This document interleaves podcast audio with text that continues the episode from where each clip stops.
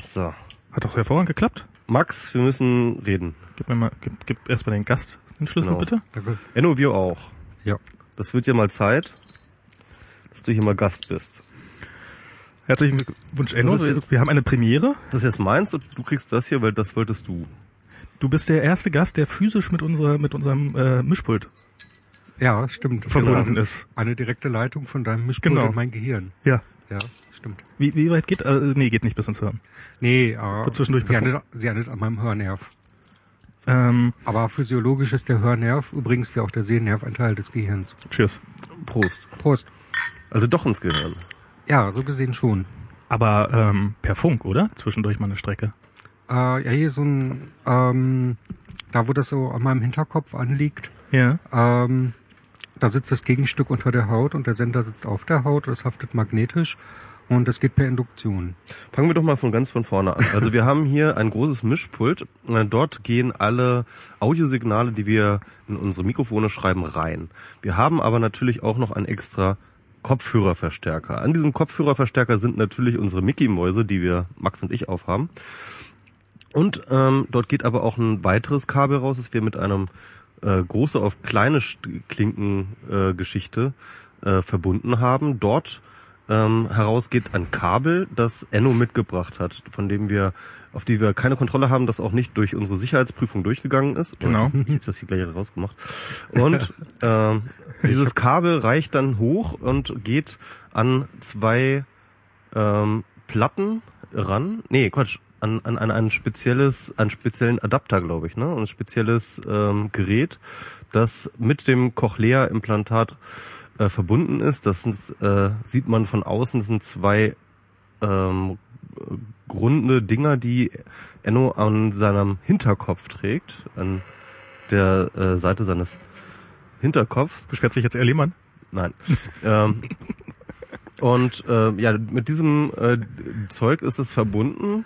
Und äh, ja, und das, äh, und ja, jetzt kannst du erklären, von dort aus wird das jetzt gefunkt, oder wie war's? Ja, es ist so, ähm, was ich da hinterm Ohr trage, das ist zunächst mal so was ähnliches wie ein normales Hörgerät. Also du hast ein Hörgerät. So, das ist Und, erstmal. äh, das hat halt ein Mikrofon, um den Schall aufzunehmen, beziehungsweise einen Eingang für andere Klangquellen und es verstärkt allerdings keinen Schall, sondern äh, es erzeugt ein künstliches Signal. Mhm. Dieses künstliche Signal wird auf eine Spule gegeben, die auf meinem Hinterkopf sitzt und die magnetisch an meinem Kopf haftet.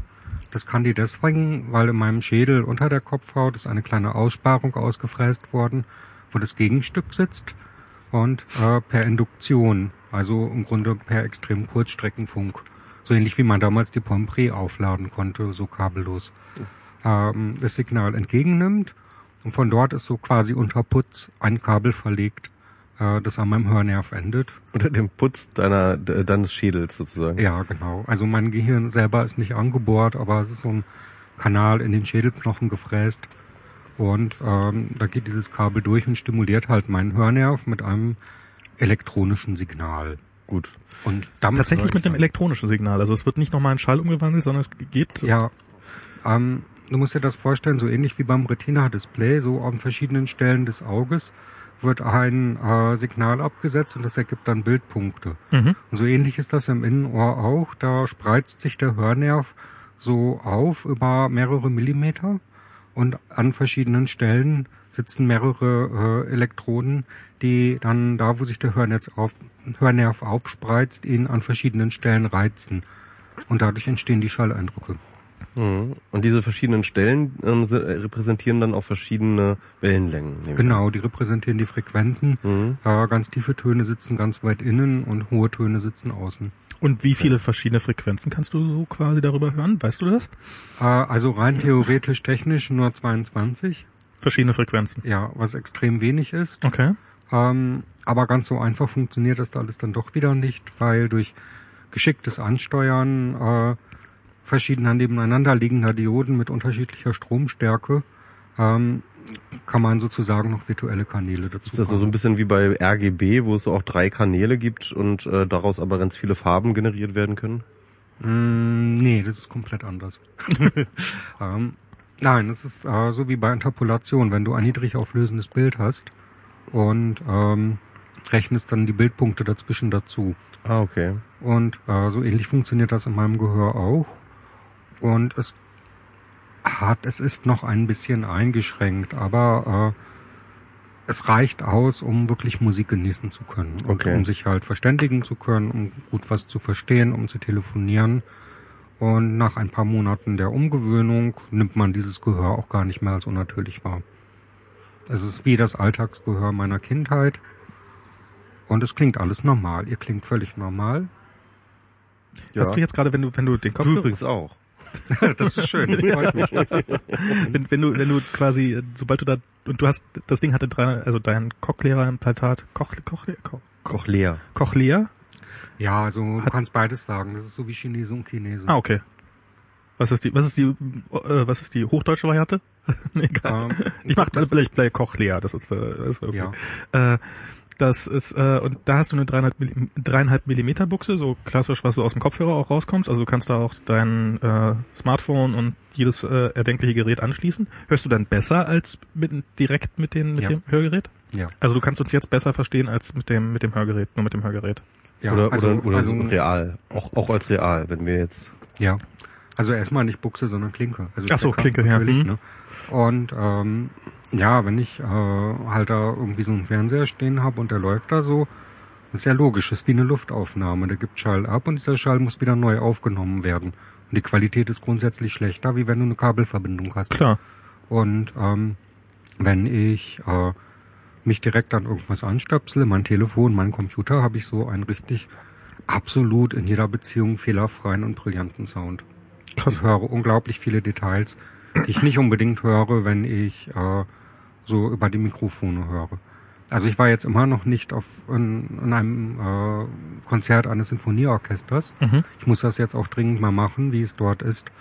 Aber ich bin selber erstaunt, wenn ich mir äh, irgendwie so ein Bolero von Ravel oder so anhöre, wie unglaublich differenziert ich das alles mittlerweile hören kann.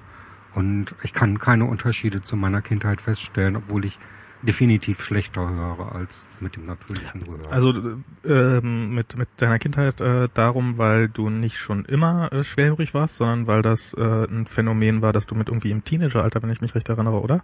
genau. Kam das- Hm? Ich bin so im Alter von 14 bis 16 Jahren zu ungefähr 95 Prozent ertaubt und habe mich dann 22 Jahre lang so mit Hörgeräten durchs Leben geschlagen. Und äh, Hallo Impfgegner, die Ertaubung war übrigens eine Spätfolge einer Maserninfektion. Oh, ernsthaft? Ja. Oh, krass. Also nur mal so als kleiner Spaß am Rande, weil das Thema ja gerade groß ist. Ja. Und naja, Hörgeräte haben halt den Nachteil, äh, sie verstärken einfach nur. Mhm. Ähm, das heißt, der leiseste Punkt, ab wann du etwas hörst, muss unglaublich weit angehoben werden, äh, bis du dieses leiseste hören kannst. Der höchste Punkt, ab wann etwas zu laut ist, der hebt sich aber nicht mit an. Ah, okay. Das heißt, die Dynamik dessen, was du da reinbekommst, die wird, je stärker schwerhörig du bist, je mehr das Gerät verstärken muss, desto mehr leidet die Dynamik. Also es wird quasi furchtbar alles auf eine so eine gleiche Lautstärke, alles komprimiert. Genau, ne, es arbeitet wie ein ganz krasser Kompressor und es gibt zwar so ein paar ausgefuchste Techniken, das angenehm und klingen zu lassen oder Sprache besser zu verstehen, aber unterm Schnitt ist es so, unterm Strich ist es so, äh, ab einer bestimmten Schwerhörigkeit kannst du mit Hörgeräten einfach nicht mehr wirklich ausgleichen. Äh, es klingt mies, es klingt scheiße, äh, Michi kennt es sowieso noch, äh, wie wenig ich dann doch immer wieder verstanden habe und Ich wollte gerade sagen, also ich äh, ganz kurz, ich äh, vielleicht nochmal so zu der ganzen Geschichte. Ähm, Enomane ähm, auf Twitter, Enno, Enomane auch das Blog, äh, at Enno, äh, Ennopark halt ist ja der Name. Und wir kennen uns äh, ja schon echt ziemlich lange mittlerweile. Ich würde sagen, wie viele Jahre? zehn. Schon über ach, zehn Jahre, Alter. Ja. Uh, uh, uh. Also noch bevor dieses ganze, also noch bevor es Twitter und überhaupt gab. Also wir, wir haben, wir haben uns kennengelernt in Lüneburg. Wir haben relativ zeitgleich, glaube ich, äh, angefangen bei einer Firma, Mhm. Äh, einer kleinen kleinen Software-Programmierschmiede in Lüneburg, ähm, äh, auch jeweils als Programmierer und äh, haben, glaube ich, fünf Jahre zumindest haben wir zusammen gearbeitet. Ne, so fünf Jahre komme ich das hin. Ja, haut hin. Also ähm, ich habe da Ende 2002 angefangen. Ich habe da ja, ich habe, glaube ich, genau so einen Monat oder zwei Monate später als du oder so Mhm. angefangen. Und äh, du bist 2008 nach Berlin abgedüst und ich 2009. Mhm. Vorher sind wir auch noch zusammen nach Hamburg gegangen, so dazu sagen. ja, ja, stimmt. Ja, stimmt. Ich glaube, ich bin ich dir nach Hamburg gefolgt, bevor du oder nachdem du da schon wieder Ich war, ich war, nee, genau, du kamst, glaube ich, genau, als ich dann gerade ging. Ja, äh, so nach ähnlich. Hamburg, ja. So, so ja, egal. Auf jeden Fall, wir haben uns in Lüneburg kennengelernt, haben zusammen programmiert und ich habe Enno kennengelernt als jemanden, der ähm, echt fast komplett nichts hört. Boah. Also ähm, das, das, das, nee, es war, also äh, man konnte mit dir sich in einem sehr ruhigen Raum, wenn man sich gegenüber saß, konnte man mit dir einigermaßen sich unterhalten. Aber selbst dort war es schwierig. Und das konntest du aus der Kombination aus dem Lippen lesen und wirklich ähm, ähm, halt Dinge hören. Ähm, aber nur, wenn halt keine Außengeräusche da waren. Und ich weiß noch, dass halt ähm, wir wenn wir Bier getrunken haben oder was weiß ich, dann haben wir uns meistens, sind wir nicht in der Kneipe gegangen, sondern wir haben äh, das in, weiß nicht, bei Ole zum Beispiel in der Küche gemacht. Und ähm, überhaupt der die, die Dinge, die wir tun konnten, zusammentun konnten, wir waren ja auch befreundet, also es war ja auch tatsächlich irgendwie äh, äh, nett und wir haben ja auch Dinge zusammen unternommen, aber der, der ähm, das, was man tun konnte, in kommunikativen Dingen war schon sehr eingeschränkt immer.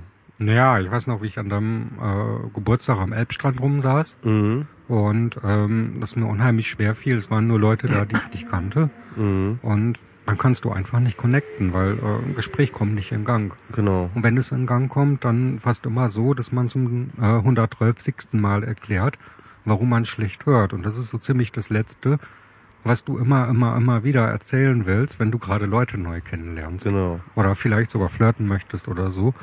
Und ähm, ja, ich habe halt das Internet gebraucht. Mhm, genau. Und ähm, ich fand das ganz interessant. Wir, äh, du hattest mir, als ich dann 2008 nach Berlin kam, hast du mir ja auch geholfen beim Umzug. Jetzt kommt das Geheimnis. Ja, genau. Ne? Äh, kommt das ge- äh, 2008 bin ich ja nach Berlin gezogen. Da war ich übrigens ja schon Twitter-Nutzer. Ich war seit 2007 habe ich Twitter genutzt. Und ähm, wir saßen dann zusammen in dem ähm, in dem Sprinter von Berlin ähm, nach also also in dem Nicht in, wieder in, ohne in, dem das. Liefer, in dem Lieferwagen, in dem Lieferwagen mit meinem Umzug sind von, von Hamburg nach Berlin. Und äh, auf dem Weg gab ich dann ähm, Enno mein Handy und hab gesagt, guck mal hier, kannst du mal twittern. Ne? Also du hattest ja schon von Ach, Twitter nein. gehört. Ja, Ja, du hast mich ein, ein halbes Jahr lang genau. belabert. Du musst twittern, das ist geil. genau. Stimmt, immer so, Enno, muss man dazu sagen, Enno hat auch ziemlich, lang- weil seit wann bloggst du? ähm, also ein Humane gibt es seit 2005, aber bloggen tue ich eigentlich schon seit 2000. Okay, krass, ja. Ähm, also das heißt mit anderen Worten, er war schon ein Blogger und ich war auch ein begeisterter Leser und ich war mir sicher zu dem Zeitpunkt, dass äh, Enno Twitter lieben würde und ich habe ihn immer wieder versucht zu überreden zu twittern. Das hat aber immer nicht geklappt. Er hat sich immer irgendwie erfolgreich gewehrt. Jedenfalls bin ich dann halt mit ihm ähm, nach Berlin gefahren und gab ihm dann mein, mein, mein Handy zur Obhut und habe gesagt, du kannst natürlich auch gerne was twittern. und ähm, dann hat er dann tatsächlich Dinge getwittert und ähm, ich glaube, es hat zwei Tweets gedauert, da war er total angefixt. Ja, nee, es, es war, es war noch in meiner Erinnerung noch ein Tick anders. Also ich fand das dann lustig. Aber wir haben dann halt, äh, ohne deinen Wagen auszuräumen, in dieser äh, völlig fremden Wohnung da mit Bier und aufgeklappten Laptops gesessen. mhm. Und ich war schon ein bisschen breit und meine Abwehrhaltung gegen diesen Scheiß, der ja nur Zeitverschwendung ist und den keiner wirklich brauchen kann, äh, Du hast die ausgeschriebene Variante von Twitter, oder? war äh, so dann nur noch ziemlich niedrig und dann ja, okay, lege ich mir mal einen Account an und so. Das war dann da, wie wir da nachts rumsaßen. Mhm. Und was dann natürlich total cool war, war, dass mein äh, zweiter Follower, du warst mein erster, dass mein zweiter Follower Sascha Lobu war. und das hat dann natürlich sofort Spaß Ist gemacht. halt ein Early Adapter, ne? Kann man machen, was man will. Nee, ich, ich, ich habe danach, äh, ich glaube, noch so ein paar Tage gebraucht oder vielleicht ein, zwei Wochen äh, und habe damit gefremdelt, weil ich nicht wusste, wie wende ich das jetzt richtig an, wo ist jetzt eigentlich genau der Reiz. Aber in dem Maße, wie ich so, sozusagen schriftlich diese ganzen Twitter-Charaktere immer besser kennengelernt habe, habe ich mich so dem angepasst und da äh, so, so viel Spaß dann daran gefunden, äh, dass ich also, ja, süchtig sage ich nicht gerne in solchen Zusammenhängen, aber Twitter ist da schon äh, so. Das hat dich auch reingesogen. Ja, genau. Twitter ist so das, das Rückgrat auch eigentlich meiner Kommunikation. Schon Ja. lange. Ja, ja. kann man, glaube ich, für uns alle sagen. Obwohl für dich würdest du es gar nicht mehr so sagen, glaube ich, oder? Ich glaube im Augenblick für mich ehrlich gesagt nicht mehr so richtig. Okay. Also ich twitter nur noch sehr, sehr wenig. Ich lese auch nur noch so, so recht sporadisch im Augenblick gerade. Ähm, ich weiß nicht, es ist irgendwie. Ich finde es nicht so spektakulär. Was, also es ist so, ja, tagsüber lese ich quasi kaum noch Twitter. Ja, Ist irgendwie deutlich weniger geworden bei mir, keine Ahnung. Also ich war, es war, ich war auch mal so eine Zeit lang so richtig, also es ist richtig abhängig und mittlerweile ist es so eher so, ja, ach, Twitter. Hm. ich lasse das halt so laufen, so wie ein Fernseher. Ja. Und wenn das irgendwie gerade interessant wird, guckt man halt hin. Und äh, ich kann immer nachlesen. Ich kann nachlesen, ah, was hat der und der denn da heute Schönes gesagt? Und das mache ich dann auch, ohne jetzt meine ganze Timeline nachzulesen. Also das, das mache ich sowieso nicht, aber ich bin, ich merke, ich bin relativ weit raus. Also das ist so, äh, also mir, mir fällt so auf, wenn ich, wenn ich da mal reingucke, vorhin habe ich irgendwie reingeguckt und da ging gerade offensichtlich so, so dieses neue, frische Mem um ähm, ähm, mal mehr, mal weniger, äh, vielleicht mehr, vielleicht weniger. Äh, was jetzt, also das war ja äh, Friedrich hier, äh, IM Friedrich hat ja äh, irgendwie im Interview gesagt, so, naja, fünf Anschläge sind in Deutschland verhindert worden, dann war ja nicht so viel klar, ob das wirklich verhinderte Anschläge, bla bla. Und dann hat er so, naja, vielleicht mehr, vielleicht weniger, ist ja alles nicht so Kann, kann man wichtig. nicht auch so kritische Fragen in Form von, ähm, ja, dann sagen Sie doch mal, welche sind, was ist aus den Tätern geworden, wo sind die Prozesse gegen diese Menschen? Naja, die kommen ja so langsam, diese, diese, diese kritischen Fragen und Ja, genau. da reagiert er dann in, dementsprechend drauf. Sind die jetzt alle schon in Guantanamo oder? Ne, es ist halt so. äh, Ja, deswegen wissen wir ja nichts davon, weil da sind. Genau, weil nee, nee, die wissen selber noch nicht davon. Das ist so. sie, sie werden doch erst noch einen Anschlag. Das, ja, ja. Teile von ihnen sind sogar in der Regierung. Klick, klack. Ist- Wir verraten noch nicht wer. Große Überraschung. Rechnet, hätte auch da nie nicht mit spoilern. gerechnet. Naja, jedenfalls, also wir kennen uns halt seit zehn Jahren und ich glaube seit einem Jahr, nee, nicht mal, Nee, zwei. Zwei, okay, seit zwei Jahren hast du dieses Cochlea-Implantat und äh, man muss sagen, also ich habe, äh, ich, ich kenne ja so auch so deinen Alltag, wie du, was du so tust und das hat sich schon, also äh, meines meines Empfindens her hat sich das, hat sich dein Leben so 180 Grad äh, gewendet, so. Also ich kann mal sagen, wie ich Enno kennengelernt habe. Das war nämlich im Übereck im Friedrichshain, in der Ah ja, Kneipe. genau. Und ähm, Zu welcher Gelegenheit? ich glaube, da du hast da irgendwas gemacht. Ich weiß nicht, ob du, also du hast eine kleine, so, also Friedrichshain? ja, das war, da, da weißt du, da, da am, am ich, und also Nee, ist egal, erzähl mal, oder? Auf jeden Fall über dich auf, in irgendeiner Form. Da saßen so ein paar Leute und pff, haben uns unterhalten. Es war auch relativ tatsächlich laut in der Ecke.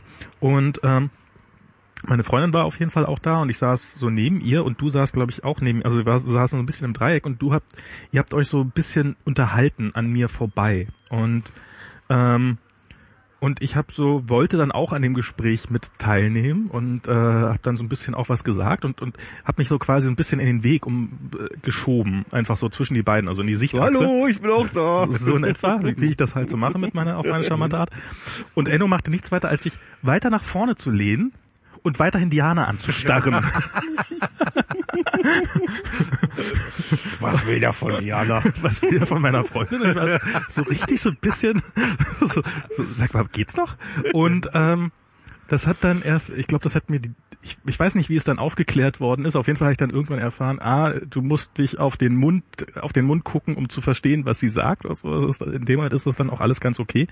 Aber auf jeden Fall, es ist wirklich kein Vergleich zu jetzt. Also es ist, äh, so, so ich erlebe dich ja regelmäßig mal auf irgendwelchen Partys und so weiter und du, du, du, du sprichst ja schließlich, also es ist ja äh, kein quasi kein Unterschied bemerkbar, sage ich jetzt mal, zu, zu, zu der norm normalen Bevölkerung, in Anführungsstrichen Normalhörenden, noch als Normalhören zählenden. Ja, also es, äh, je nach Situation höre ich halt auf Partys immer noch ein bisschen schlechter als du, äh, manchmal aber auch besser. Ja. Also ähm, da, wo es so äh, laut ist, aber noch nicht laut genug, dass die Leute anfangen laut zu reden. Da kriege ich so Schwierigkeiten. Ähm, da, wo es so laut ist, dass die Leute anfangen zu brüllen, verstehe ich sie besser als du. Okay. Und so, das ist so die Faustregel. Nee, aber äh, ich muss sagen, das war, äh, ich hätte schon viel eher machen müssen. Es hat also wirklich, Zahlt das die Krankenkasse eigentlich? das zahlt die Kasse. Sehr gut. Ähm, es war wirklich ähm, eine totale Offenbarung. Äh, es hat sich wirklich mein komplettes Leben geändert. Ich mache heute beruflich ganz andere Dinge. alles, was ich die letzten zwei Jahre getan habe, äh, wäre nicht so verlaufen, wenn ich nicht besser hören könnte und das trotz dieser krassen Möglichkeiten der schriftlichen Kommunikation im Netz. Aber es macht eben dann doch einen gewaltigen Unterschied aus, äh, wenn du direkt an die Leute rangehst. Ich fand es am interessantesten, also äh, du warst ja schon ziemlich lange bei den Piraten auch aktiv. Also ähm, du warst einer, ich glaube, du, du warst halt noch ein Prä-2009er, glaube ich, ne? Also Mhm. du bist 2009 dazugekommen? Ich bin 2009, aber ganz früher. Und ganz früher 2009er. Auf jeden Fall habe ich das, habe ich immer im Gefühl, du warst sehr, sehr früh bei den Piraten. Ähm, und ich habe dann immer gedacht, ja geil, der Enno ist ja ein kluger Kopf, äh, der kann da echt ein bisschen was, machen. Aber du hast dich dann auch immer so nicht, du, du meintest immer so, nee, eigentlich äh, habe ich da jetzt nicht so die Lust drauf. Und äh, das ist halt auch nicht so richtig gut mit, wenn ich, ich kann ja nicht so viel gut hören und dann kann ich nicht irgendwie reden halten und dann kann ich nicht auf Parteitagen unterwegs sein und halt die entsprechenden Dinge tun, die man halt so tun macht, tut in der Partei. Und äh, ich bin dann eher so ein eher so, so ein mitläufiges Mitglied so. Und äh, das ist, hat sich ja auch sofort gewandelt, nachdem dann irgendwie du hören konntest, hast du dann ja auch irgendwie ähm, so äh, sofort angefangen, dich auch sehr viel ähm, mehr zu engagieren in der Partei und, und, und, und Dinge zu tun, oder? War das nicht so? Ja, es ist ähm, so die typische Nummer. Ganz viel Parteiarbeit findet halt in irgendwelchen Kneipen stammtischmäßig beim Bier statt, auch wenn es äh, irgendwie so die Pads gibt. Das ist bei Liquid Feedback. Das ist Liquid, das ist Liquid Feedback. Ja, genau. ja, genau. Glück, Glück. Und ähm, Glück, Glück, ja. nee, ich, ich habe ja Sommer, Sommer 2009 habe ich schon ziemlich viel gemacht. Äh, ich saß da auf dem Hamburger, äh, auf dem Bundesparteitag in Hamburg und äh, der Thorsten Wirth, der in ZeitX auf Twitter, der war damals im Bundesvorstand und der hat gesehen, dass ich da irgendwie ver äh, verloren rumsaß, weil ich habe irgendwie gemerkt, dass ich meine Stimmkarte immer nur noch mit den anderen hebe, ohne zu wissen, was ich da jetzt eigentlich gerade tue. Ich glaube, das machen die meisten anderen auch so. Insofern ist das gar kein großes Problem. ja, das, das ist das, das ist das Schönste überhaupt, wenn ich erzähle, was alles doof ist, weil ich schlecht gehört habe, dann ist die Standardantwort auch immer, das geht allen anderen auch. Also auch so, wenn ich sag so im Club, das ist so anstrengend dann da, wenn man da flirten will und wenn man sich gegenseitig ins Ohr schreit, äh, dann versteht man das gar nicht, dann sagt man nur so ja, ja oder so. Und dann heißt es sofort, ja, das mache ich auch immer. Das ist ja. ja. Ja. ja, ja, Ja. Was ja, flirten in Clubs, weißt du? ich halt den äh, während des Parteitages den äh, Piratenpartei-Account äh, bekommen und vom Die Parteitag bekommen. ja also das Passwort dazu bekommen Ach so. und hab halt äh, so am Protokoll entlang getwittert. Einige haben sich beschwert, warum plötzlich so viele Tweets kamen und vorher nicht, aber äh, ich habe den dann noch so äh, den ganzen Bundestagswahlkampf 2009 über halt diesen Twitter-Account gepflegt und mich da ein bisschen so mit Presse- und Öffentlichkeitsarbeit kurz geschlossen. Es hat mir sehr viel Spaß gemacht. Ähm, hab dann aber auch wieder aufgehört wegen eines einschlägig bekannten Berliner Piraten, den wir auch alle von Popcorn-Piraten kennen und der immer wieder als Troll auffällt. Der hat es mir tatsächlich schon Anfang 2010 madig gemacht. Ach, du bist sozusagen einer von diesen Hipstern, die sich schon von den Trollen, von die den heutigen Trollen schon damals haben trollen lassen. Ja, genau. Ah ja. Also ich, ich wurde schon von dem getrollt, bevor es cool Also, war. Ma- magst du den Namen jetzt nicht sagen oder? Ähm, ja, ich könnte den Namen auch sagen, aber ich möchte das eigentlich nicht so gerne. Na gut, okay. Und, und, und, ja, okay. Weil so, äh, Du bist tatsächlich wegen einer Person wieder bei den Piraten ausgetreten? Nein, ich bin nicht ausgetreten, aber ich habe äh, äh, wegen des Klimas, das dort herrschte, äh, in dem Bereich erstmal nicht mit, nicht mehr weiter mitgemacht und war zugleich dann frisch nach Berlin umgezogen und da auch schlicht erstmal selber mit mir selbst beschäftigt. Und ähm, dies wieder hören können. Also das, die linke Seite wurde im April 2011 implantiert, die rechte im Oktober. Und allein das linke Ohr hat schon so viel gebracht, dass ich da äh, plötzlich ganz viel Spaß am Wahlkampf hatte und ähm, dann hingen da plötzlich diese äh, Plakate und man hatte das Gefühl, boah geil, das könnte ja was werden. Und als wir dann wirklich dieses krasse Ergebnis hatten, hier bei der AGH-Wahl, äh, war dann auch so die ganze Berliner äh, Schicht der Aktiven mit einem Mal ausradiert, weil die saßen alle im AGH oder an der BVV.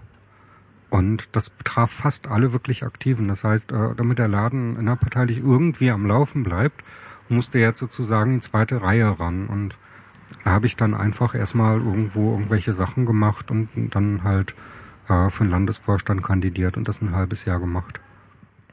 Also mehr so äh, äh, tatsächlich so aus dem Grund heraus, weil du festgestellt hast, dass äh, da fehlen jetzt unglaublich viele Leute? Oder Ja, ich habe es natürlich gemacht, weil ich Lust dazu hätte, aber es ist auch ein Klar. Vakuum entstanden. Das heißt, es war unglaublich dankbar. Äh, wenn du da jetzt angekommen bist und irgendwie Bock hattest, was zu machen, konntest du sofort an allen Ecken und Enden helfen und das tun, was dir Spaß macht. das wird ja auch äh, bei den Bundestagswahlen jetzt einer Partei, die äh, deutlich mehr Stimmen haben wird als beim letzten Mal so gehen, dass, äh, dass, dass da ja schon die Leute gesucht, also gerade auch für Mitarbeiter und sowas ist das ja, wird's ja echt schnell dünner. Also ich ähm, glaube ja noch nicht so richtig, dass die Piraten wieder äh, in den Bundestag kommen, aber äh, wieder, äh, dass die Piraten in den Bundestag kommen. Diesmal schaffen wir es, glaube ich, nicht. Aber bei anderen, äh, auch bei anderen Parteien äh, ist da wird da schon heftig gesucht nach Leuten, die äh, doch schon mal bei den ganzen zu erwartenden Abgeordneten arbeiten können. Ja, hier die. FDP hat da bestimmt Äh, welche Leute, abzugeben. ja, ja. Na, die schieben die ja alle jetzt gerade in die Ministerien ab, damit die noch wenigstens versorgt sind und nicht alle auf der Straße sitzen. Genau. Und von dem Hartz IV, was sie, ach nee, haben sie ja gar nicht eingeführt, waren ja SPD. Mm. du hast jetzt, also äh, so, ein- so ein Koch, äh, Ko- Kochlehr ist, äh, habe ich irgendwie, das, das stand, du hast mal ein Foto davon gemacht, von diesem Gerät. Da von diesem, von der Fernbedienung hast du mal ein Foto gemacht. Du hast dich mal über die Fernbedienung Ich habe aufgeregt. von allem Fotos gemacht. Äh, Ich genau. habe sogar ein YouTube-Video von der OP, allerdings nicht von meiner. Ah, okay. Und da stand, sondern von irgendeiner OP von irgendwem. Na toll. Das ist, so eine YouTube-Videos habe ich auch. Moment mal, Marina Weißband hat geheiratet, das habe ich jetzt gar nicht mitgekriegt. Ähm, und Hm? Eichhörnchen.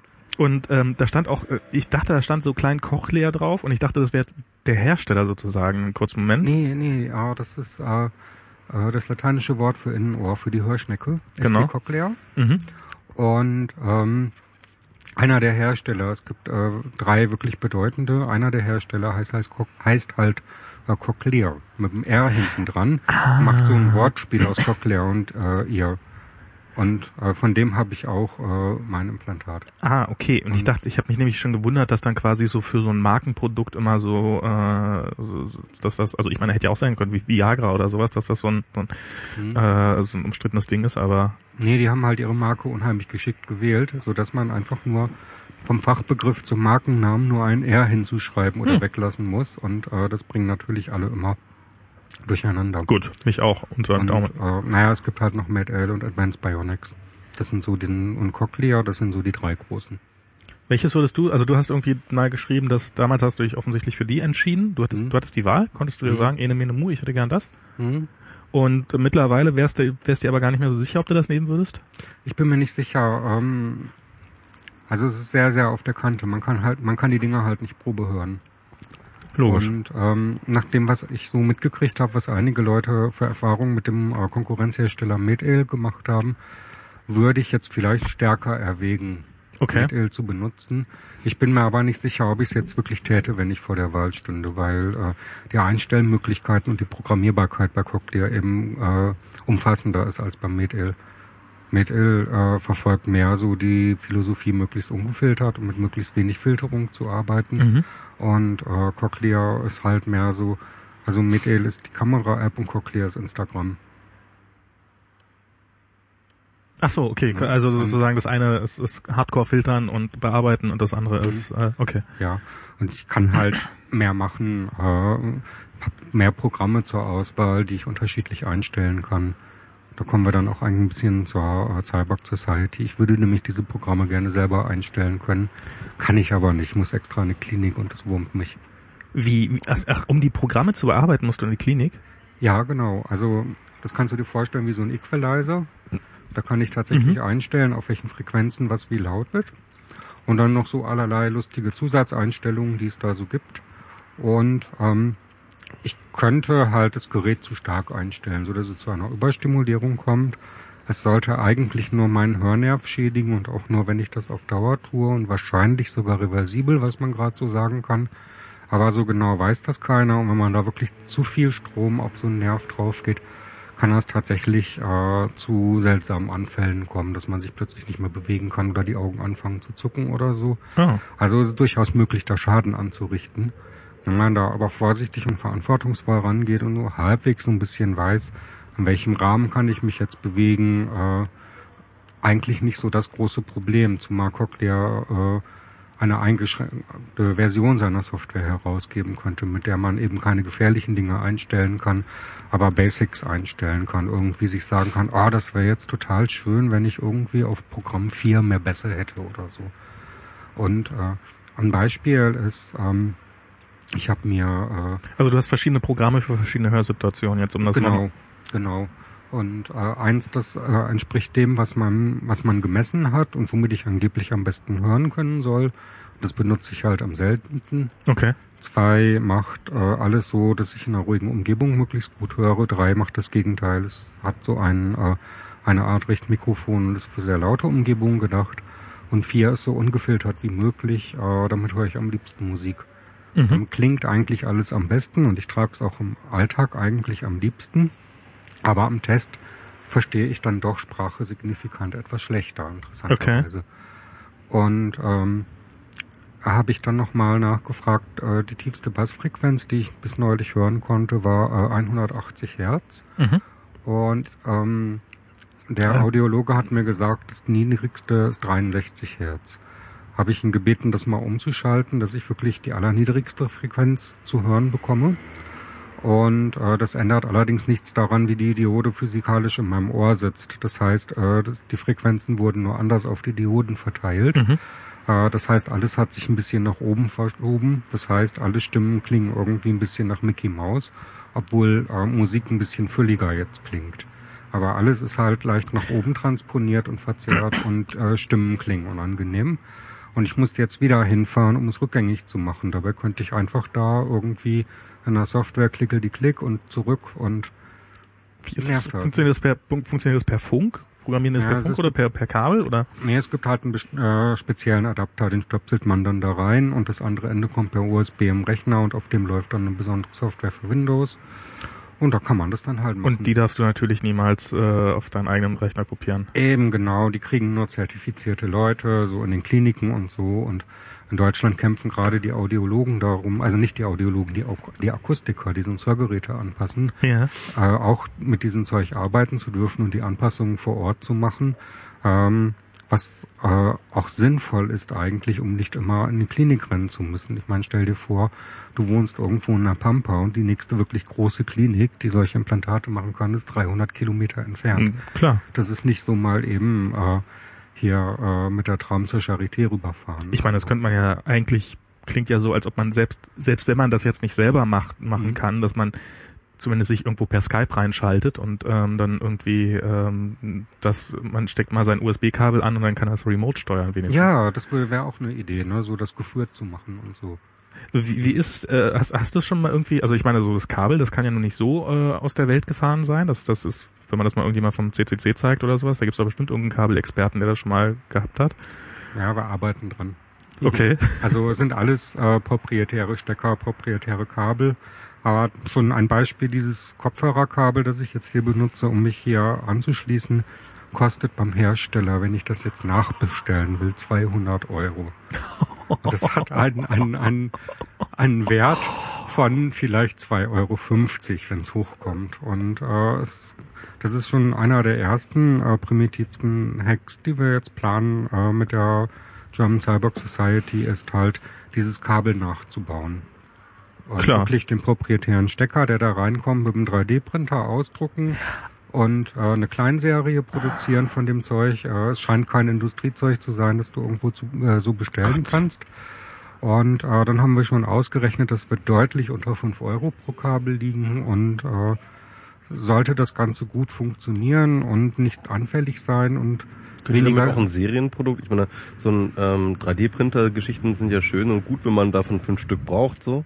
Aber wenn ihr zum Beispiel so etwas dann über die Cyborg Society irgendwie auch anbieten wollt, ja, also Kleinserie ist auch angedacht, aber wir müssen halt erstmal ein Prototypen mhm. bauen und ja, das muss halt erstmal funktionieren. Richtig, ja. ja, und also tatsächlich plane ich auch eine Kleinserie und die darf ich natürlich dann nicht kommerziell abgeben, weil da hätte der Hersteller was dagegen. Selbstverständlich. Aber, aber wer, aber äh, wer, mich, Mitglied, ja. ähm, wer Mitglied in der Society wird, wird das Was ist denn die Cyborg Society?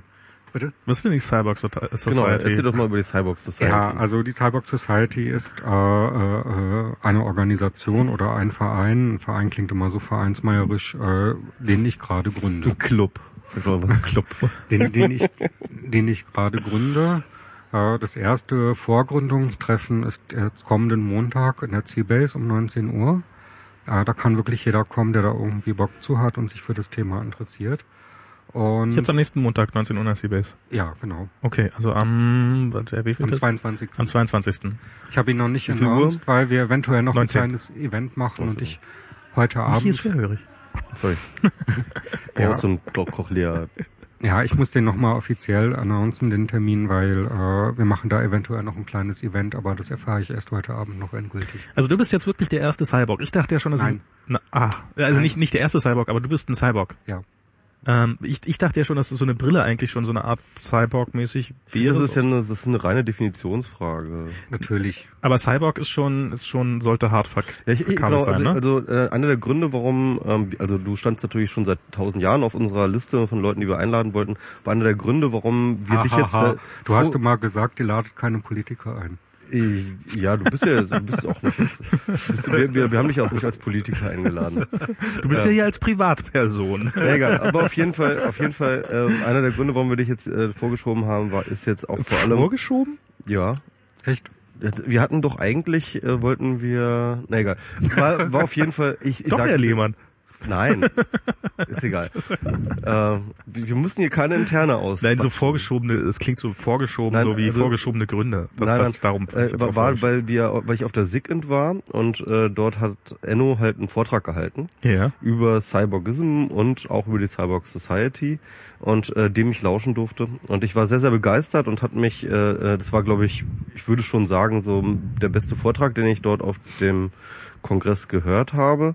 Und das war dann der Grund, warum ich gedacht habe, so jetzt machen wir das Thema jetzt hier einfach mal. Und dann, ähm, und dann haben wir da einfach mal direkt vor Ort äh, Nägel mit Köpfen gemacht. Ja, cool, vielen Dank. Also, Genau, und da hast du ja schon äh, auch von der Cyborg Society geredet. Hm? und äh, von dem Cyborgism. Und dort hast du auch vor allem ähm, eine ganz eigene Definition ähm, oder ich weiß nicht, wie, wie eigen die jetzt ist, aber auf jeden Fall, du hast da eine Definition, ähm, äh, fand ich sehr schlüssig hergeleitet. Könntest du die vielleicht nochmal... Ja, also ähm, wenn es einfach nur darum geht, Technik mit dem Menschen zu koppeln, dann beginnt die Geschichte der Cyborgs mit dem allerersten Holzbein. Mhm. Und so gesehen ist also jeder, der irgendwie Stimmt. irgendwas in dieser Richtung ständig hat. Die Piraten sind also alle. Ja, Die, oh. Genau, ja. Und Piraten waren schon immer so diese Das Cyborgs. Ja, ja, genau. Es ist also mein ureigenes Gebiet.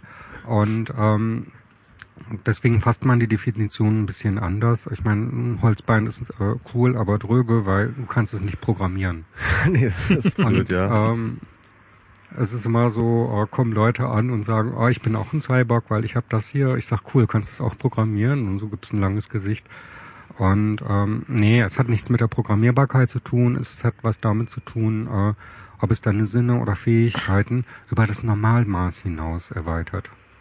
Das ist eigentlich die Definition äh, dessen, was ein Cyborg ist. Also nicht nur der Ausgleich äh, irgendwelcher äh, körperlichen Mängel, wie jetzt zum Beispiel bei mir das fehlende Gehör durch ein künstliches, sondern mit diesem Gehör dann auch Dinge anstellen können, die andere Menschen so nicht anstellen können. Unter Und- anderem dich hier sozusagen direkt mit unserem äh, Kopfhörerverstärker zu ver Ja, wobei das Kabel. jetzt ein bisschen fummelig ist, aber Cyborgism ist halt noch komplett in den Kinderschuhen. Das ist doch alles Alpha. Kannst du, kennst du denn auch Frequenzen hören, die wir gar nicht hören können? Nee, eben kann ich nicht, aber das würde ich gerne tun. Das Ja. könnte ich, wenn ich mir die Geräte selber programmieren könnte.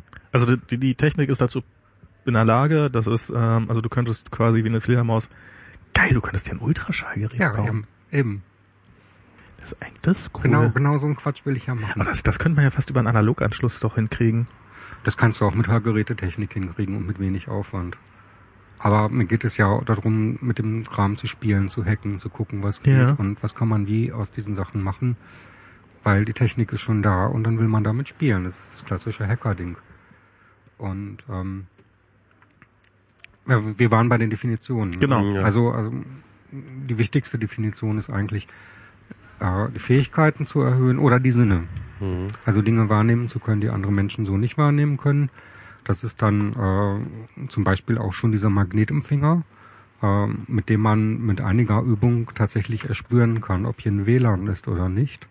Allerdings kann man noch nicht spüren, ob das WLAN frei ist oder nicht. Genau, so, oh, das ist, nee, 128-Bit-Verschlüsselung. Das kriegen wir jetzt nicht. Aber, ähm, Und äh, dann muss man noch vom Werkzeug abgrenzen, weil äh, mit einem Fernglas kannst du zum Beispiel auch weiter sehen als mit einem natürlichen Auge. Aber du trägst das Fernglas halt nicht implantiert.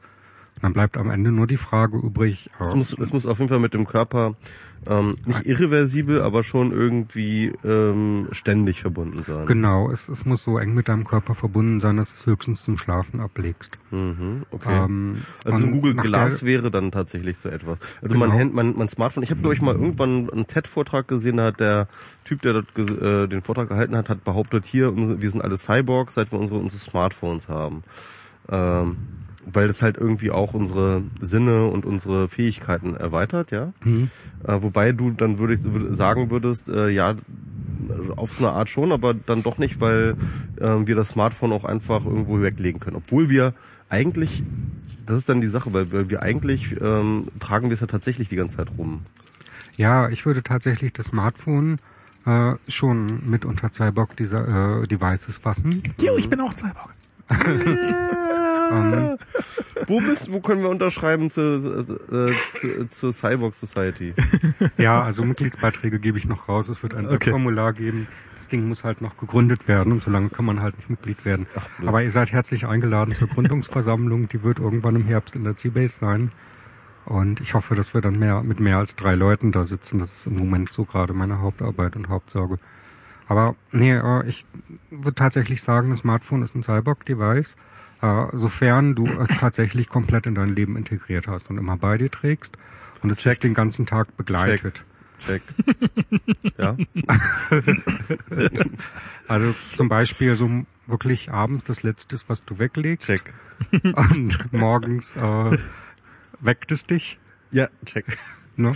Und ich nehme es in die Hand äh, und check und vor weiter. allen Dingen, wenn du dich damit im Alltag bewegst, äh, führt es, fügt es zu deinen Sinneswahrnehmungen äh, virtuelle Layer hinzu, mit denen du, auch wenn das jetzt noch nicht visuell passiert, äh, Informationen wahrnehmen kannst, die dich umgeben. Ja, das ist Und äh, es ist also tatsächlich eine Sinneserweiterung. Das Ding dient nicht einfach nur jetzt der Ferntelefonie, sondern äh, du kannst damit sehen, an wie komme ich jetzt von dieser Stelle am besten irgendwie mit dem ÖPNV weg und und Stadtpläne einblenden und auf Twitter gucken und auf Foursquare oder Latitude gibt's ja jetzt bald nicht mehr, aber all diese Dinge, es macht das Smartphone, wenn man es wirklich intensiv nutzt, wenn man es so nutzt, wie es gedacht ist, macht es dich tatsächlich auch schon zum Cyborg.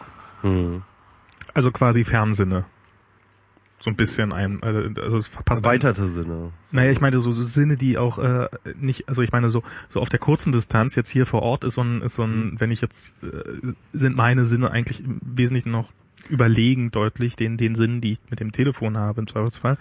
Aber wenn ich wissen will, warum ist jetzt gerade die Feuerwehr da draußen vorbeigefahren oder äh, Ja. bleibt das Wetter so wie es ist, also für, als Wettersinn ist, ist ein Smartphone sehr gut geeignet und äh, meinte ich jetzt darum Fernsehen, also für für eher entferntere Dinge. Ja, ja, genau, all diese Dinge. Und wer äh, sein Smartphone halt hinreichend tief in sein eigenes Leben integriert hat und eigentlich auch nicht mehr ohne lebt und nicht mehr ohne leben will und das eben auch aus diesen Gründen nicht als Sucht betrachtet, ist eigentlich ein Cyborg.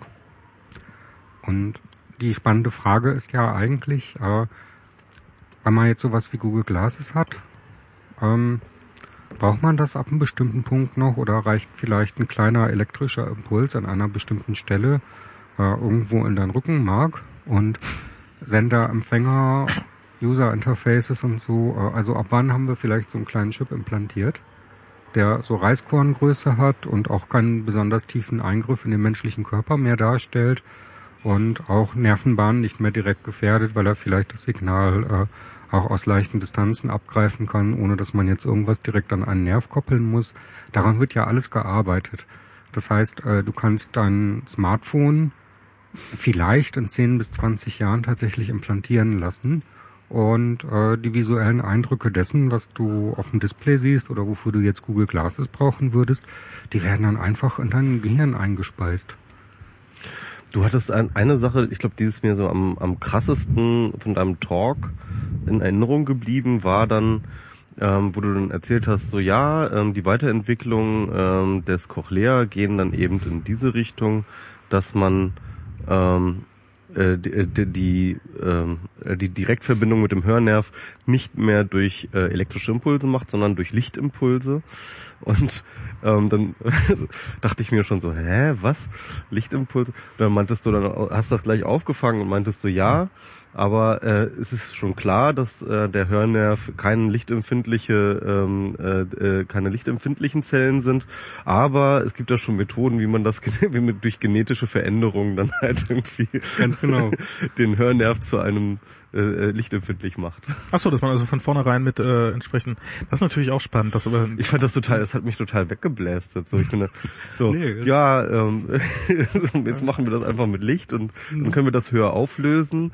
Ja, es geht aber natürlich nicht. Dann machen wir halt einfach mit per, per genetischer Veränderung einfach den Hörnerv äh, ähm, sie- äh, lichtempfindlich. Ja, also äh, bei der Gentechnik muss man ja zwei Dinge unterscheiden. Das eine ist irgendwie in die Vererbung eingreifen. Das soll da natürlich nicht gemacht werden, sondern es soll das machen, gemacht werden, was auch heute schon bei Gentherapie Alltag ist. Das heißt, äh, du äh, hast ein nicht wie gewünscht funktionierendes Gewebe und du injizierst in dieses Gewebe Genfähren. Das sind ungefährliche Viren, die den Genschnipsel enthalten, den du in den Körper bringen möchtest und bestimmte Zellen infizieren und dadurch diesen Genschnipsel in diese Zellen hineinbringen und an den folgenden Regenerierungsstufen dieses Gewebes äh, fangen dann die Zellen an, die gewünschten Eigenschaften zu haben. das ist aber noch Zukunftsvision. Nein, oder? das macht, wird heute gemacht. so. Das nennt man Gentherapie. Ah, krass. Eine, also ich weiß jetzt nicht, bei welchen Das ist ein Erkrankungen Virus eingesetzt Dann, ne? so, ja. ich weiß jetzt nicht, bei welchen Erkrankungen das eingesetzt werden, meistens Erbkrankheiten und so. Aber wenn man dann so in der Zeitung liest, so die und die Erkrankung äh, kann man mittlerweile per Gentherapie behandeln oder heilen, dann ist genau das gemeint und das wird schon seit über zehn Jahren gemacht. Ach krass, wusste ich gar nicht. Und Mhm. äh, es hat also nichts damit zu tun, das genetische Material, das du weiter vererbst, zu verändern. Ja. Dazu müsste man dann tatsächlich dann an deine Hoden ran und deine Spermien irgendwie so verändern, dass die zukünftig anderes Genmaterial als zuvor enthalten. Das wird aber nicht gemacht, darum geht's nicht. Und damit ist es tatsächlich möglich, den Hörnerv lichtempfindlich zu machen. Ähm, dann kann man die Dioden wesentlich enger packen, weil es nicht so, äh, weil die sich dann nicht gegenseitig elektrisch stören. Das ist gerade im Innenohr besonders kompliziert, weil die Flüssigkeit im Innenohr wie ein Elektrolyt wirkt, also Ah. leicht leitend ist. Und dann könnte man eine wesentlich höhere Auflösung des Klangeindrucks erzielen. Und man hat zwei Probleme, die werden halt noch zu heiß, aber äh, ich glaube, das Problem löst sich mit der Zeit fast von alleine, wenn man dran, dran rumforscht. Das andere Problem halt, wir brauchen einen lichtempfindlichen Hörnerv. Und das hat man jetzt mit Mäusen gemacht. Man hat also per Gentherapie äh, den Hörnerv so verändert, dass man dann äh, ein Lichtsignal da reingeben konnte und dann anhand der Hirnströme der Maus gemessen hat, ah, diese Maus hört jetzt was, wenn wir dort im Ohr Licht anmachen. Aber Und das hoffe ich, kommt dann irgendwann auch für Menschen und äh, ich bin gerade sehr geneigt, mich da äh, irgendwie auch als Proband zur Verfügung zu stellen. Ich versuche gerade äh, rauszukriegen, wer das genau macht, um mit den Kontakt aufzunehmen. Cool. ist dann nicht eigentlich der nächste Schritt äh, sozusagen Sinne zu reaktivieren, die wir im Laufe der Evolutionsgeschichte schon mal hatten, aber verloren haben? Also ähm, äh, was mir jetzt so auf Anhieb einfällt, äh, wir sind ja mal Affen gewesen und hatten alle äh, Schwänze und hatten wahrscheinlich dann auch entsprechend in diesen Schwänzen ähm, Gefühls, äh, also die Fähigkeit, was zu fühlen. Und äh, wahrscheinlich sind dann auch irgendwo im Hirn die Nervenenden vorhanden, die man bräuchte, um das äh, zu stimulieren und äh, dass man die vielleicht wieder reaktivieren könnte. Also vielleicht über, über Und dann mit einem Buttplug machst du dann was. Nee. Du willst ja einen künstlichen Schwanz bauen. ich will mir einen künstlichen Schwanz bauen, um Twitter-Nachrichten zu empfangen. also wäre jetzt so, der- wäre jetzt so relativ, also so der erste, meinetwegen auch äh, Flossen oder äh, äh, virtuelle Kiemen oder sowas. Ja, das, das klingt nach einem sehr coolen Projekt. Also äh, so einen Schwanz hinten anbauen, das müsste eigentlich gehen. So abgreifen mit den Nervenenden ist halt äh, sehr problematisch. Äh, da müsste man rauskriegen, äh, wo die bei Menschen genau sitzen und ob die noch reaktivierbar sind. Und äh, ein ja, Problem, beziehungsweise direkt im Hirn die entsprechenden Stellen stimulieren. Nee, ja, das kannst du auch machen, aber stimulieren direkt im Gehirn bedeutet auch, dass du Dioden direkt ins Gehirn einsetzen musst. Das ist auch schon, äh, muss man schon, also man sehr vorsichtig mit Okay. umgehen und nicht unbedingt so aus Spaß machen. Aber nochmal zu Cochlea, ähm, weil du ähm, hast an dem Talk auch äh, gesagt, äh, behauptet, ähm, du hast in dem Talk auch gesagt, dass Cochlea halt ähm, nicht bei jedem Gehörlosen funktioniert, sondern ähm, deswegen komme ich auch drauf. Ähm, die Gehirnregionen fürs Gehör müssen schon mal aktiviert gewesen sein. Sie müssen schon ein ausgebildet worden sein. Die ähm, sie müssen, äh, man muss schon mal gehört haben eigentlich, damit äh, Cochlea funktioniert. Ja, genau. Also die äh, äh, das Gehirn ist sehr sehr plastisch und gerade in den ersten zwei Lebensjahren bildet sich das, was äh, das Gehirn erst in seiner Struktur so richtig heraus. Und äh, die Sinneswahrnehmung dessen, was ein Kleinkind in diesen ersten beiden Lebensjahren bekommt, ist entscheidend dafür, was dieses Kind äh, im späteren Leben äh, mit seinem Gehirn und mit seinen Sinnen so anstellen kann. Und wenn dann da äh, einfach kein Input vom Ohr kommt, dann verkümmern diese äh, Hirnstrukturen und sind auch nachträglich nicht mehr reaktivierbar. Die müssen mhm. sich tatsächlich in dieser Zeit bilden. Und ein gehörlos geborener Mensch, der bekommt zwar auch Höreindrücke, der hat auch ein Hörzentrum im Gehirn, das ist aber nie äh, nicht einmal nicht trainiert worden, sondern das hat tatsächlich sich nie so richtig herausbilden können, abgesehen von so einer äh, rudimentären Kernfunktion. Das heißt, in den allermeisten Fällen hören diese Menschen schon was, aber werden nicht in der La sind nicht in der Lage zuzuordnen, was sie da hören. Oder so ein bisschen, aber verstehen Sprache zum Beispiel nicht. Mhm. Und für äh, wirklich äh, für solche Menschen, manche empfinden das so als okay, cool, ich äh, bleibe weiter gehörlos, aber kann wenigstens Geräusche hören. Und für manche ist das aber auch die totale Quälerei, diese Impulse zu kriegen und überhaupt nichts damit anfangen zu können. Oder geben sich dann sogar noch selber die Schuld, warum bin ich jetzt schlechter als die anderen, jetzt habe ich das, aber höre immer noch nichts. Und äh, das hat sehr viele Menschen sehr unglücklich gemacht. Mhm, okay. Das habe ich irgendwann mal, ich habe irgendwann mal einen Artikel über jemanden gelesen, der äh, wohl nicht 3D sehen konnte. Also aufgrund irgendeines hm, genetischen Defekts oder was auch immer. Und das war erstaunlich leicht heilbar. Ähm, und nee, Quatsch, er war blind, er war komplett blind und äh, das war heilbar, also er konnte dann wieder sehen und das hat ihn nicht, wie man erwarten würde, äh, zu einem der glücklichsten Menschen der Welt gemacht, sondern äh, er hat sich ein Jahr später totunglücklich umgebracht und äh, es war wohl ein mhm. totales Desaster für ihn. Weil er äh, halt selber nie sehen gelernt hat, oder was? Oder wie? Offensichtlich, also er hat wohl so mhm. Sachen probiert, wie aus dem Hotelfenster die Autos unten auf der Straße anzufassen und sowas, also so Dinge, die wir einfach, wo, wo uns ja. absolut klar ist, das geht einfach nicht und äh, und das mhm. ist, es hat ihn wohl äh, völlig überfordert. Völlig überfordert. Ja. Also es ist ähm ja, ich meine, das ist auch krass. Also eigentlich ist so sehen und hören sind ja, wenn du dir das äh, genau anguckst, das sind ja unfassbare komplexe Datenverarbeitungsmechanismen, die da irgendwie ähm, trainiert wurden. Und bei beiden wäre ich manchmal froh, wenn ich sie abschalten könnte einfach. Ja, das, das stimmt, ja. Aber wie ist denn, du hast, du hast vor gar nicht so langer Zeit mal so einen, äh, diesen Artikel geschrieben über äh, sozusagen diesen ähm, was ich ja als Außenstehender, ich krieg diese Diskussion mit, äh, hier mit äh, Augenschmaus zum Beispiel, die ist ja da äh, auf Twitter, heißt sie, die, die ja sehr aktiv ist für sozusagen, die, die, die ja auch das Cochlea-Implantat sozusagen für äh, tendenziell was Böses halt, hält, das sage ich jetzt mal vorsichtig. Tendenziell Böses hat. Sie hatte, ähm, um das mal ganz kurz, sie hatte tatsächlich ähm, äh, gesagt, dass Cochlea-Implantat wäre ein Genozid an den Gehörlosen. Okay, dann war sie das tatsächlich mit dem Zitat. Ich wusste nicht genau, das wäre jetzt das nächste, was ich gesagt hätte. Ähm, der Artikel, wer den nicht gelesen hat, unbedingt lesen, weil das ist echt ganz spannend, weil man kann so ein bisschen danach verstehen, oder man kann danach verstehen, warum, warum sie dieser Meinung ist, warum das vielleicht auch gar nicht so bizarr an den Haaren herbeigezogen ist. Äh, ähm, also du bist offensichtlich da dieser Technik sehr aufgeschlossen gegenüber und also es ging es ging in dem Artikel ging es darum, dass äh, dass zum Beispiel Gebärdensprache bis vor äh, erschreckend kurzer Zeit als etwas äh, Schlimmes galt. Ähm, ja, was heißt schlimm? Ähm, es galt halt so als als behelfsmäßige Notsprache mhm. ähm, und wurde von Linguisten nicht so richtig wirklich anerkannt als eigenständige Sprache. Und äh, so im Jahr 1880 gab es äh, die sogenannte Mailänder Konferenz. Da haben sich so Pädagogen äh, aus ganz Europa getroffen und mal so festgelegt, was machen wir jetzt eigentlich mit gehörlosen Menschen. Äh, wie beschulen wir die jetzt? Mhm. Wie integrieren wir die? Was machen wir mit denen? Und ähm, da wurde eben festgelegt, diese Menschen sollen in einer komplett hörenden Umgebung irgendwie zurechtkommen und darauf gedrillt werden. Und äh, Also ein bisschen so, als ob man Rollstuhlfahrer dazu zwingt, in einer Umgebung klarzukommen, in der äh, es keine Rampen gibt. Genau, so in der Art kann man sich das vorstellen. Und ähm, die äh, Gebärdensprache ist dann im Schulunterricht immer unterdrückt worden. Sie ist auch gesellschaftlich gar nicht anerkannt gewesen.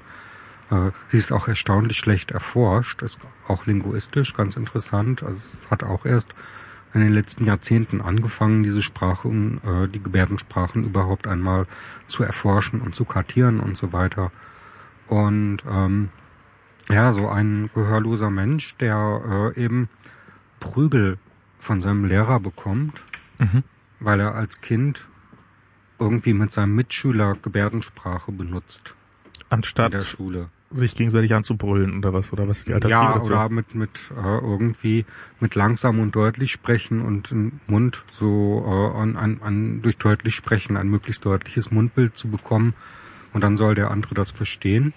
Äh, das ist das ist Quälerei. Ich meine, Mhm. wenn die im Matheunterricht sitzen, sollen die fucking Mathe lernen und nicht äh, da irgendwie rumkrebsen, was der Lehrer denen da irgendwie mit tausend Tricks erklärt. Natürlich ist das eine vernünftige Idee, äh, Menschen mit Behinderung irgendwie, ich sag mal so in Richtung Empowerment zu helfen, Strategien zu entwickeln, äh, in einer nicht komplett inklusiven Welt trotzdem irgendwie klarzukommen.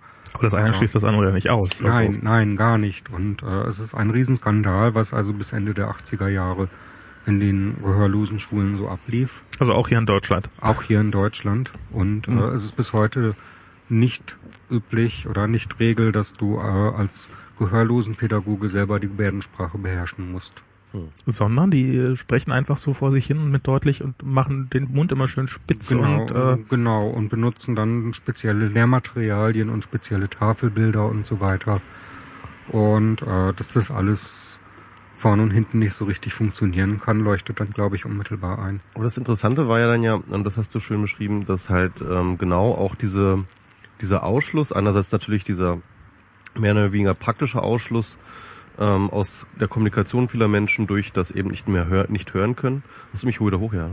Ähm, ähm, wieder äh, nicht hören können. Ähm, andererseits aber natürlich auch die ähm, Nichtbeachtung und ähm, der Disrespekt gegenüber den ähm, eigenen kulturellen Praktiken, die sich daraus aus dieser Situation heraus ergeben haben, natürlich so eine Art Subkultur entstanden ist. Ja, Also eine klassische Subkultur eigentlich fast genauso wie der Hip Hop, ja, ähm, der halt, ja, ich meine, ich meine, äh, so, so, so entstehen Subkulturen nur angenehm leise. im Hip Hop. Ähm, Im Gegensatz zum Hip-Hop. ja, im, im Hip Hop, äh, man muss das ja so sagen, der ist ja tatsächlich entstanden, weil ähm, junge äh, schwarze äh, Afroamerikaner kamen nicht in die Clubs und haben dann einfach ihr eigenes Ding gemacht, ja, mit äh, eigenen Plattentellern und und äh, und äh, in die Mikro in die Mikros ähm, rappen. Und ähm, aus dieser und daraus ist Hip Hop entstanden. Also das ist ganz ja ganz oft so, dass halt so eine Subkultur genau aus so einer Ausgrenzungssituation heraus entsteht. Und im Endeffekt ist das halt bei den Gehörlosen ähnlich passiert, dass sie halt auch gerade aus dieser Ausgrenzungssituation dann eben eine Subkultur gebildet haben. Das kann man schon so sagen, oder? Ja, kann man so sagen. Wobei jetzt die äh, ein paar Gehörlose dich jetzt sofort lynchen, weil äh, sie möchten sich als wirklich vollwertige Kultur verstanden wissen und nicht bloß als Subkultur. Ja. Ich sehe es auch problematisch. Es, es eiert irgendwo im Graubereich zwischen eigenständiger Kultur und Subkultur Was ist denn herum. jetzt? Äh, Was ist, ja, äh, was weiß ist nicht, wo da genau wo- die Trennung Genau, ist. wo würdest du denn jetzt die Trennung ähm, sehen zwischen Subkultur und voll, also voll ausgewachsener Kultur? Ich würde sagen, nennen Subkultur klingt cooler, aber Naja, also Subkulturen äh, leben ja immer umgeben von einer Wirtskultur. Mhm. Also wenn du einer Subkultur angehörst, gehörst du immer gleichzeitig auch der größeren umgebenden Kultur an. Mhm. Also du bist jetzt so irgendwie die Subkultur der Netizen- Netizens und Blogger und Podcaster und so, aber Mhm. du bist trotzdem, gehörst du auch zu der westeuropäischen, manche sagen christlich-abendländischen, ich nicht, aber so, Ja, ja. dem gehörst du trotzdem Aber, irgendwie an. und, aber die, Aber, und, mein- die, und die Gehörlosen würden das jetzt für sich bestreiten, dass sie gar nicht mehr aber es gibt, Teil es der gibt normalen Gehörlose, die das bestreiten. Genau, ähm, die sagen, ihre Sprache ist komplett eigenständig, ihre Kultur ist komplett eigenständig. Äh, ihre Codes und wie sie miteinander umgehen, ist komplett eigenständig. Ein Gehörloser in Deutschland, für den ist Deutsch eine Fremdsprache, die als solche erst einmal zu erlernen ist. Falls das Und- überhaupt möglich ist. Ähm, naja, es, es stimmt so halb, aber es stimmt eben auch nicht komplett, weil zum Beispiel jedes Land seine eigene Gebärdensprache. Genau, das wäre jetzt, kann, kannst du Gebärdensprache?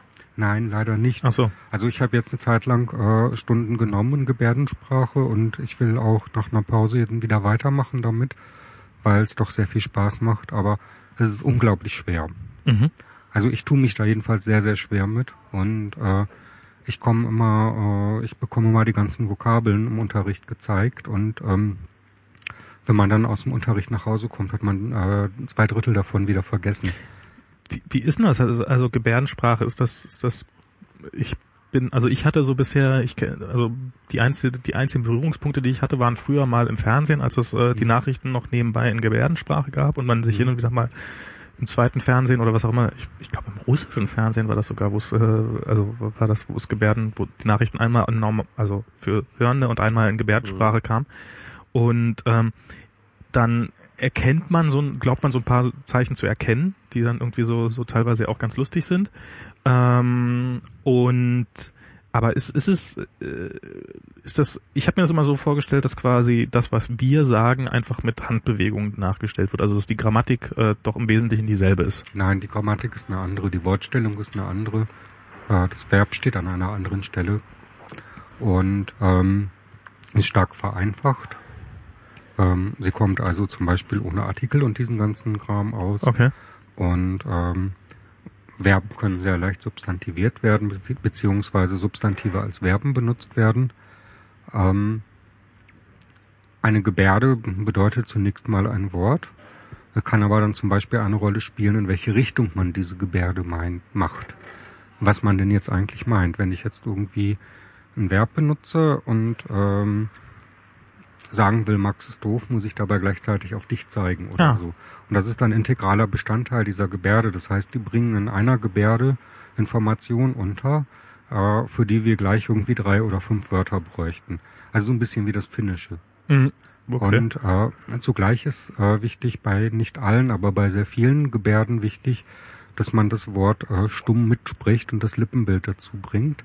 Daran kann man dann auch die Verbindung der Gebärdensprache zur Lautsprache eben erkennen, Mhm. dass sie eben doch viele Elemente enthält der äh, Lautsprache des Landes, in dem sich der Gehörlose da gerade befindet.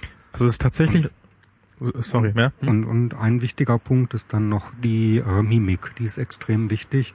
Wenn du zum Beispiel den Kopf so ein bisschen senkst und äh, einen spitzen Mund machst, wie wenn du ein Küsschen geben möchtest und gleichzeitig die Augenbrauen hebst, Ich dann hast du eine Ich Frage gestellt. Okay, Dann hast du, dann war das eine Frage. Das ist also ein Fragezeichen okay. in Verbindung mit der Gebärde, die äh, du da jetzt mit tust. Ach so, okay. Also die Mhm, Gebärde mhm. für äh, Sozusagen Gehen. Satzzeichen sind das dann sozusagen, Ja, also- die Mimik. Also die Gebärde für Gehen heißt dann halt einfach, äh, okay, wir gehen los. Mhm. Ähm, wenn das du ist wie im Russischen. Paschli. Das ist ein Genau. Wort. Das ist, Ja. Wollen wir langsam mal losgehen? Fragezeichen. So, ist Paschli. Aber, aber in dem Moment, wo du halt diesen Gesichtsausdruck dazu machst, wird dieses Wort zur Frage. Gehen wir jetzt? Fragezeichen. Mhm. Und äh, dann kannst du schon so ein bisschen erahnen, äh, wie anders dann die Gebärdensprache doch funktioniert. Und Ist das, ist das also, wenn du, ähm, wenn, äh, also ist es, äh, also es gibt, es gibt eine deutsche Gebärdensprache und es gibt eine französische Gebärdensprache und es gibt also sozusagen offensichtlich durch diese, durch, durch, durch die, äh, gerade durch den Mund und sowas, durch die, dass man probiert sozusagen diese Wörter zu sagen, ähm, gibt es Unterschiede, aber ähm, ein, Fran ein französischer äh, äh, äh, Tauber und äh, also oder Gehörloser und ein deutscher Gehörloser könnten die sich verstehen auf Nein. Anhieb? nicht auf Anhieb. Aber sie hätten weniger Probleme als äh, Deutsche und Franzosen, die miteinander sprechen Ja, wollten. sie hatten, sie hatten weniger Probleme. Das ist ungefähr so, wie wenn du als Deutscher nach Dänemark gehst. Da hast du Mhm. weniger Probleme, dich äh, mit auf Dänisch irgendwie halbwegs zu verständigen, als wenn du jetzt in Thailand Urlaub machst. okay. So, und ähm, die, die Gebärdensprachen der Länder untereinander, speziell der Nachbarländer, sind relativ verwandt, äh, äh, so dass also einem französischen Gehörlosen leichter fällt, mit einem Deutschen äh, per Gebärdensprache in Kontakt zu kommen, als der jetzt lautsprachlich mit Deutsch zu Französisch. Aber sie sind auch recht weit auseinander. Diese, diese Kinder, über die wir vorhin gesprochen haben, die heimlich Gebärdensprache gesprochen haben und dafür verprügelt worden sind, wo haben die diese Sprache gelernt? Die bringen sich das untereinander bei, beziehungsweise lernen das von ihren Eltern, wenn die Eltern auch gehörlos sind. Und äh, das ist halt so eine Kultur, die quasi per Überlieferung weitergetragen wurde und ähm, die in der Form auch nicht gelehrt wurde und erst seit einer gewissen Zeit überhaupt zum Beispiel so an Volkshochschulen gelehrt wird oder auch an äh, in Studiengängen für Gebärdensprache, Dolmetscher und Ich so habe weiter. mal gehört, ähm, dass es eine, ein wissenschaftliches Paper gab für eine, hier mach mal, atme mal nicht so rein, genau. ähm, Äh, ähm, Kopf im Service ein bisschen anders genau. halten. So? Ähm, ja. Ähm, dass es ein wissenschaftliches Paper gab über eine, ähm, über eine Untersuchung von einer ähm, Schule, ich weiß nicht mehr, in irgendeinem Entwicklungs- oder Schwellenland oder so etwas, wo halt eine ganze Menge gehörloser Kinder zusammen äh, gelernt haben, ähm, wo aber halt sich keine äh, Gebärdensprache unterrichtet wurde, die aus sich selbst heraus völlig alleine und autonom eine Gebärdensprache innerhalb dieser äh, dieser, kind, äh, dieser Kindergruppe sich entwickelt haben. Also wirklich so aus dem Nichts heraus haben die sich eine Sprache erfunden. Mit äh, Gebärdensprache. Ja, ja, genau. Und das fand ich und das war, glaube ich, das war äh, hatte eine ziemlich große Rolle gespielt bei der ganzen Debatte um die generative Grammatik äh, dieser Chomsky-These. Also Chomsky ist ja so ein Linguist. Ja. Äh, äh, aber naja, auf jeden Fall, ähm, äh, das fand ich sehr interessant, also dass halt tatsächlich da ähm, äh, sich halt auch so plötzlich aus dem Nichts einfach so ähm, nicht nur nicht nur sozusagen, dass man irgendwie so eine Sprache da reinträgt, sondern dass halt Menschen anscheinend irgendwie von ganz alleine anfangen, irgendwie ähm, sich eine Sprache zu erfinden, wenn keine bessere Sprache da ist, so ja.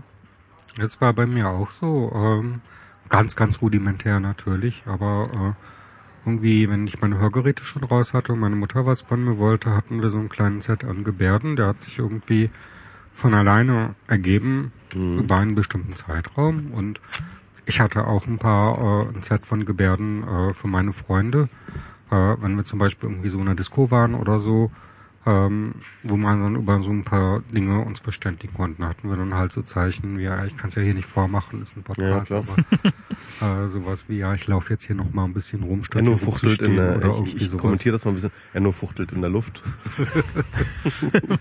Und, Das äh, ist mal gerade übersetzt. Genau. Ja. Und äh, nee, die Menschen, der Mensch ist wohl äh, eine, eine Spracherfindungsmaschine.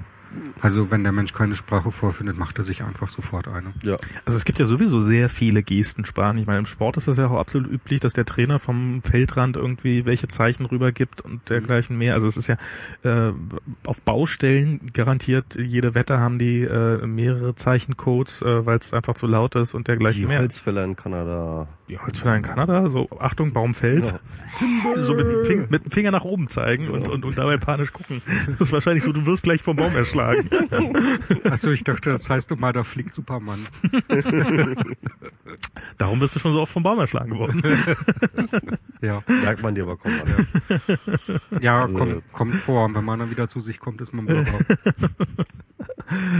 Äh, ja, das ist äh, also es ist es gibt also quasi für die Gebärdensprache gibt es auch keinen also es ist jetzt nicht keine künstliche Sprache oder sowas, die irgendjemand sich mal ausgedacht hat, sondern die ist tatsächlich so eine natürlich entstandene Sprache, die trotzdem weltweit relativ ähnlich ist. Aber nochmal ganz kurz zu dem Subkulturkontext, äh, der ja natürlich ganz eng mit diesem äh, mit der eigenen Sprache ähm, verbunden ist. Ähm, ich fand nämlich, äh, die Argumentation war dann ja zu sagen, okay, ähm, Cochlea ähm, wirkt nun also in diese Community rein, du, du, du waderst wieder. Ähm, äh, Ja, es kommt immer, wenn ich mich zu dir Ja, ja, du darfst einfach, Ja, ja. Das, Michi darf einfach nicht so viel reden. Das ist, Genau. äh, dann, dann, dann muss äh, Enno immer rüber gucken und dann äh, Ähm, jedenfalls war das, äh, äh, war, war, war der Punkt, war da ja, ähm, dass äh, diese Cochlea-Implantate nun ähm, die, äh, die diese Kultur auf diese Art angreifen, dass sie natürlich ihnen ähm, ja im Endeffekt Menschen entzieht. Ja? Also Ja. Leute wie du zum Beispiel, die halt ähm, durchaus äh, sich vielleicht vorher mehr oder weniger, weniger auch notgedrungen äh, der, äh, äh, zu der äh, gehörlosen Community zugehörig fühlten, ähm, werden nun dieser Community auf so eine Art dann auch entrissen, weil du plötzlich ähm, halt äh, jetzt äh, wieder relativ normal hören kannst. Du hast, glaube ich, im Vortrag gesagt, 95 Prozent Hör, ähm, hören kannst du jetzt wieder. Ja, also im Sprachverständnistest, Im Sprachverständnistest, glaube ich. äh, musst du Wörter nachsprechen, die halt so in zufälliger Reihenfolge vom Band kommen und da erziele ich jetzt 95 Prozent Ja. und habe früher 25 gehabt.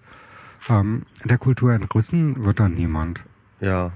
Ähm, Na, aber die Wahrscheinlichkeit, dass jemand sagt, naja, ich habe jetzt äh, auf, ich habe plötzlich auch Freunde, die äh, die mir vielleicht ein bisschen näher sind, aber die auch hören können, das ist ja schon, also ich meine, dass, dass die Leute dann sagen, ich habe was Besseres zu tun oder ich habe was Spannenderes, als mit euch hier was zu machen, sondern ich mache jetzt mein eigenes Ding. Ähm, Wo, wobei Schon Enno, relativ- Enno ja, war ja das eigentlich ist doch kein immer. Entreißen. Das ist doch eine Erweiterung deines Horizonts. ja, ja, also ich, ich, ich sehe es prinzipiell auch so, aber ich, ich, ich kann, also ich konnte diesen Gedanken ähm, zumindest nachvollziehen. Also ähm, es ist anders gemeint. Also ein Gehörloser, der ein Cochlea-Implantat bekommt, hört in 99,9 Prozent aller Fälle nachher nicht so gut, dass er sich dann äh, quasi von der gehörlosen Community abwendet. Äh, jemand, der spät ertaubt ist, so wie ich, ist nur relativ selten so tief in die gehörlosen Kultur integriert Mhm. Und hat immer, steht immer auch mit einem Fuß in der hörenden Kultur, schon wegen der ganzen Kindheit, der Sozialisation und so weiter. Das ist nämlich mich auch. Das also- heißt, ich bin auch nicht der gehörlosen Kultur entrissen gewesen, weil ich mich äh, da nie wirklich integriert habe, sondern eben statt äh, die gehörlosen Kultur zu nehmen, das Internet genommen habe. Ähm, das, Grund, das eigentliche Problem ist, ähm, um einen vernünftigen Erfolg erzielen zu können, musst du Kinder operieren, und zwar wirklich kleine Kinder, die Mhm. neun bis zwölf Monate alt sind. Weil sich das, haben wir von drüber geredet, also extrem Mhm. früh rausbildet und eigentlich Hopfen und Malz nach einem Jahr verloren ist oder nach anderthalb. Oder wie viel war's? Ja, also das äh, die die ganz entscheidende Phase ist äh, äh, die ersten zwei Lebensjahre und äh, man sagt, wenn es nicht allerspätestens mit sechs erfolgt, dann ist wirklich ganz endgültig der Ofen aus. Aber sechs ist eigentlich schon zu spät. Also man macht das mit neun bis zwölf Monaten Also je früher, desto besser. und genau und dann hat dieses Kleinkind äh, eine sehr sehr wirklich sehr hohe Chance anschließend sich normal hören zu entwickeln. Ähm, die ersten, wo man das gemacht hat, da ist das Ganze jetzt zehn Jahre her. Und die gehen alle zur Regelschule, die schaffen alle 100 Prozent in Hörtests und so weiter. Die sind alle ganz normal begabt und können ganz normal dem Unterricht folgen und führen ein normales Alltagsleben damit. Es ist ein riesiger Erfolg. Äh, Es wird dann immer so getan, als würden die äh, gequält und kaputt therapiert und müssten ständig äh, beim Logopäden rumhängen und so.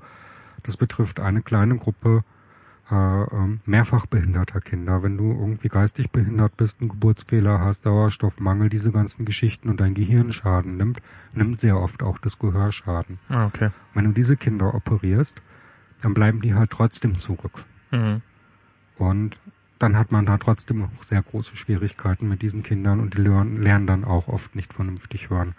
Und wenn man die, das trennt und wenn man ein komplett gesundes, gehörloses Kind nimmt, dann ist die Chance also überwältigend hoch, dass dieses Kind ein quasi normales Gehör hinterher hat. Und das ist dann eigentlich die große Angst der gehörlosen Community, dass ihr auf diese Weise der Nachwuchs wegbricht, weil äh, gibt's, geben wir das mal zu, so der normale Mensch hat einfach nicht so jetzt irgendwie das großartige Interesse, sich mit Gebärdensprache und diesem Ganzen auseinanderzusetzen, außer es passiert irgendwas im Leben, dass man wen kennenlernt und denkt, oh, das ist total faszinierend und ich lerne das jetzt mal oder so, aber das ist doch eine ganz kleine Minderheit, die das tut. Und der Rest halt, weil er dazu gezwungen wird. Ja, ja, und die, ähm, die Gehörlosen haben da eben einfach Angst, dass auf diesem Wege ihre Kultur ausstirbt. Schlicht und ergreifend. Ist ja auch Also- keine ganz unberechtigte Angst. Also ich meine, kann man jetzt erstmal, also ich meine, es ist jetzt kein Genozid, weil äh, äh, Genozid würde ich jetzt doch immer noch definieren als äh, Menschen sterben. Menschen sterben und es wird was ausgerottet äh, gegen seinen Willen und das ist ja eher, äh, es wird, äh, es gibt ein, gibt Leute, die ähm, die in der allgemeinen Gesellschaft besser integriert sind und deswegen ähm, Ja, es gibt ja diese Merkmale eines Genozids und da gehören auch solche Sachen zu, wie zum Beispiel ihnen die Babys wegnehmen. Und äh, auf diesem einen dieser fünf Punkte, so Wikipedia-Definition und so Ah, weiter, okay. stützt sich dann dieser Begriff. Und ich halte das für Wahnsinn. Es geht doch im Endeffekt um Wahlfreiheit. Und wenn du ein Kind hast und sagst jetzt, okay, das wächst jetzt gehörlos auf und dann später soll es selbst entscheiden, dann kann es nicht mehr entscheiden. Also musst du, man muss zwangsläufig diese, als Das heißt- Eltern diese Er- Entscheidung treffen. Ja, die Eltern müssen sowieso die Entscheidung treffen, aber das Kind äh, soll ja die Wahlfreiheit haben. Das heißt, wenn das Kind ein Implantat bekommt, kann das Kind mit 16 oder 18 Jahren sagen, nee, ich möchte lieber in der gehörlosen Kultur leben, beziehungsweise äh, das Implantat auch äh, wegmachen lassen oder so. Da hat es die Wahlfreiheit. Wenn du dem Kind das Implantat nicht gibst, hat es diese Wahlfreiheit einfach nie. Hm. Also das ist, wo, wobei die Wahl, Wahlfreiheit ist natürlich auch nur noch Theorie, also muss ich, muss ich jetzt schon einschränkend sagen, also ich, nicht, dass, dass ich deswegen irgendwie das, das, äh, wenn ich mit, mein ganzes Leben lang gehört habe, wie ein normal Hörender und äh, dann mit 16 oder 18 vor die Wahl gestellt werde, möchtest du ab sofort gar nichts mehr hören, dann äh, weiß ich nicht, ob man noch eine ernsthafte Wahlmöglichkeit hat in dem Moment. Nein, natürlich Aber nicht. also man hat in beiden Fällen keine, keine ernsthafte Wahlmöglichkeit, also müssen das halt die Eltern entscheiden, beziehungsweise ähm, Ich Ich finde müssen das sowieso die Eltern entscheiden, weil das Kind halt in einem Alter ist, in dem man das sie nicht entscheiden und kann. aber aber ich meine Aber Eltern treffen viele Entscheidungen von die die die das Mhm. Kind nachher nicht mehr in Frage stellen kann Hm?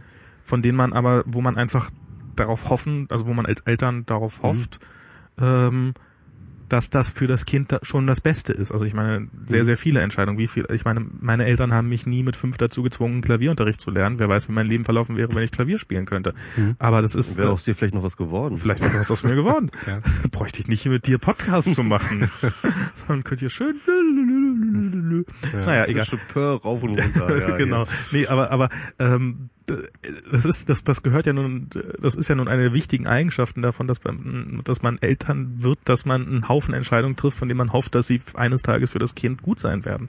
Und ähm, da, ist das da nicht nur eine von vielen Entscheidungen, die und der einzige Unterschied ist, dass sie erst überhaupt erst seit kurzer Zeit möglich sind? Ja, natürlich ist das eine von vielen Entscheidungen und äh, auch wenn ich persönlich es immer wieder schlimm finde, wenn ich höre, dass Eltern äh, ihren Kindern diese Operation vorenthalten, muss ich respektieren, dass sie das eben für besser ansehen für ihr Kind, weil sie sich eben so der gehörlosen Kultur verhaftet fühlen. Ähm, es ist ja so, äh, die, die meisten, ich bin mir jetzt nicht sicher, ob die Zahl stimmt, aber ich glaube ungefähr 90 Prozent aller gehörlosen Kinder werden ja in hörende Familien hineingeboren Oh, so viele, krass. und äh, nur eine Minderheit in gehörlose Familien hinein, während äh, gehör, äh, gehörlose Familien durchaus hörende Kinder kriegen. Die wachsen dann quasi bilingual auf und da spricht doch dann auch überhaupt nichts gegen. Und die bleiben ja auch der gehörlosen Kultur verhaftet, dadurch, dass sie eben in ihrer Kindheit über die Eltern auch gleichzeitig Gebärdensprache lernen, aber eben auch hören lernen und Lautsprache und alles. Und die haben dann eben tatsächlich wirklich die Wahlfreiheit. Aber wenn ich jetzt sozusagen, wenn, wenn jetzt mein Kind geboren werden würde und ähm, es, wo die Möglichkeit existiert, dass es wie ein hörendes Kind aufwächst, äh, ist die äh, enthalte ich ihm nicht sozusagen noch mehr vor, wenn ich äh, das das Cochlea-Implantat nicht äh, ihm gebe, äh, einfach aufgrund dessen, weil äh, sich so viele andere Eltern dafür entscheiden werden, dass äh, dass dass der äh, Kommunikationsraum für das Kind noch kleiner wird sozusagen. Ja, wir sehen das so und äh, für mich ist das auch ein bisschen so, äh, wie wenn Eltern sagen, unser Kind muss jetzt irgendwie nicht Englisch lernen oder nicht aufs Gymnasium gehen, das reicht, wenn es da irgendwie, Hauptschule ist genug. äh, nicht genau, ähm, so wie Papi, ne, da irgendwie Bergbau oder was weiß ich so, ähm, so ein bisschen so ähnlich kommt mir das so vor. Also es ist diese Angst äh, vor, vor anderen Kulturen, vor anderen Gesellschaftsschichten, von den Zugehörigkeiten, es hat unheimlich viel mit Identität zu tun. Also Eltern scheinen Angst davor zu haben, wenn ihr Kind nicht so wird wie sie selber und eine ähnliche Identität auswickelt, äh, ausprägt wie sie selber. Aber ich will nur ganz kurz, noch- sorry, ja. ich will ganz kurz, also ähm, ich finde aber tatsächlich, dass wir hier ein Problem auch streifen, das ähm, den Cyborgism oder sage ich mal das Body Enhancement in jeglicher Hinsicht ähm, grundsätzlich streift, ja. Und äh, das gilt auch gerade in Sachen Behinderung. Also ich sag mal so, die behinderten Communities, das sind ja auch viele, das ist ja nicht nur die Gehörlosen, das sind ja auch ähm, ähm, Leute, die im Rollstuhl sitzen oder wie auch immer. Ähm, äh, in diesen äh, Communities hat sich ja auch ein Emanzipationsprozess statt, hat auch ein Emanzipationsprozess stattgefunden gegenüber der Restgesellschaft und ähm, ein und, und zumindest der Versuch eines neuen Selbstbewusstseins auch zu sagen, ähm, hey, pass mal auf, wir sind nicht krank, hört auf uns wie Kranke zu behandeln, sondern äh, wir sind halt nur anders, ja? Und ähm, zu sagen halt ähm, hier ich bin nicht an meinen an meinen äh, Rollstuhl gefesselt. Irgendjemand hatte so einen äh, super äh, Gag irgendwie von wegen so wenn sie jemanden sehen der an seinen Rollstuhl gefesselt sind dann ähm, ja. dann helfen Sie ihm bitte daraus. ja. Das ist keine angenehme Zustand. Ne, also halt, also äh, ähm, also der der der übliche Blick des ähm, ähm, no normal Gesunden auf den ähm, Behinderten ist halt eben ähm, der auf einen Kranken, ein mitleidiges, oh, der du bist du bist sozusagen defizitär, ja, du bist defizitär. Ähm, ich bin normal, du bist defizitär und du tust mir leid, du hast mein Mitleid und so weiter und so fort. Das ist ja genau das, wovon ähm, die Behinderten weg wollen. Und zwar so aus völlig äh, nachvollziehbaren Gründen.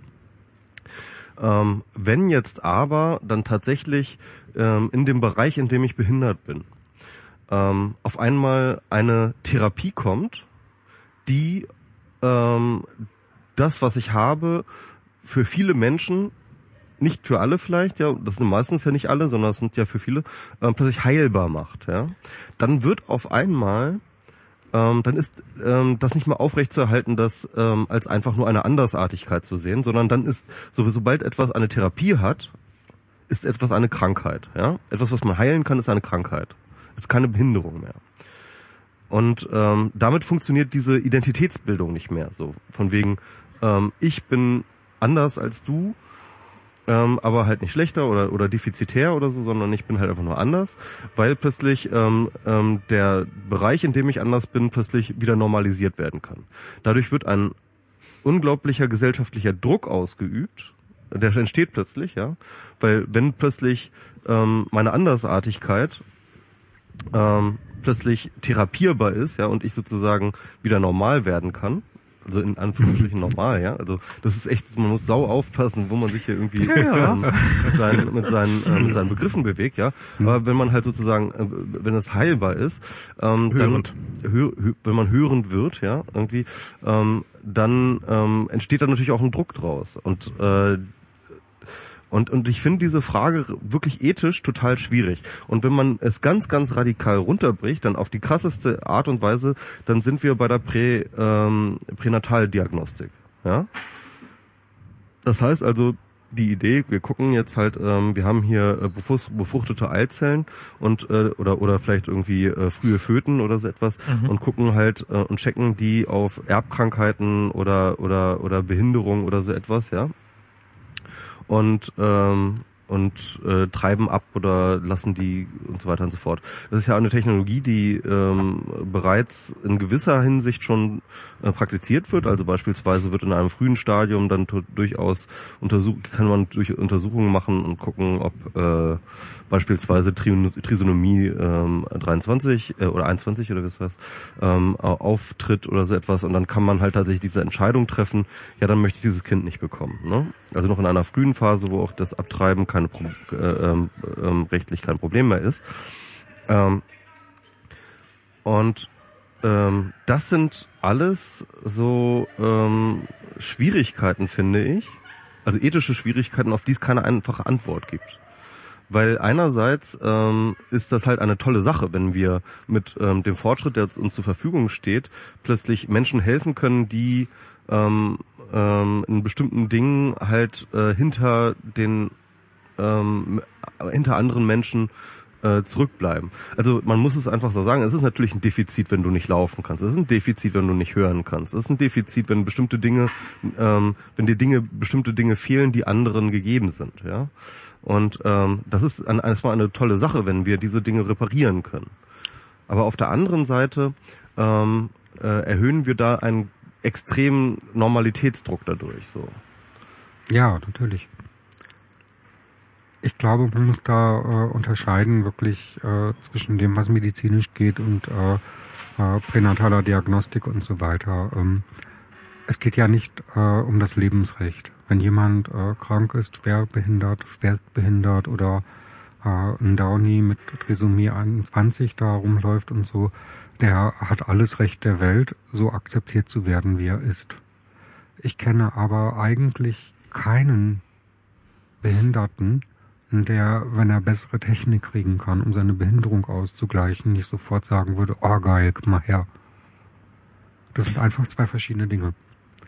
Und äh, zuspitzen tut sich diese Frage tatsächlich nur gerade äh, bei den Gehörlosen, weil die die einzigen sind, die nicht bloß eine Community bilden. Ich meine, Communities sind total langweilig. Ich definiere mich doch nicht darüber, dass mir ein Bein fehlt.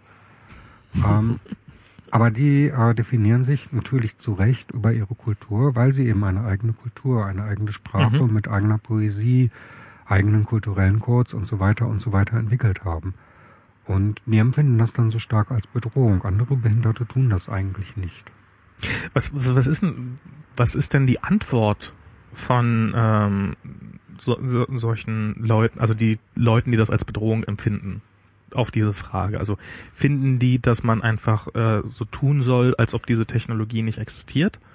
Äh, dass das äh, das Cochlea-Implantat oder ähm, also das wäre dann die einzige Option. Ja, da gibt es verschiedene, weitgehende, verschiedene radikale Meinungen. Also an guten Tagen sagt Julia Probst an Augenschmaus zum Beispiel, dass das äh, Cochlea-Implantat schon toll ist, aber eben nur für Spätertaubte geeignet. Und ähm, aber bei Kindern halt nicht verwendet werden soll und äh, bei Gehörlosen eben nicht gegen ihren Willen. Ähm, an Na, schlechten, ihren an, an schlechten Tagen sagt sie, das ist halt eine Industrie, mit der Geld verdient wird und schon deswegen scheint das alles irgendwie böse zu sein und alles. Ganz kurz, aber gegen den Willen äh, einer Person wird es ja wahrscheinlich auch nicht eingesetzt werden. Nein, das, okay, nein, also. Aber ähm, ja, eben im Fall von Kindern, äh, wo man halt äh, feststellen muss, äh, wo die Eltern halt entscheiden müssen. Klar. Und da ist es natürlich schon problematisch. Also es gibt wirklich diese Fälle, äh, wo da jetzt so ein Jugendamt sitzt, beziehungsweise so ein Sozialamt und sagen, nee, äh, wir bezahlen Ihnen jetzt diesen Gebärdensprache-Dolmetscher für die Schule nicht, lassen Sie sich doch operieren. Und zwar nicht äh, bei irgendwie einem Kind, wo das noch was bringen würde, sondern bei einem sagen wir mal 14-jährigen Kind. Also diese. Fälle gibt es, oder wie? Diese Fälle gibt es und da müssen wir auch unbedingt äh, irgendwas gegen tun, nochmal ganz klar machen, dass da der Ofen einfach aus ist, wenn man das nicht schon in einem ganz frühen Alter gemacht hat.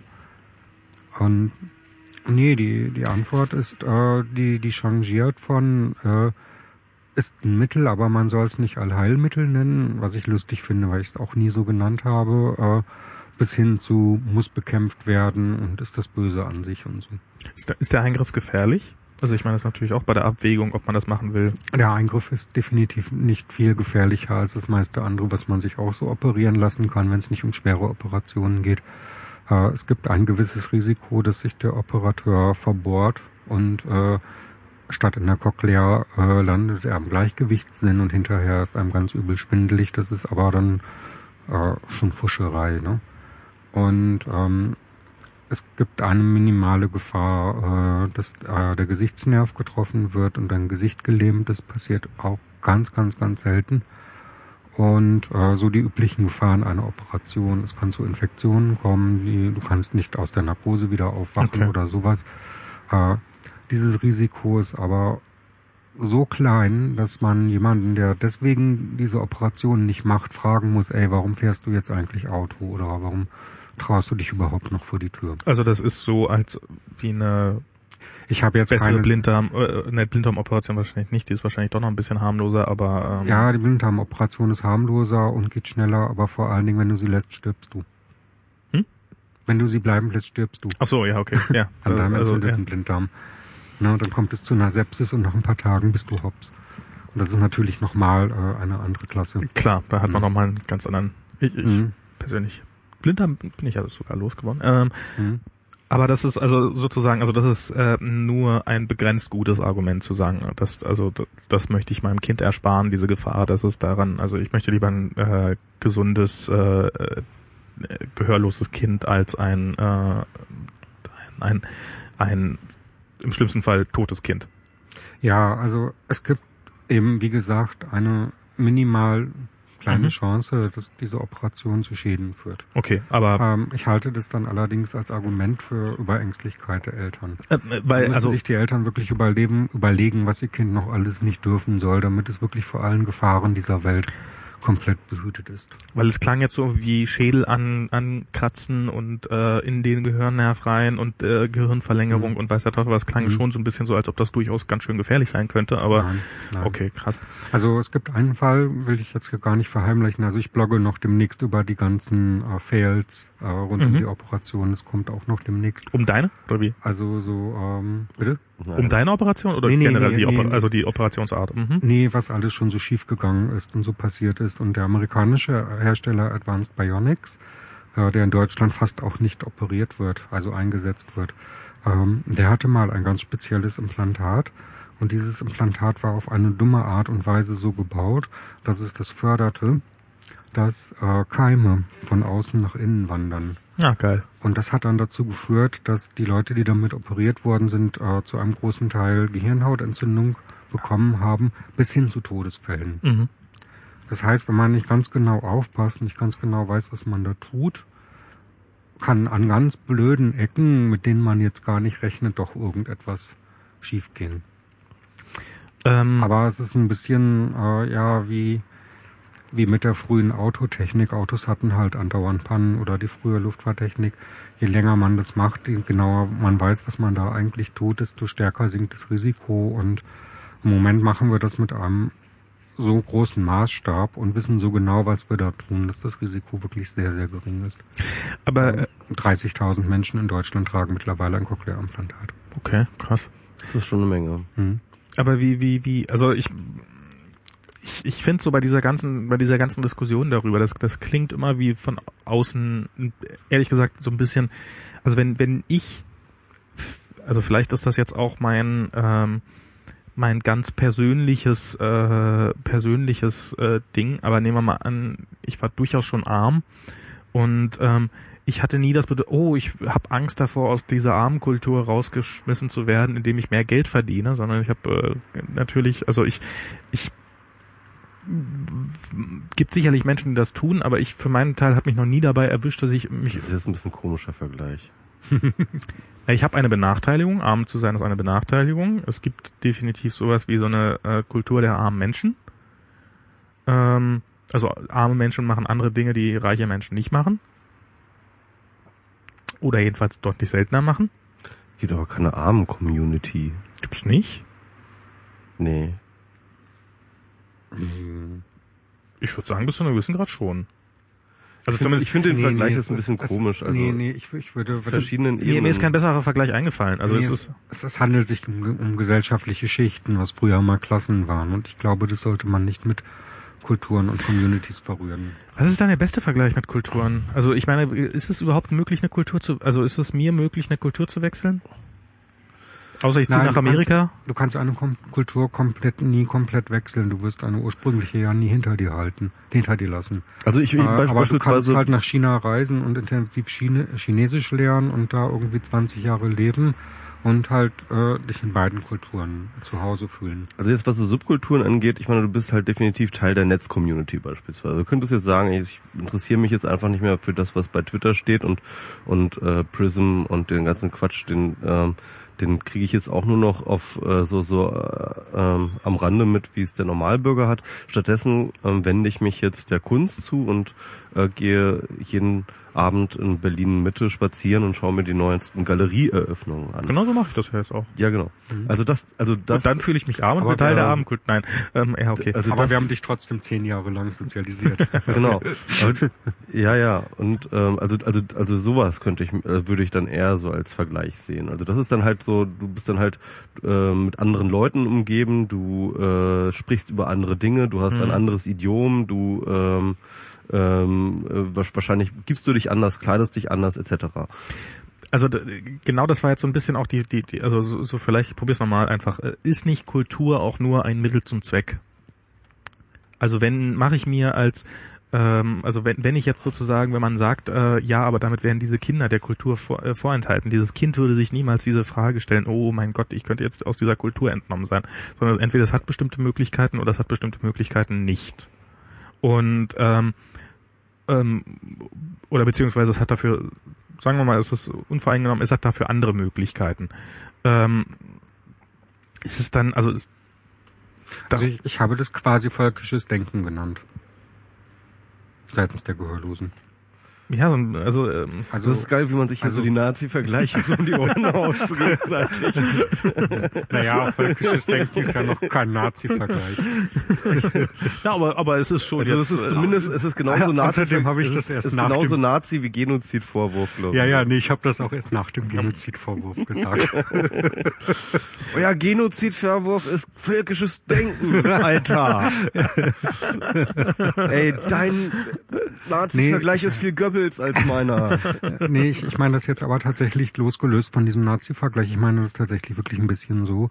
Ähm, da ist eine äh, äh, Kultur oder Subkultur, die äh, ihre kulturellen Werte und ihren Selbstwert äh, als einen so starken Wert an sich definiert, dass das Individuum dort äh, genau, hinten anstehen ja, genau, also, und also, äh, das ist in, in jeder Beziehung problematisch und dabei ist es jetzt egal, ob es äh, um Nazis gegen Juden geht und gegen den Rest der Welt oder ob es in abgemildeter Form um andere äh, Denkmuster gibt. Und ich glaube, so ein bisschen haben wir diese Denkmuster ja. Also eigentlich sollte wir, wir gehören Subkulturen an und wir sind dann gerne irgendwie stolz auf irgendwelche Sachen. Ich habe das im letzten Wir müssen reden da noch gehört mit dem Fußball, wo ihr euch gestritten hat, habt über Fandom und so weiter und ähm, das ist jetzt natürlich längst nicht so krass ausgeprägt, aber so, so Dinge wie Identität und Stolz und Stolz auf sich selbst und Stolz auf seine Leute, die einen so umgeben oder äh, Dinge einfach irgendwie cool finden und andere irgendwie ablehnen, sowas ist doch sehr stark äh, immer wieder so Gruppen und Herden mhm. betrieben. Und ähm, die Identität des Menschen ist ja erstaunlich äh, vage. Also du kannst echt einen Menschen nehmen und durch irgendwelche komischen Zeitläufe von der einen Subkultur in die andere umtopfen und dann siehst du ihn zehn Jahre später wieder und hat komplett andere Ansichten.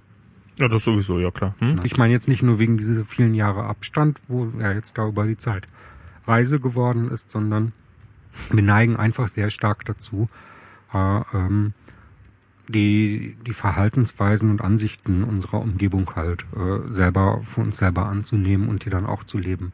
Weil man sie einfach oft genug hört. Habe ich ja hab ich auch schon gemacht, die Erfahrung. Ich merke das auch so rein sprachlich. Also äh, ich bin jetzt demnächst fünf Jahre oder so in Berlin und äh, ich fange an, so so ein ganz bisschen so hier und da so ein bisschen zu Berlinern und äh, Ach komm.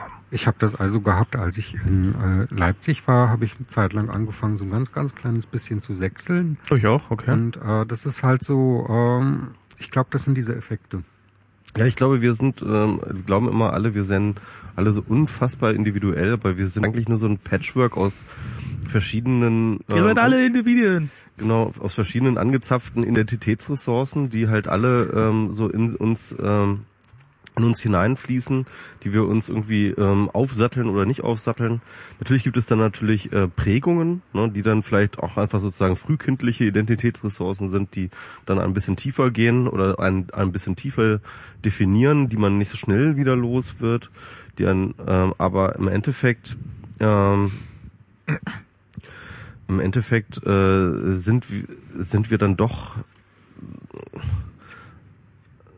lässt sich vieles von dem, was wir sind, immer wieder zurückführen auf Dinge, die wir äh, gelebt haben oder mit denen wir gelebt haben, mit Leuten, die wir gelebt haben und so weiter und so fort. Also das ist schon, das ist schon, glaube ich, sehr, sehr erstaunlich, wenn man sich das auseinander. Aber darum finde ich, also ich fand äh, nochmal ganz kurz diesen, diesen Gedanken, den du vorhin hattest mit den, mit diesen völkische, also ich, nee, also das will ich jetzt ungern im Mund. Ich glaube, bei der, bei der Entscheidung darüber, ob, ob ein Kind, äh, ein neunjähriges Kind, und die Entscheidung ist sicherlich sehr, sehr schwer, ähm, so ein Cochlea-Implantat äh, kriegen sollte oder nicht, äh, glaube ich, sollte man sich einzig und allein von der, davon äh, beeinflussen lassen, ob, ob diese diese Entscheidung, die man trifft für das Kind, mehr Türen öffnet, als es zuschlägt. Also das ist ähm, und und wenn deswegen eine Kultur ausstirbt, das ist tragisch, aber es sind schon sehr sehr viele Kulturen ausgestorben und es sind auch sehr sehr viele neue Kulturen schon entstanden und ähm, es gibt Menschen, die würden diese Haltung als neoliberal bezeichnen. Oder als humanistisch.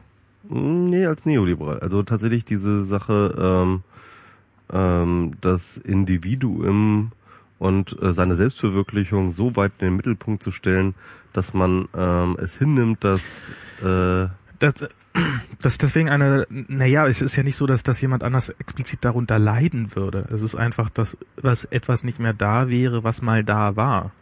Das ist ja, es, es wäre ja nicht mehr, also ich glaube, das Problem bei solchen, bei, bei wenn Kulturen verloren gehen, ist ja, dass, äh, dass, äh, dass niemand es schlimm findet, dass sie weg sind. Ähm, und, und dass das die eigentliche Angst ist, dass man keine Spuren hinterlassen würde. Und äh, sobald jemand da ist, der es vermisst, äh, ist ja die Kultur auch nicht tot, sondern dann ist es, dann, dann wird sie sich auch weiterentwickeln. Also, also da, ich finde, bei, bei medizinischen Eingriffen ist es wirklich relativ, ähm, relativ äh, klar. Hm. Nur das Individuum zählt. Ja, ich meine, eine spannende Frage wäre jetzt natürlich, äh, könnte man ein Implantat bauen, das verhindert, dass Menschen Nazis werden? Juhu. Ja. Nee, man könnte aber ein Implantat machen, dass alle Menschen Nazis sind. Nazis ist heilbar.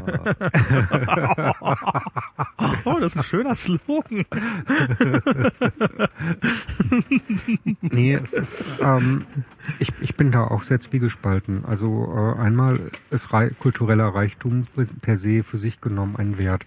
Ja. Gerade auch, weil ich der einzelnen Kultur nicht so viel Wert beimessen möchte, sondern der kulturellen, der kulturellen Vielfalt, äh, die sehe ich als Wert an sich an. Und die möchte ich schon gerne auch bewahren, was natürlich ein konservativer Gedanke ist. Ähm, das Ganze relativiert sich aber stark, wenn man überlegt, dass jede Kultur permanentem Wandel unterlaufen ist. Mhm. Das heißt, äh, die Gehörlosenkultur in 30 Jahren, in 60 Jahren ist auch nicht mehr die Gehörlosenkultur heute. Das heißt, äh, das, was du da jetzt gerade irgendwie cool findest und retten möchtest, das entwickelt sich auch weiter. Das ist im Fluss, das wird immer wieder anders aussehen.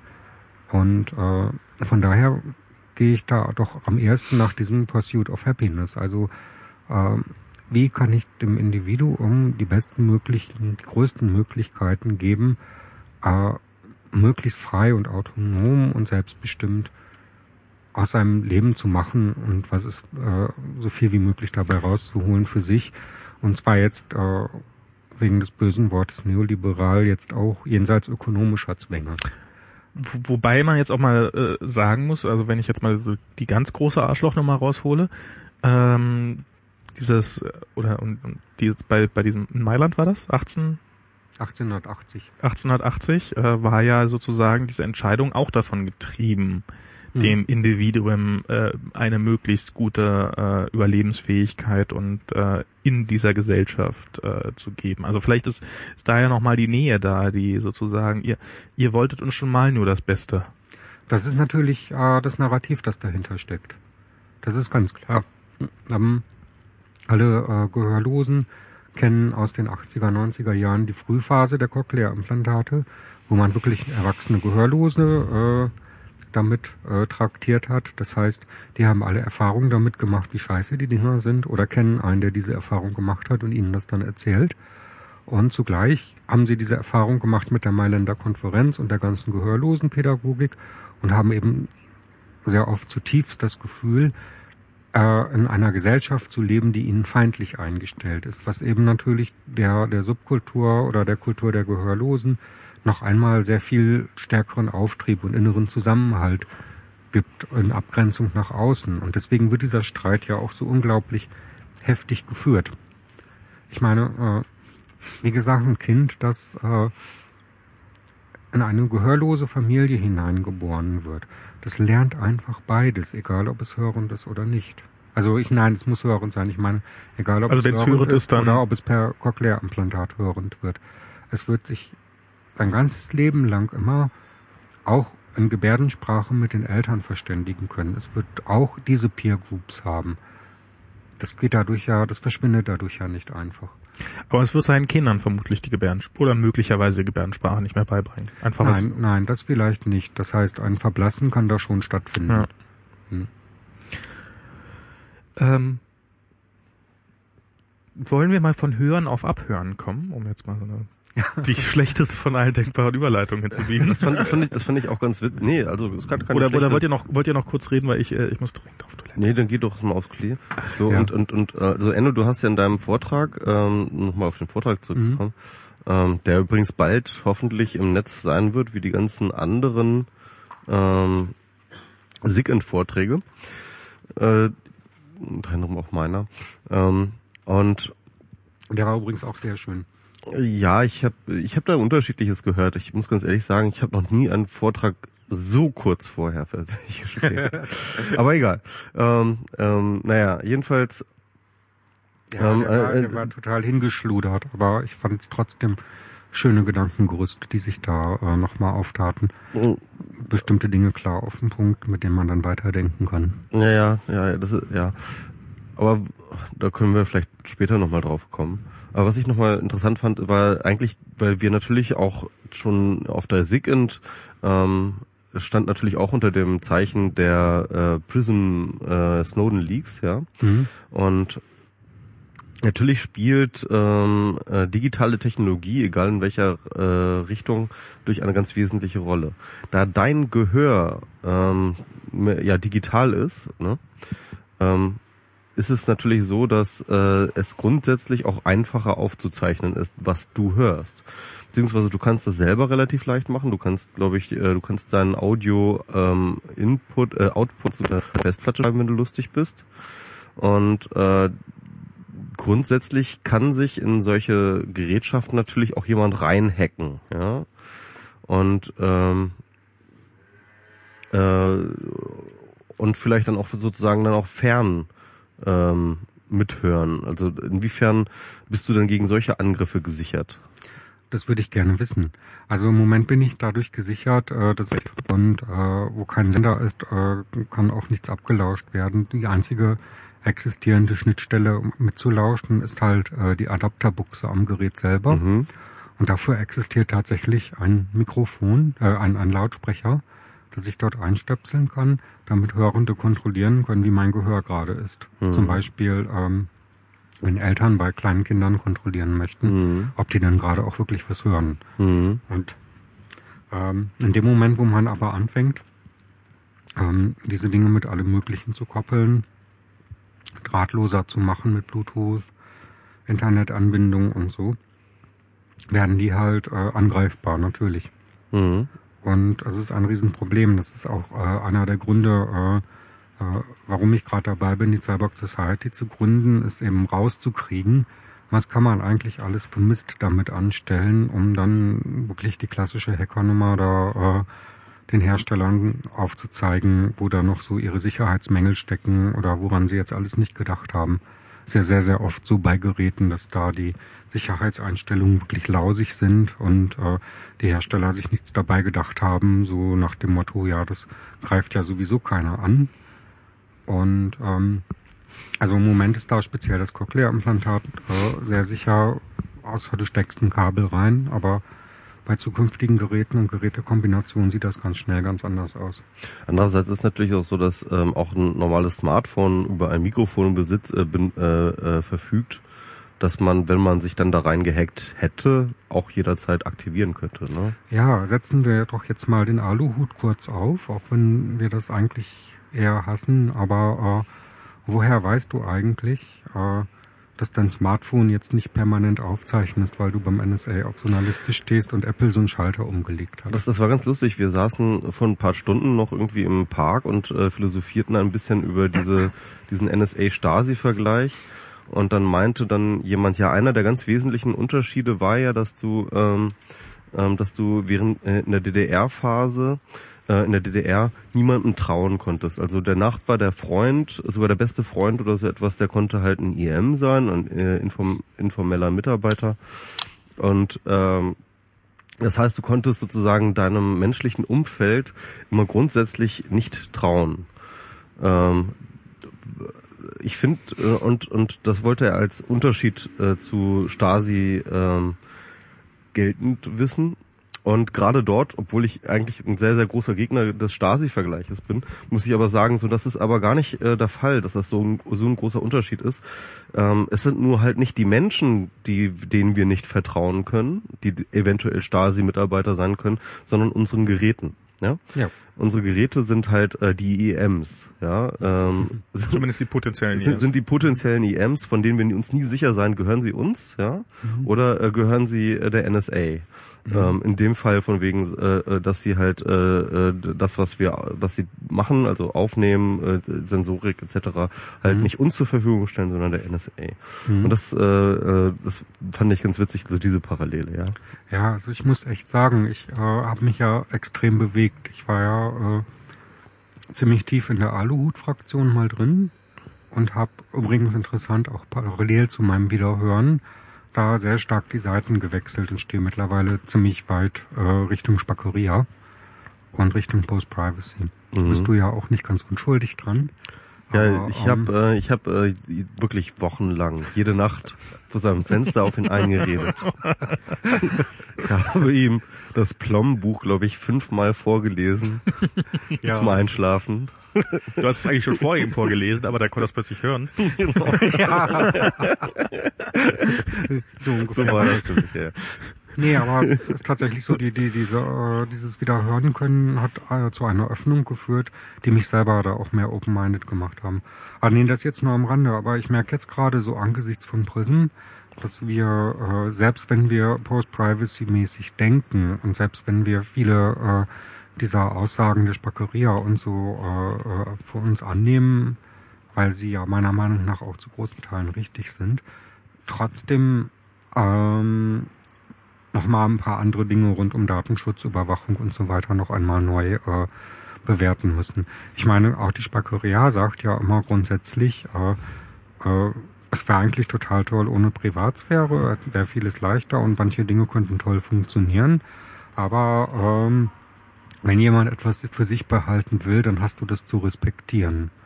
Und dieses zu respektieren, das ist ja jetzt so richtig unglaublich brutal ausgehebelt worden mit Prism. Und Prism hat ja nochmal so klar gemacht, dass es ja alles nichts Neues ist. Dass wir im Grunde seit Jahrzehnten schon in Gesellschaften leben, die äh, nach diesem Schema mit uns umgehen. Und äh, jetzt merke ich also da so ein kleines Stück Aluhut da so, so hinter meinem Ohr hochkriechen, äh, was die Bewertung dieser Dinge dann doch betrifft. Ja, ja, wir haben das ja im letzten Podcast auch versucht, so ein bisschen äh, zusammenzubringen. Falls jemand Shownotes schreiben möchte, Blumenkraft äh, ist jetzt ähm, langsam am Ende und würde, hätte gerne einen Nachfolger. Bitte, Genau. bitte ja, in den, ins Pad. Einmal bitte die Shownotes, bitte. Ja, danke. ähm, Genau. Wäre sehr toll.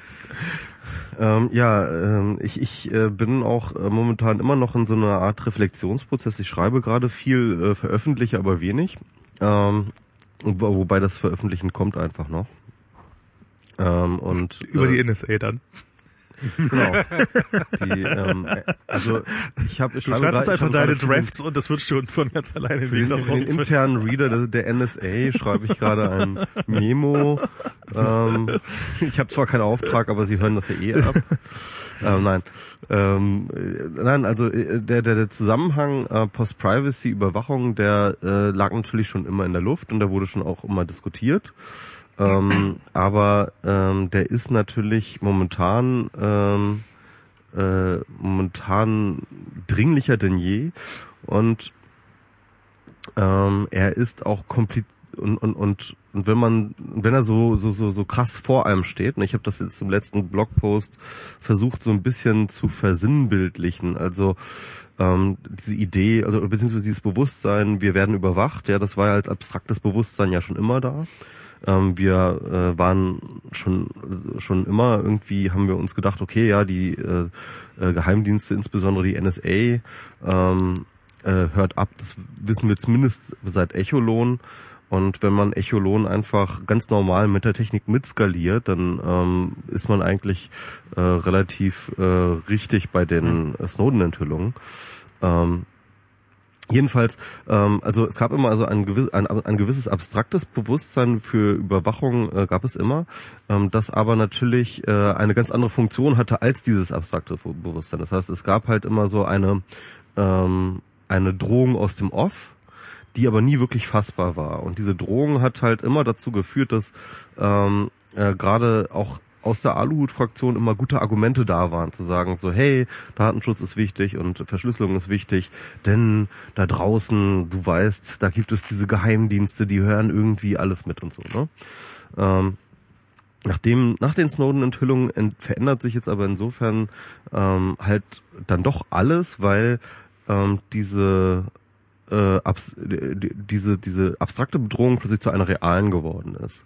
Also die NSA steht plötzlich halt äh, nicht mehr aus äh, ist nicht mehr diese dieses äh, aus dem Off, sondern steht halt im Raum direkt konkret da, benennbar mit den einzelnen Programmen, vielleicht sogar einzelnen Akteuren, ja. Ähm, auch äh, komplett äh, von der Regierung zugegeben und äh, steht halt da plötzlich und wir müssen jetzt irgendwie uns damit umgehen. Und zwar dann eben nicht mehr auf einer ähm, abstrakten, raunenden Art, ja, da sind diese Geheimdienste, die hören mit ab, sondern ähm, steht plötzlich da und zwar auf der gleichen Ebene wie dort äh, die Funkzellenabfrage, die Vorratsdatenspeicherung und so weiter und so fort.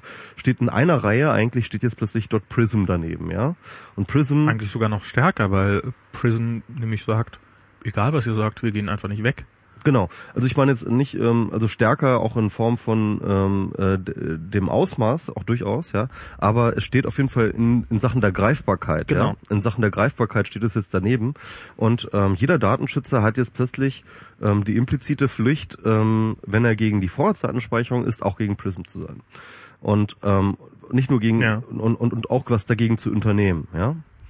Und ähm, während man aber jetzt gegen die Vorratsdatenspeicherung äh, durchaus bestimmte Hebeln, äh, politische Hebel in Deutschland in Bewegung setzen kann ähm, und äh, auch sogar juristische Hebel in Bewegung setzen kann, was ja alles passiert ist, ähm, ähm, sind diese ganzen Mittel, die aus der Community kommen, plötzlich gegenüber Prism aber stumpf. Findest du? Okay. Ja, natürlich. Also du kannst halt ähm, zum, zu welchem Gerichtshof auch immer gehen, ähm, der wird äh, der NSA nicht das Abhören verbieten. Ne? Ähm, Im Gegensatz zur Vorratsdatenspeicherung, die halt innerhalb der nationalen Gesetzgebung durchaus machbar ist. Und ähm, also das heißt mit anderen Worten, ähm, es gibt halt sozusagen ähm, ein neues Problem, das halt in äh, den, Al den alten in nichts nachsteht, sondern halt wirklich ähm, daneben steht, aber ähm, gegen das es plötzlich keine Lösungen mehr gibt. Und ich glaube, dass halt auf lange Frist, Frist das den Datenschutz echt ganz schön in Probleme bringen wird, weil ähm, es momentan wenig danach aussieht, als ob äh, irgendwelche wirksamen Mittel ähm, gegen Prism überhaupt äh, genommen werden kann. Also das heißt mit anderen Worten, wir werden wahrscheinlich, und da bin ich bin ich bin mir eigentlich sehr sicher, wir werden wahrscheinlich mit Prism leben müssen. Ähm, und ähm, wenn wir mit Prism leben müssen, dann kommen Datenschützer äh, dann extreme Mobilisierungsschwierigkeiten zu sagen, wir müssen jetzt gegen die Vorratsdatenspeicherung sein, äh, wir müssen jetzt gegen die Bestandsdaten aufgerufen sein, weil dann sie dann hören, ähm, ja wieso, wir werden von den Amerikanern eh abgehört. Also ich, ich drohe mit einem Blog, also ich überlege seit Ewigkeiten, ob ich mal wieder einen Blogpost schreiben. Dazu hat Obama mich gebracht und die NSA, dass ich fast wieder... I'm so angry, I wrote a blog post. I nearly wrote a blog, post. Äh, aber äh, das kann ich jetzt, äh, das kann ich auch einfach hier verwerten. Ich glaube, dass eigentlich genau das Gegenteil der Fall ist. Ich, ich sehe, ich habe lange, lange darüber nachgedacht, was man jetzt äh, sozusagen daraus eigentlich für Schlüsse ziehen könnte. Und ähm, ähm, dass der, der Gedanke ist jetzt... Ähm, dass das eigentlich sind die sind die Ausgangsbasis ist die Ausgangsbasis so gut wie noch nie, um äh, sich Überwachung zu entziehen und auch äh, die Gesellschaft der Überwachung zu entziehen. Also es sind verschiedene Gründe. Erstens, ähm, wir wissen, dass wir überwacht werden. Und zwar wir wissen es nicht äh, und das ist klar, das ist wir kannten alle Echolon oder wir als Insider kannten Echolon äh, oder ja ähm, aber ähm, wenn du deinem, wenn du deinem Friseur davon erzählt hast oder dem Taxifahrer oder deinen Eltern, dann wussten die nichts. Also wenn du früher auf eine Party gegangen wirst und gesagt hast, hey, wir werden doch alle von, von, vom amerikanischen Geheimdienst überwacht, dann warst du immer der Typ, der so, ja, ja, äh, ja ich, ich, ich, froh, dass, wenn die keinen Krankenwagen rufen, ne? Genau, mhm. so, so in etwa. Ähm, also ich, ich zähle mich ja, also ich, ich meine, man, so, plötzlich, wenn man jetzt auf eine Party geht äh, und sagt, hey, wir werden alle vom Geheimdienst überwacht, dann ist eher derjenige, der vom Krankenwagen abgeholt wird, der das leugnet oder der sagt, ist doch alles gar nicht so schlimm. Also ich glaube, da hat man erstmal eine wirklich komplett andere Gesprächsgrundlage und auch eine andere ähm, also ich krieg das zum Beispiel mit, so wie ich krieg, krieg's auch bei mir selber mit. Also wie, wie so, so dieses so, ja, man sollte solche verschlüsselten, end-to-end verschlüsselten Clients nutzen wie Streamer und, und weiß der Teufel was. Und, ähm, äh, aber ich nehme doch das Bequemere äh, hinzu, ach nee, ich mach das jetzt einfach. Und ähm, nicht, weil ich irgendwas egal, ob ich was zu verbergen habe oder nicht, sondern weil es mir das einfach wert ist. Also das ist, merke ich so an meinem... Du hast mir heute ähm, äh, per Streamer geschrieben, dass du später kommst zum Essen. Genau. Das fand ich irgendwie, ähm, also ich fand, ich fand es wirklich, es hat mich so ein bisschen, ich meine, wir, ich benutze jetzt Streamer jetzt auch seit na, zwei Wochen oder was Ja. weiß ich, ähm, aber äh, es hat mich ja echt ein bisschen ähm, aus meinem Alltag gerissen, dass diese Streamer-Nachricht tatsächlich zu etwas anderem benutzt wurde, als über Streamer zu reden oder zu testen. Ja, so. ich, ich probiere, ich, ich probiere es gerade so ein bisschen zu, in meinen Alltag zu integrieren, einfach mir standardmäßig anzugewöhnen, warum nicht einfach nicht den, den, äh, den, den Weg mit der hübschesten App zu gehen oder sowas, sondern einfach den sichersten Weg zu gehen. Was ist denn, was ist denn daran auszusetzen? Gibt, gibt doch kein Problem damit. Das ist nämlich das, das nächste Ding. Wir, wir sind das erste Mal in der Lage, also ich meine, wir, wir haben als Menschheit plötzlich, dass 40 Prozent der Deutschen mit Verschlüsselungsmaschinen jederzeit durch die Gegend rennen. Also es ist äh, vor 20 Jahren, äh, also hä- hättest du, hättest du Stasi-Opfern Mitte der 80er Jahre gesagt, ja, also wir im 21. Jahrhundert, wir werden auch überwacht und wir haben die theoretische Chance, uns jederzeit davor zu schützen. Aber da müsste man sich mal zwei Stunden mit beschäftigen und einen Public Key anlegen und die, Software ist echt hässlich. Ich glaube, die hätten gesagt, sag mal, habt ihr sie noch alle? also es ist doch, es ist doch, äh, wir, wir haben die Möglichkeit dazu. Also es ist, es ist, ja, es ist kompliziert und ja, es ist nicht sonderlich hübsch und ja, es kostet 1,80 Euro, aber ähm, es ist wirklich, es ist, äh, und es muss auch besser werden. Also auch das will ich äh, keinem nehmen. Also es ist, die, die Technik ist furchtbar, aber es ist schon mal viel, viel einfacher, als es noch vor 10, 20, 30 Jahren war. Es ist besser denn je, sich davor zu schützen auch. Jein, ist also jein, jein, Ähm. jein, jein. Wenn du jetzt auf, auf Twitter sagst, hallo, ich benutze Streamer, voll geil, verschlüsselt kommunizieren. Ja, Ja. weißt du, was du dann bekommst? Kommst ein Drittel-Post, sagt so, ja geil, endlich kann ich noch jemanden bei Streamer. Dann kommt ein Drittel-Post so, ja, da hatte ich auch schon drüber nachgedacht, aber ich weiß nicht. Und dann kommt ein Drittel-Post von, das ist doch proprietär, das kann ja gar nicht sicher sein, Open Klar. Source und so weiter und so fort und außerdem deinem Betriebssystem und so weiter und so fort. Das heißt, ähm, ähm, sobald du irgendeine Lösung hast, Mach mal, also ja, exakt, exakt die gleichen Aussagen, die wir vor fünf Jahren über Twitter gehört haben. nee, bei Twitter war die Security nie ein Issue. Lustigerweise muss muss ich aber im Nachhinein sagen, wir haben ich habe äh, wie viel Sachen ich per DM so wo ich immer gedacht habe, hm, ob das gut ist per DM zu verschicken. Inzwischen wissen wir ja, DM scheint das einzige gewesen zu sein, was nicht abgehört worden ist, weil Twitter sich einfach erfolgreich quergestellt hat. Also meine Gmails sind wahrscheinlich alle bei der NSA gelandet, aber meine Twitter DMs, die scheinen doch irgendwie ähm, zumindest bisher auf Holzklopf äh, nicht bei nicht bei Geheimdienst gelandet zu sein. Aber Aber ich meine, wir erinnern uns doch nochmal, dass es eigentlich, äh, das ist ist wieder, es, es äh, haut uns jetzt aus dem Faden raus, aber ich ähm, ich möchte gerne an dem- Faden bleiben. Aber, Na gut, okay. Ähm, wir erinnern uns doch noch irgendwie an äh, während WikiLeaks, dass halt tatsächlich ganz viele WikiLeaks-Leute, ähm, das heißt diese bei Twitter diese Anfrage und zwar durchaus von diesem ähm, FISA Court, ähm, von diesem Fisk, ja, Ja. ähm, gab äh, die Kommunikation äh, der WikiLeaks-Aktivisten dort alle zu zu haben und dass Twitter sich ja erfolgreich gewehrt hat, ja, Naja, sogar nee, Twitter hat sich erfolgreich dagegen gewehrt, darüber nicht berichten zu dürfen. Ach Also so, das ist, ah, okay, äh, das, okay, ja. also das nicht öffentlich machen zu dürfen. Ich Okay. glaube, die eigentlichen Nachrichten. Aber Mhm, okay. man muss sagen, dass zumindest in der Vergangenheit, Aber- das heißt, aber- sagt natürlich nichts für die Zukunft, aber Twitter offensichtlich ein Dienst war, der sich mit, mit Haut und Zähnen und dagegen wehrt, Daten seiner Benutzer preiszugeben an irgendwelche Geheimdienste, Mhm. was ich ihnen ja ehrlich mal gesagt hoch anrechne. Also das ist, ja, okay. Hm? Ja gut. aber- ähm, ja, aber das wollte ich nur sagen, weil ich glaube meines Wissens Twitter nie zu den ähm, äh, nicht auf das Slide war mit den ähm, Genau, äh, mit dem. Prism mit dem Prism Geschichte, ja. Bisher sind ja auch noch nie Genau, aber aber, die, aber aber weil die Prism Geschichte wird ja ähm, jetzt nachträglich so erzählt, dass es halt einfach die äh, Unternehmen waren mit äh, an die halt die ähm, Fisk Curt Orders äh, erteilt wurde. Naja, also ich meine, was man jetzt von Microsoft so liest, dass die, äh, Das bei, krass, ne? dass die Ja. bei Hotmail und, und weiß der Teufel was, irgendwelchen neuen Diensten, den der NSA schon bevor der Dienst überhaupt public war, darauf Zugriff gegeben haben, etc. pp. Also da schien es unterschiedliche Stufen gegeben zu haben. Also Yahoo scheint sich da relativ hart gewehrt zu haben, einfach aufgrund dessen, dass die als erste geklagt haben. Die, die wollen ja jetzt klagen, irgendwie, dass sie jetzt nachträglich darüber berichten können, wie sie sich dagegen geklagt haben. Nee, das ist, das, diese Oh. Klage haben sie sogar gewonnen. Ach so, ja, genau. Die Das heißt, jetzt gewonnen, bis zum ja. 29. Juli, bis zu meinem Geburtstag, hat die äh, amerikanische Regierung Zeit, eine, ähm, eine, einen Vorschlag vorzulegen, welche Teile sie, bis wann sie die Teile gekürzt haben würden. Äh, ja.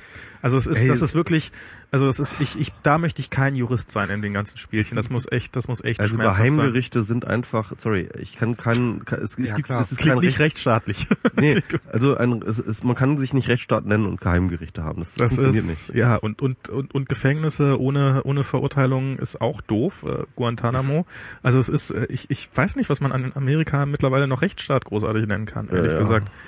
So, ähm, Aber, aber, ist halt aber so Rechtsstaat wie, aber- wie Maruscha ähm, Vegetarierin. Ja, ich muss. Ich Manchmal. Mal, genau. Wenn sie gerade nicht, wenn sie gerade nicht Huhn ist, ist sie Vegetarier. ich möchte nochmal auf, auf dieses Verschlüsseln zurückkommen.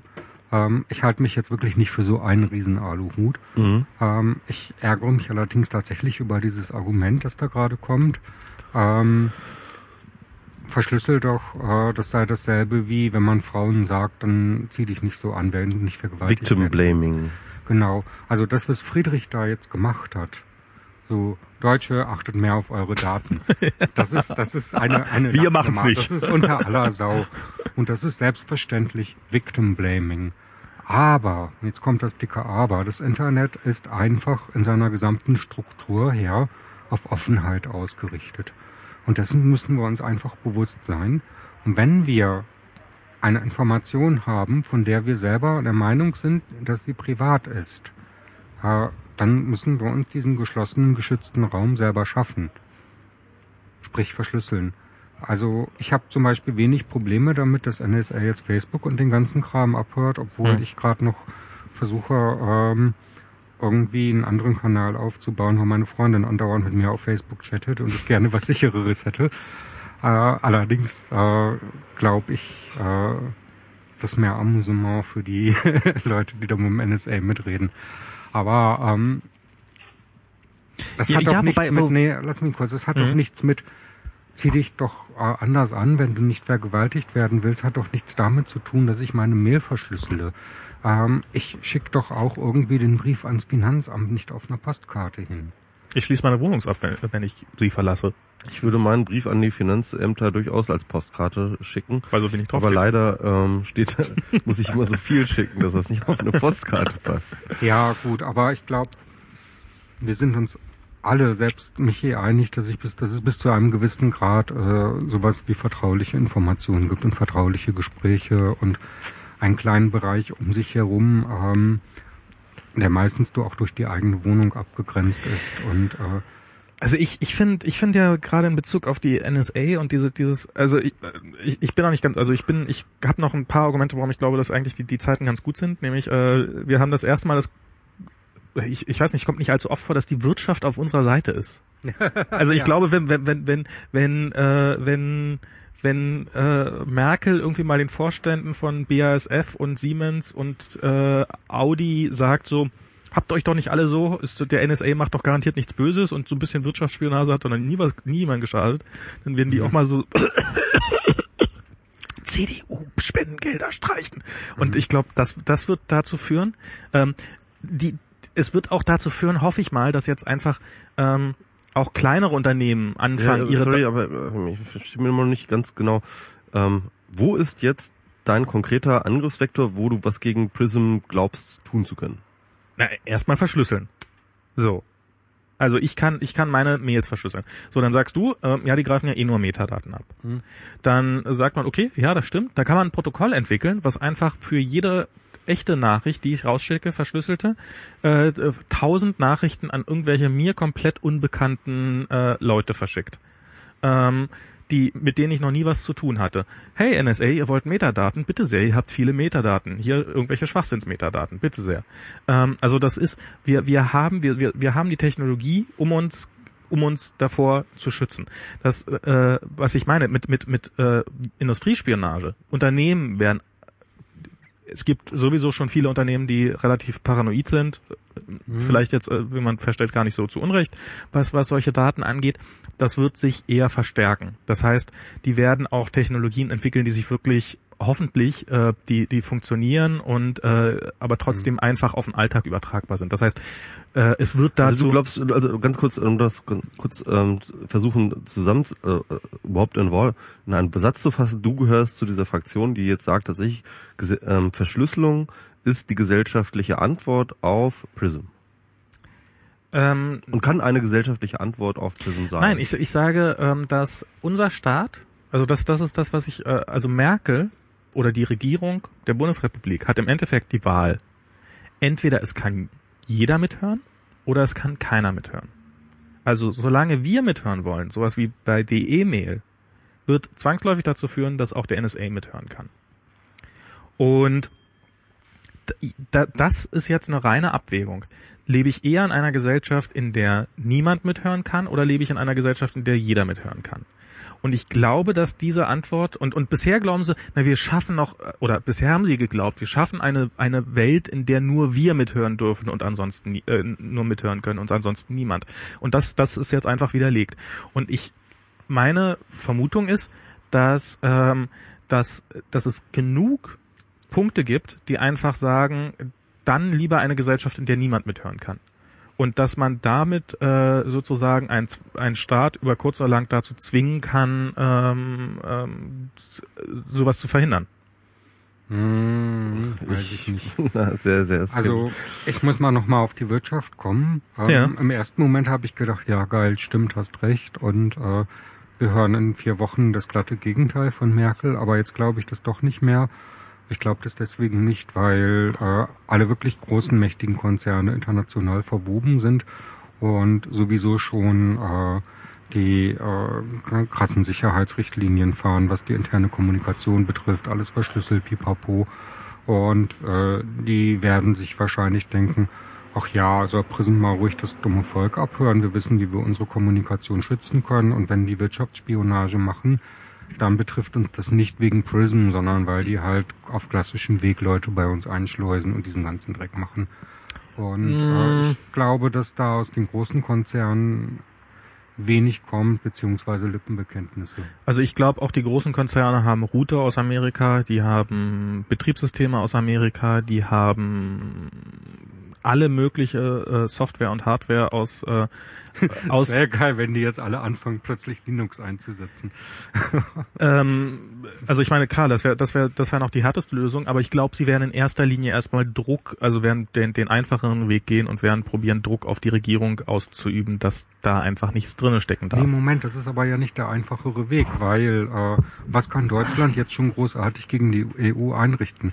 Der einfache Weg ist tatsächlich zu sagen, seinem eigenen Sysadmin zu sagen, sieh zu, dass du unseren Kram sicher kriegst, die kriegst du die Millionen für äh, die Hard- und Software, die du da vielleicht verbrauchst. Aus China oder woher soll die kommen, die Hard- und Software? Ja, selber entwickeln, Linux-basiert arbeiten. Ich weiß nicht. Naja, aber, aber sagen wir so, wenn wenn wenn wenn es Linux-basiert wird, wenn es Linux-basiert wird, dann ist es eine, ähm, dann ist wiederum im Idealfall ist so, dass, dass man dabei, also dass sozusagen in dem Moment, in dem die Firma anfängt, auf Sicherheit mehr zu achten, dass man als auch als Mitarbeiter dieser Firma äh, lernt, was ist denn eigentlich Sicherheit und sich davon dann wieder was für seinen für seinen Privatbereich abgucken kann. Also ich mhm. glaube, das ist ähm, äh, tendenziell, also wenn alle Leute, äh, wenn alle ein bisschen mehr auf Sicherheit achten, dann wird am Ende die Sicherheit vermutlich äh, größer werden und nicht kleiner. Und ähm, also ich glaube tatsächlich, ähm, also zunächst einmal, wir stehen Prison komplett total hilflos gegenüber. Nein, das tun wir nicht. Deutschland, nein, warte, Deutschland, ja. äh, also jetzt äh, auf politischer Ebene. Deutschland würde nicht den Pups einer Kritik irgendwie in Richtung USA machen. Und selbst wenn wir jetzt mit der ganzen EU gewaltigen Druck ausüben würden, würden die äh, USA trotzdem machen, was sie wollen. Wir kriegen Prism von hier nicht abgeschaltet. Das kann nur die Amerikaner selber machen. Wir können jetzt nur gucken, wie wir uns damit arrangieren. Meinst du, dass da keine Chance zu besteht? Also ernst, also, also ich meine, Ich glaube nicht.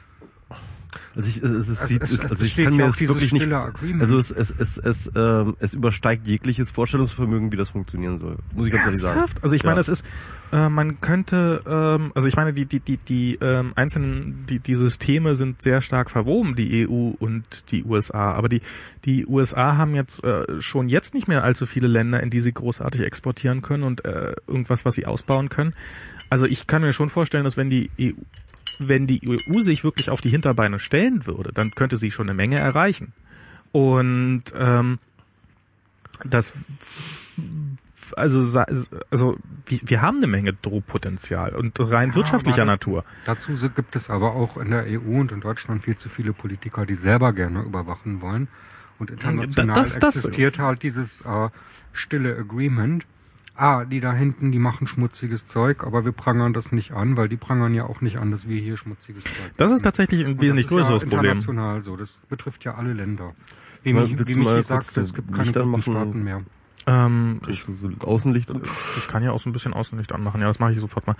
Ähm, Hattest du ja gesagt, Michi, es, es, es gibt überhaupt keine guten oder bösen Staaten mehr. Ja, genau. Also das ist also diese Vorstellung irgendwie. Ähm, also das fand ich jetzt an der Snowden-Flucht vor allem ähm, Mhm. kam das irgendwie sehr sehr schön rüber. Ähm, gab also- es jemals böse oder gute Staaten? Ja, wir hatten auf jeden Fall so ein Narrativ, das das halt gestützt hat. Ne? Also ähm, ähm, und je nachdem, wie stark man diesem Narrativ hinterhergegangen ist, hat man dann auch bis hin zu sagt, okay, es gibt diese Achse des Bösen oder nicht auch. Aber auf jeden Fall, ähm, ähm, ich fand halt diese diese diese Snowden-Flucht, ähm, ähm, die schon ähnlich wie dieses Assange-Flucht, aber halt eigentlich noch mal ein bisschen durchdeklinierter gezeigt hat.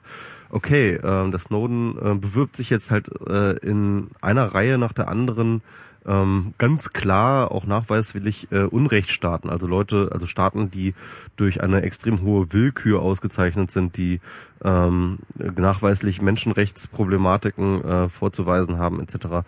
Und ähm, es gab dann immer auch diese, gerade bei Ecuador natürlich auch also so ein bisschen belächelt, wurde auch schon bei Assange ja immer belächelt, okay, der Kämpfer für die Meinungsfreiheit geht halt in eins, in ein Land, in dem halt wirklich man äh, als Opposition nicht mal die Regierung kritisieren kann ähm, und stellt dort Asyl.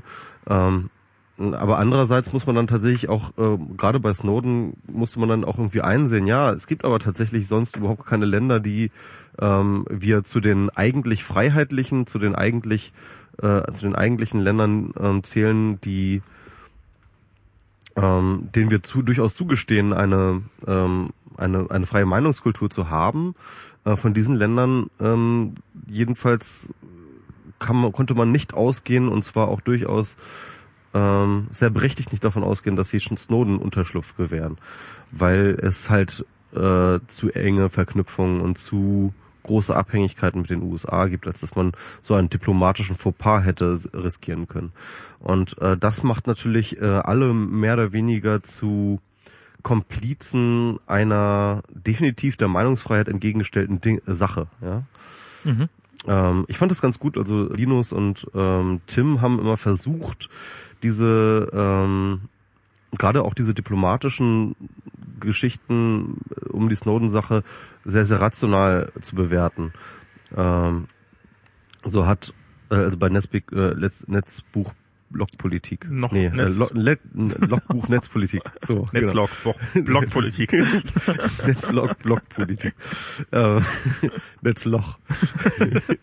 ähm, jedenfalls äh, äh, dort, äh, ich meine, dass halt die USA Snowden verfolgen, ist eine relativ klare Sache. Ne? Also da braucht man jetzt eigentlich auch gar nicht ähm, groß äh, den Zeigefinger sch ähm, schweben, wenn die USA auch nur einen Funken Staatsräson haben, müssen sie Snowden verfolgen. Er ist ein vereideter äh, Mensch gewesen, der in ähm, tiefste und sehr, sehr intime Interna des Staates eingeweiht worden ist und er hat sie ähm, ähm, an, an die Feinde verraten. Mhm. Er ist rein rechtlich und rein von der definitorischen her ist er natürlich ein Verräter und erstmal kein Whistleblower. Mhm. Und ähm, man aber- kann man kann das USA schwerlich vorwerfen, das jetzt zu verfolgen. Ich würde sagen, Ähm, jetzt das würde jeder beides. das würde jeder Staat so machen und zwar und und und und man muss glaube ich sogar zugestehen, dass jeder Staat so etwas machen muss. Ähm, auch, auch wenn man es moralisch jetzt äh, falsch findet. ja, Ähm, Nein, genau. Das bin, da bin ich mir nicht so sicher, weil er ist natürlich ein Verräter, aber er hat auch etwas verraten, was außerhalb rechtsstaatlicher Maßstäbe, Maßstäbe steht, was außerhalb Das ist eben genau der das, Maßstäbe der Grund- und Menschenrechte steht. Und in dem Moment hörst du auf, ein Verräter zu sein, wirst du ein Whistleblower. Moment, da muss man differenzieren. Also, ähm, er hat definitiv jedenfalls ähm, ähm, nach meinem Wissensstand nichts gewhisselblowt, was tatsächlich eine Gesetzesübertretung der USA, der USA-Gesetze angeht. Okay, das ist jetzt formal juristisch. Nö, nö, das ist nicht formal juristisch, das ist das Entscheidende juristisch ähm, aus der Perspektive der USA. Und ähm, ähm, natürlich ähm, hat er äh, illegale Praktiken aufgedeckt, die ein der USA-Geheimdienst in anderen Ländern gemacht hat. Was jetzt aber auch nicht wirklich das Issue ist, denn ähm, es reicht ein rudimentäres James Bond-Wissen, zu äh, äh, um zu wissen, dass Geheimdienste sich nicht an die Geflogenheiten und Gesetze der jeweiligen Länder halten, in denen sie spionieren. Ähm, und ähm, das heißt mit anderen Worten, ähm, also so aus der USA-Perspektive ist es eine ganz klare Sache. Jetzt kann man sagen, okay, wir nehmen aber die globale Perspektive an und ich finde diese globale Perspektive übrigens sehr, sehr berechtigt. Es gibt natürlich, rein rechtlich ist diese globale Perspektive sehr, sehr schwierig. Da müsste man irgendwie mit UN-Gerichtshof oder so etwas argumentieren und sich da irgendwie äh, diesen Bezugsrahmen suchen. Aber natürlich hast du recht, irgendwie Menschenrechte. Er hat, äh, äh, der, die NSA verletzt Menschenrechte und ähm, er hat sich auch vor allem nicht an irgendeinen konkreten Feind, also an einen äh, an China oder an, äh, an Russland, obwohl er da jetzt irgendwie sich aufhält, hat er sich jetzt nicht gerichtet mit seinen Veröffentlichungen oder mit seinen mit mit seinen Ausplaudereien. Das heißt, er hat jetzt nicht irgendwie jetzt dem Feind direkt verklagen, sondern im Endeffekt hat er es ja der gesamten Weltöffentlichkeit verraten. Ja, also das heißt, ähm, ich finde auch, dass gerade durch diese Snowden-Geschichte auch so etwas gebildet wird wie eine Weltöffentlichkeit, ja. Eine Weltöffentlichkeit, die in Opposition, und das ist interessanterweise in Opposition zu der amerikanischen, zum amerikanischen Staat steht. Und ihrer Verbündeten. Und ihrer, mh, jein, wobei die Verbündeten, das sind ja zum Beispiel auch wir, ähm, wir gehören ja eher dann auch äh, zu der allgemeinen wo, wo, wobei man da vielleicht differenzieren muss. Also die- sozusagen die, Bef die die deutsche Bevölkerung gehört halt auch mit zur Weltöffentlichkeit, wobei die deutsche Regierung wahrscheinlich tatsächlich eher zu diesen Ja. Verbündeten gehört, die das halt eigentlich so auch, auch, auch aus der amerikanischen Perspektive sieht. Oh Moment mal, der hat unsere Schweinerei aufgedeckt, Mhm. ja. Und ähm, äh, das finde ich interessant. Also also die die die die Frontverläufe, die es, äh, die, die diese ganz anderen Front, Frontverläufe, die es jetzt momentan so gibt, ja. Also die, die, die Frontverläufe sind ja eigentlich die sind äh, zwischen oben und unten. postdemokratisch. Nee, nee, nee, sie sind, es sind, ja genau, sie sind eigentlich, es, es, es sind eigentlich sind eben dieses dieser Spruch, ja, es gibt die Verläufe, äh, äh, die Grenzen verlaufen nicht zwischen den ähm, Staaten, sondern sie verlaufen zwischen oben und unten. Mhm. Und ähm, In Amerika, glaube ich, fürchte ich gerade nicht. Also da also, ist nein, ich meine, das ist international. Also Ja, ja. Ähm, die die Regierungen, ja, und Geheimdienste und äh, staatlichen äh, Geschichten ähm, und auch natürlich auch die Konzerne, die interoperieren komplett global, ne? so als eine Schicht, äh, die global schon irgendwie komplett globalisiert ist. Und ähm, dann hast du halt noch die Bevölkerung, die ähm, äh, und, und, und, und diese, diese Grenze ist eigentlich, ähm, um die geht es eigentlich bei Snowden. Ja? Nicht zwischen Amerika und Europa oder, oder so etwas, sondern tatsächlich die Regierungen gegen die Völker. Aber das ist eigentlich sehr, ich finde finde das sehr, sehr lustig, weil du hast, ähm, wir haben ja hier auch in diesem Podcast sehr oft, also hast du ja gerne damit argumentiert, dass sozusagen Staaten sich eigentlich überlebt haben, weil sie nicht global sind und nicht global denken. Und jetzt stellen wir fest, nee, die denken eigentlich schon, zumindest wenn es um ihre Geheimdienste geht, schon sehr, sehr lange sehr global. Nämlich die da, die uns äh, wählen sollen, die sind unsere Feinde und wir denken uns hier äh, Winkelzüge aus, und zwar in dem Fall wirklich Winkelzüge, nämlich ihr Amerikaner, ihr dürft uns doch hier abhören und äh, was, was, was der äh, deutsche Geheimdienst nicht darf, also gebt ihr uns mal die Daten. Und das fließt ja offensichtlich in einem fantastischen Zustand von links nach rechts und von äh, über alle Seiten des Atlantiks. Also äh, die, die Geheimdienste sind ja offensichtlich schon sehr global. Ja, doch, So, auf jeden es, Fall, Es ja. bleibt aber eine gewisse Asymmetrie, weil äh, ich wäre jetzt sehr überrascht, wenn der BND die US-Amerikaner abhören würde. Wahrscheinlich versuchen sie es hier und da oder so, ich weiß es nicht. Ja, also das, das stimmt natürlich. Also, aber, aber ich meine, das ist ja durchaus, äh, solange der BND davon hinreichend profitiert, ist das ja für ihn offensichtlich ausreichend. Also es Wobei ist es, ja, man, es gibt ja immer diesen, diesen, kennst du diesen Witz irgendwie so, ähm, was ist der ge erfolgreichste Geheimdienst? Ah, weiß ich nicht. Sagst Der eben? dänische. Ach so. Und dann fragt er so, Ja. wieso der dänische? Ähm, ja, was weißt du denn über den dänischen Geheimdienst? Da sagen sie so, äh, nichts. Hm. Sagt so, siehst du? also das könnte man natürlich über den BND vielleicht auch so behaupten. meinst du jetzt ja. einfach so, gut? Genau. Also ein guter Geheimdienst ist halt ein Geheimdienst, von dem du noch nicht mal weißt, dass es ihn gibt. Ja? Dann, Ähm, dann wäre der BND nur so ein mittelguter Geheimdienst. Von dessen Existenz weiß ich sehr real. Ja, wobei, wenn ich einen Geheimdienst aufmachen würde, würde ich mir auch so ein Tollpatsch-Image wie beim BND erzählen. Das stimmt, das ist schon so, ähm, das, das, äh, das Weil- genau. Dann kannst du ganz in Ruhe arbeiten, wenn die dich alle nicht ernst nehmen und so, das ist schon... Ja, ja, ja, ja. Es ist, immer diese, diese, diese, diese clandestinen ähm, Bereiche unseres Lebens, äh, äh, dieser Welt sind halt immer so unglaublich schlecht beschreibbar, weil sie sind einfach halt geheim. Und dann kann man halt irgendwie jegliche Hypothese aufstellen und niemand kann sie be beweisen oder, oder, oder widerlegen. Ne? Das macht es auch immer so schwer, über Prism zu reden und solchen Sachen. Ne? Aber Aber ich finde das gerade bei Amerika, finde ich das ja, also ich meine, es ist ja nun einer von vielen Punkten, wo die Amerikaner ein bisschen am Rad drehen.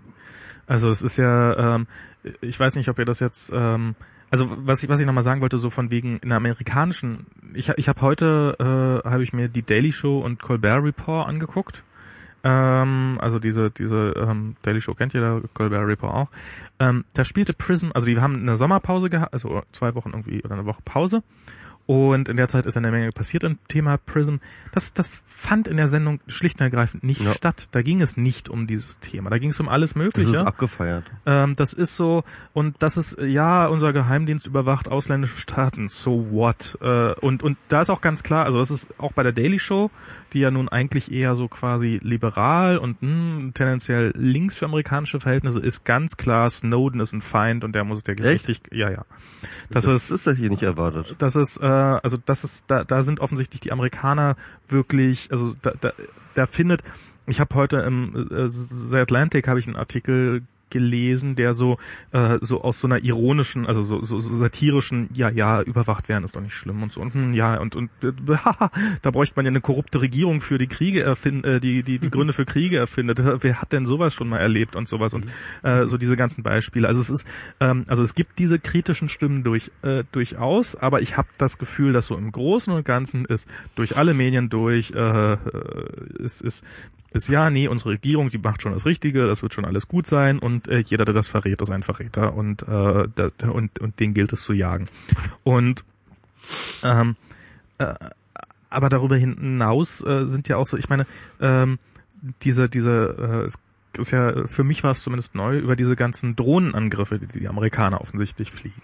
Das ist ja nicht wie bisher, wie ich, äh, also ich meine, dass das nicht so in der, in der letzten Praxis funktioniert, äh, ahnte ich schon, dass die nur gezielt äh, mega böse Verbrecher, die vorher in einem fairen Ver Gerichtsverfahren verurteilt worden sind, äh, hinrichten. Äh, Wobei ja auch das äh, im Ausland äh, auf fremdem Territorium schon mal echt eine harte Nummer ist. Ähm, nein, da, das, das ist, da wird reine äh, reines Verhaltensmuster ausgewertet. Ja. Aha, da betritt jemand ein Haus, von dem wir vermuten, dass da Terroristen drin sein könnten. Wir haben zwar keine Ahnung, wer es ist, aber lass uns mal erschießen. Lass uns mal eine Rakete draufwerfen. Lass uns ja. mal eine Rakete Mhm. draufwerfen. Also Ja, wenn du da zufälligerweise äh, die Putzfrau bist in, irgend- in irgendeiner vermuteten Terroristenbude oder möglicherweise in einem terroristischen Staat oder in einem Staat, in dem wir Terroristenbuden vermutenden äh, Buden, ähm, dann dann bist du einfach mal tot. Und, Ja. und das ist, das ist, das ist auch ein, also das ist, und, und darüber diskutieren wir ja nicht mal mehr. Das ist so, das ist mittlerweile so weit. Ja, aber das ist das ist halt auch einfach genau, das ist das ist das ist dann vielleicht das das nochmal ein ganz interessanter Blickwinkel auf Prism ist natürlich zu sagen, okay, ähm, wir machen uns jetzt hier einen Kopf als Deutsche, ne, aber eigentlich haben wir als Deutsche tatsächlich von Prism relativ wenig Bedrohungspotenzial. Ne? wir also, überleben im Zweifelsfall, wenn wir Prism erwähnen. Das Ja. scheint nicht allen überall auf der Welt so zu Genau, sein. genau. Und ich habe mich auch heute irgendwie über diesen Stasi-Vergleich aufgeregt so und unter anderem habe ich gesagt, so Leute, ey Leute, wenn die NSA die Stasi wäre, dann wärt ihr jetzt alle im Gefängnis über das, was ihr über die NSA sagt, ja.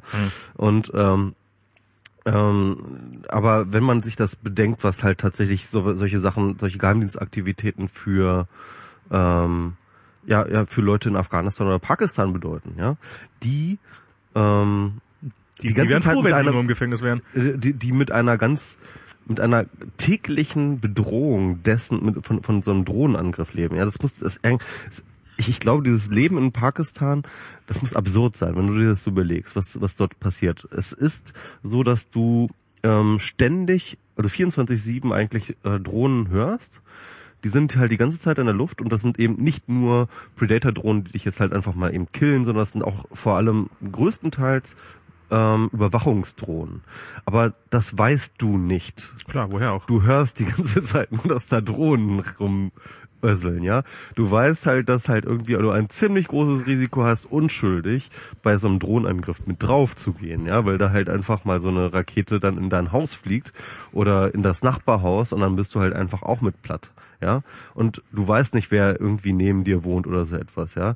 Und ähm, da gibt's halt auch so Stories von wegen so, ja, äh, keine Ahnung, ähm, dann gibt äh, gibt's Gerüchte in der Nachbarschaft, dass der eine vielleicht irgendwie auf der Liste der Amerikaner stehen könnte und dann ziehen halt die ganzen Leute weg so um dich herum, so weißt du so, ohne dass die was zu sagen. Ich meine, das ist jetzt irgendwie, äh, es ist, es ist aber eigentlich alles andere als lustig, ja. Und dann Ja, wird der Postbote von der aber- Drohne getroffen. Und ich meine, und, und ich meine, dort hast du so eine unfassbare Diskrepanz an irgendwie Alltagstechnologie, die du irgendwie in deiner Gesellschaft einsetzt und dem, was, äh, mit dem du halt die ganze Zeit bedroht wirst, ja. Ja. Ich meine, das, dieses, ich meine, du, du kennst vielleicht die An Eröffnungssequenz von Terminator 1 und 2, jeweils, das sind halt Leider nicht. die Terminator-Filme. Ich habe noch nicht einen, ja, ich Okay. weiß. Also musst du mal gucken, weil, weil irgendwie Ich weiß. diese Eröffnungssequenz ist halt tatsächlich, ähm, ähm, und diese Eröffnungssequenz ist halt vor allem, dass halt irgendwie so, so die Story kennst du, ne? Also Skynet, Grob, dieser, ja, dieser dieser Computer hat halt irgendwie äh, die Weltmacht ange, angemacht und äh, äh, übernommen und hat und baut Maschinen, die dann halt die Menschen jagen und das gibt dann halt diese Menschen versus Maschinen äh, Geschichte. Und da gibt es dann halt diese vollautomatischen fliegenden Superdinger, die halt die ganze Zeit über die über der Erde schweben und die ganze Zeit Menschen abballern und die Menschen Hey, wir haben sie, und die geil. Menschen sind dann halt einfach noch mit ihren analogen äh, Maschinengewehren und ihren Jeeps fahren sie da rum und müssen dann halt gegen diese super hyper krass modernen Roboter ankämpfen. Und man denkt sich so, wow, was für eine ähm, Ne, aber äh, das ist das, was passiert gerade. Das ist das, was passiert, und zwar ähm, äh, in Afghanistan. Ähm, Und zwar durchgeführt von vom Land, das sich älteste Demokratie der Welt schimpft. Ja, ja, aber das, es geht jetzt gar nicht mal, ich will jetzt gar nicht mal so um diese, diese, diese moralische Frage, sondern erstmal diese krasse Diskrepanz. Also es kommen so vollautomatische, hypermoderne Dinge in deine Welt, die halt irgendwie ähm, auf dem technischen Stand von 1950 ist, ja. Mhm. Und ähm, steht dann plötzlich vor dir und bedroht dich, dass es halt jederzeit dich abknallen kann. Und äh, du weißt nicht, wie du ins, äh, du, du kannst noch nicht mal, du hast noch nicht mal eine Ahnung davon, wie dass es so etwas wie Algorithmen gibt oder wie auch immer oder wie die äh, dann auswählen, dass deine Handlungssignatur dann irgendwie ins Verdächtigungsfeld fällt und so. Das sind so absurde Dinge, die so komplett außerhalb deines Vorstellungs, die sind so weit aus dem Vorstellungsvermögen eines normalen Pakistaners wahrscheinlich wie äh, Außerirdische, ja. Ähm, das ist einfach fucking krass einfach so. Also dieses, was dort, was dort abgeht eigentlich. Ja, es ist, äh, wir leben ja äh, eigentlich so ein bisschen in der Zeit der wahr werdenden Science Fiction. So Das ist absolut Science Fiction. Und ja. das führt halt auch dazu, dass wir so äh, nicht global, nicht perfekt, aber eben auch in der Zeit der wahr wir sind die fucking Außerirdischen. leben. Nein, in der Zeit der wahr werdenden Dystopien ja, ja, leben. das stimmt, ja. Also in, in Teilbereichen verwirkt sich, äh, verwirklicht sich gerade jede denkbare Dystopie irgendwo auf der Erde in irgendeiner Form. Einfach, äh, weil diese ganzen äh, technologischen Möglichkeiten jetzt da sind, anhand derer früher mal dystopische Science Fiction durchdekliniert wurde. Und das heißt jetzt nicht, dass wir alle sterben und die Welt untergeht, aber äh, ja, es gibt keine Scheiße, die der Mensch bauen kann, die er nicht mindestens einmal ausprobiert. Das ist nun mal so. ne? Ja, ja, klar. Und Und ja, dann dann die nächste große Baustelle, die ich äh, so so ausgemacht habe, oder die, also die offensichtlich ist, ist Guantanamo. Also es ist was auch Mhm. eines Rechtsstaats nicht würdig ist nach wie vor nicht. Ähm, so wo wo uns Obama äh, damals noch vor vor Antritt seiner Wahl versprochen hat, dass er es dicht macht. Äh, bis heute ist es nicht zu. Bis heute, ich meine, seit zehn Jahren werden da jetzt Leute mittlerweile zwangsernährt, die äh, die einfach mal schlicht und ergreifend nichts getan haben, die bis heute, also die, die einfach in Knast stecken für, für doing nothing. Und die aber auch nicht freigelassen werden, weil sie halt niemand haben will. Und äh, jetzt, jetzt, jetzt hängen sie da und jetzt müssen sie da vielleicht eines Tages drin sterben. Noch ich, ich weiß nicht, was aus diesem Gefängnis werden soll, aber es existiert da vor sich hin, äh, wird gehalten. Und dann habe ich jetzt noch so ein so Artikel gelesen, das ging, äh, hat jemand ein Buch über über äh, den den den größer werdenden Polizeistaat quasi in Amerika ge geschrieben. Und zwar ein relativ, ähm, also er hat so ein paar Geschichten aufgeschrieben. Ähm, was weiß ich, so ein, so ein Typ, der war halt, also ich meine, das sind natürlich dann immer die, die Geschichten, die beso besonders, äh, besonders haarsträubend sind, aber äh, irgendein Typ, äh, der nebenbei, also der, der gearbeitet hat, der Bürgermeister von einem Ort war, der in, ähm, kommt abends nach Hause, findet irgendwie vor seiner Wohnung ein Päckchen, na okay, nehme ich das Päckchen mit rein, alles klar, bringe ich hoch. Ähm, wenige äh, Sekunden später äh, steht ein komplettes, diese berühmten SWAT-Teams, äh, diese, also diese, diese amerikanischen äh, voll bewaffneten Teams, äh, steht also Sondereinsatzkommando. Ste steht, so treten sagen. die Tür ein, äh, äh, erschießen alle Hunde. Das ist offensichtlich so das Standardverhalten, was die machen, dass wenn sie irgendwo einen Hund vorfinden, dass sie den erstmal erschießen. Ist wohl war ein Ino-Stress und außerdem ist das ja jetzt rechtsstaatlich ist nicht so das Problem. Ist rechtsstaatlich nicht das Problem. Ist wohl bei äh, SWAT-Teams auch üblich, dass wenn sie auch nur über ein fremdes, also sie folgen einem Flüchtigen und rennen über ein fremdes Glück, äh, Grundstück und auf diesem äh, äh, Grundstück von der komplett unbeteiligten Person ist zufälligerweise ein Hund, dann wird er mal so im Vorbeigehen erschossen. Das ist wohl offensichtlich, äh, gehört das mittlerweile zum kleinen einmal eins dazu. So, dann sitzt da dieser... Könnten ja abgerichtet sein. Wahrscheinlich. Ja, beziehungsweise, beziehungsweise der, der, der, der Wert des Hundes, der Wert des Hundes ist nicht so groß wie, äh, dass er, dass er die, die Mission behindern wird. Ja, aber es ist, die, dieser Hund ist komplett unbeteiligt. Also, ja, klar. so, dann ist dieser Typ, also dann werden da sämtliche, ähm, die, die, alle kriegen erstmal eine Knarre vorgehalten, äh, die, die im Haus sind. Es wird äh, stundenlang ermittelt. Äh, die, die Polizei rennt durch die Wohnung durch, tritt dabei das Blut von den Hunden breit. Ähm, nur, dass sich dann irgendwann mal rausstellt, äh, dass der Typ, äh, äh, also in dem Päckchen war Marihuana, was an ihn mhm. tatsächlich adressiert war. Ähm, ein Postbote im Ort äh, hat nämlich, äh, war nämlich im Drogenhandel aktiv und hat nämlich sich immer die Päckchen an irgendwelche unbeteiligten Leute in seinem Ort, in seinem äh, Auslieferungsbereich zuschicken lassen. Ähm, und hat dann einfach quasi die Päckchen vorher aus dem aus dem äh, aus dem Verkehr gezogen. Das war bekannt, das war der Polizei bekannt. Also die hatten den Typen schon sozusagen im Visier und wussten, wie der vorgeht, haben aber trotzdem das Päckchen bei dem zu Hause ausgeliefert und haben ah, er hat es mit reingenommen, offensichtlich ist er ein Drogendealer. Haben in der Wohnung absolut nichts gefunden äh, und haben dann erstmal das, äh, das, das fette SWAT-Team vorgeschickt. Das sind andere Geschichten. Das ist, diese SWAT-Teams werden mittlerweile eingesetzt, zum Beispiel beim illegalen Glücksspiel.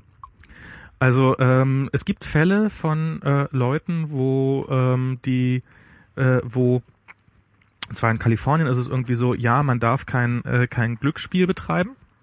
Ähm, und Glücksspiel, also oder Glücksspiel darf man nur betreiben, wenn darin keine Gewinnabsicht ist. Also darf der Betreiber des Glücksspiels ähm, kein Geld dafür nehmen. Jetzt war das in einem Fall war das so, da hat jemand ein 5 Dollar äh, Getränkegutschein. Also du musstest dir einen 5 Dollar Getränkegutschein kaufen am Eingang ähm, und hast dann dafür im Wert von 5 Dollar theoretisch Getränke gekriegt. Also jetzt schon fishy. Führt dazu, dass erstmal das SWAT-Team vorbeigeschickt wird und erstmal all den Rentnern, die da beim Bingo teilnehmen, die Knarre an, die, an, an, an, den, an den Kopf fällt. Sterben natürlich regelmäßig dabei auch Leute. Ähm, was, was, was quasi dann ein Teil dieser, dieser ganzen Geschichte ist, ist, dass das, ähm, dass die Amerikaner äh, oder dass in Amerika halt irgendwann äh, sehr viel, also Geld in SWAT-Teams investiert worden ist, um die auszurüsten. Es gibt äh, Bundesstaaten, die haben Panzer oder oder oder Counties, äh, also hier so so Bereiche, haben wirklich Panzer und da fährt schon mal ein Panzer bei dir vor, weil du des illegalen Hahnkampfes ähm, beschuldigt wirst. Und zwar, nee, der fährt nicht vor, sondern der fährt, also der ist jemand ins Wohnzimmer gefahren. Also er wird, fährt ein Panzer ins Wohnzimmer, weil Hahnkämpfe. Schlimm. Wir mögen Tiere.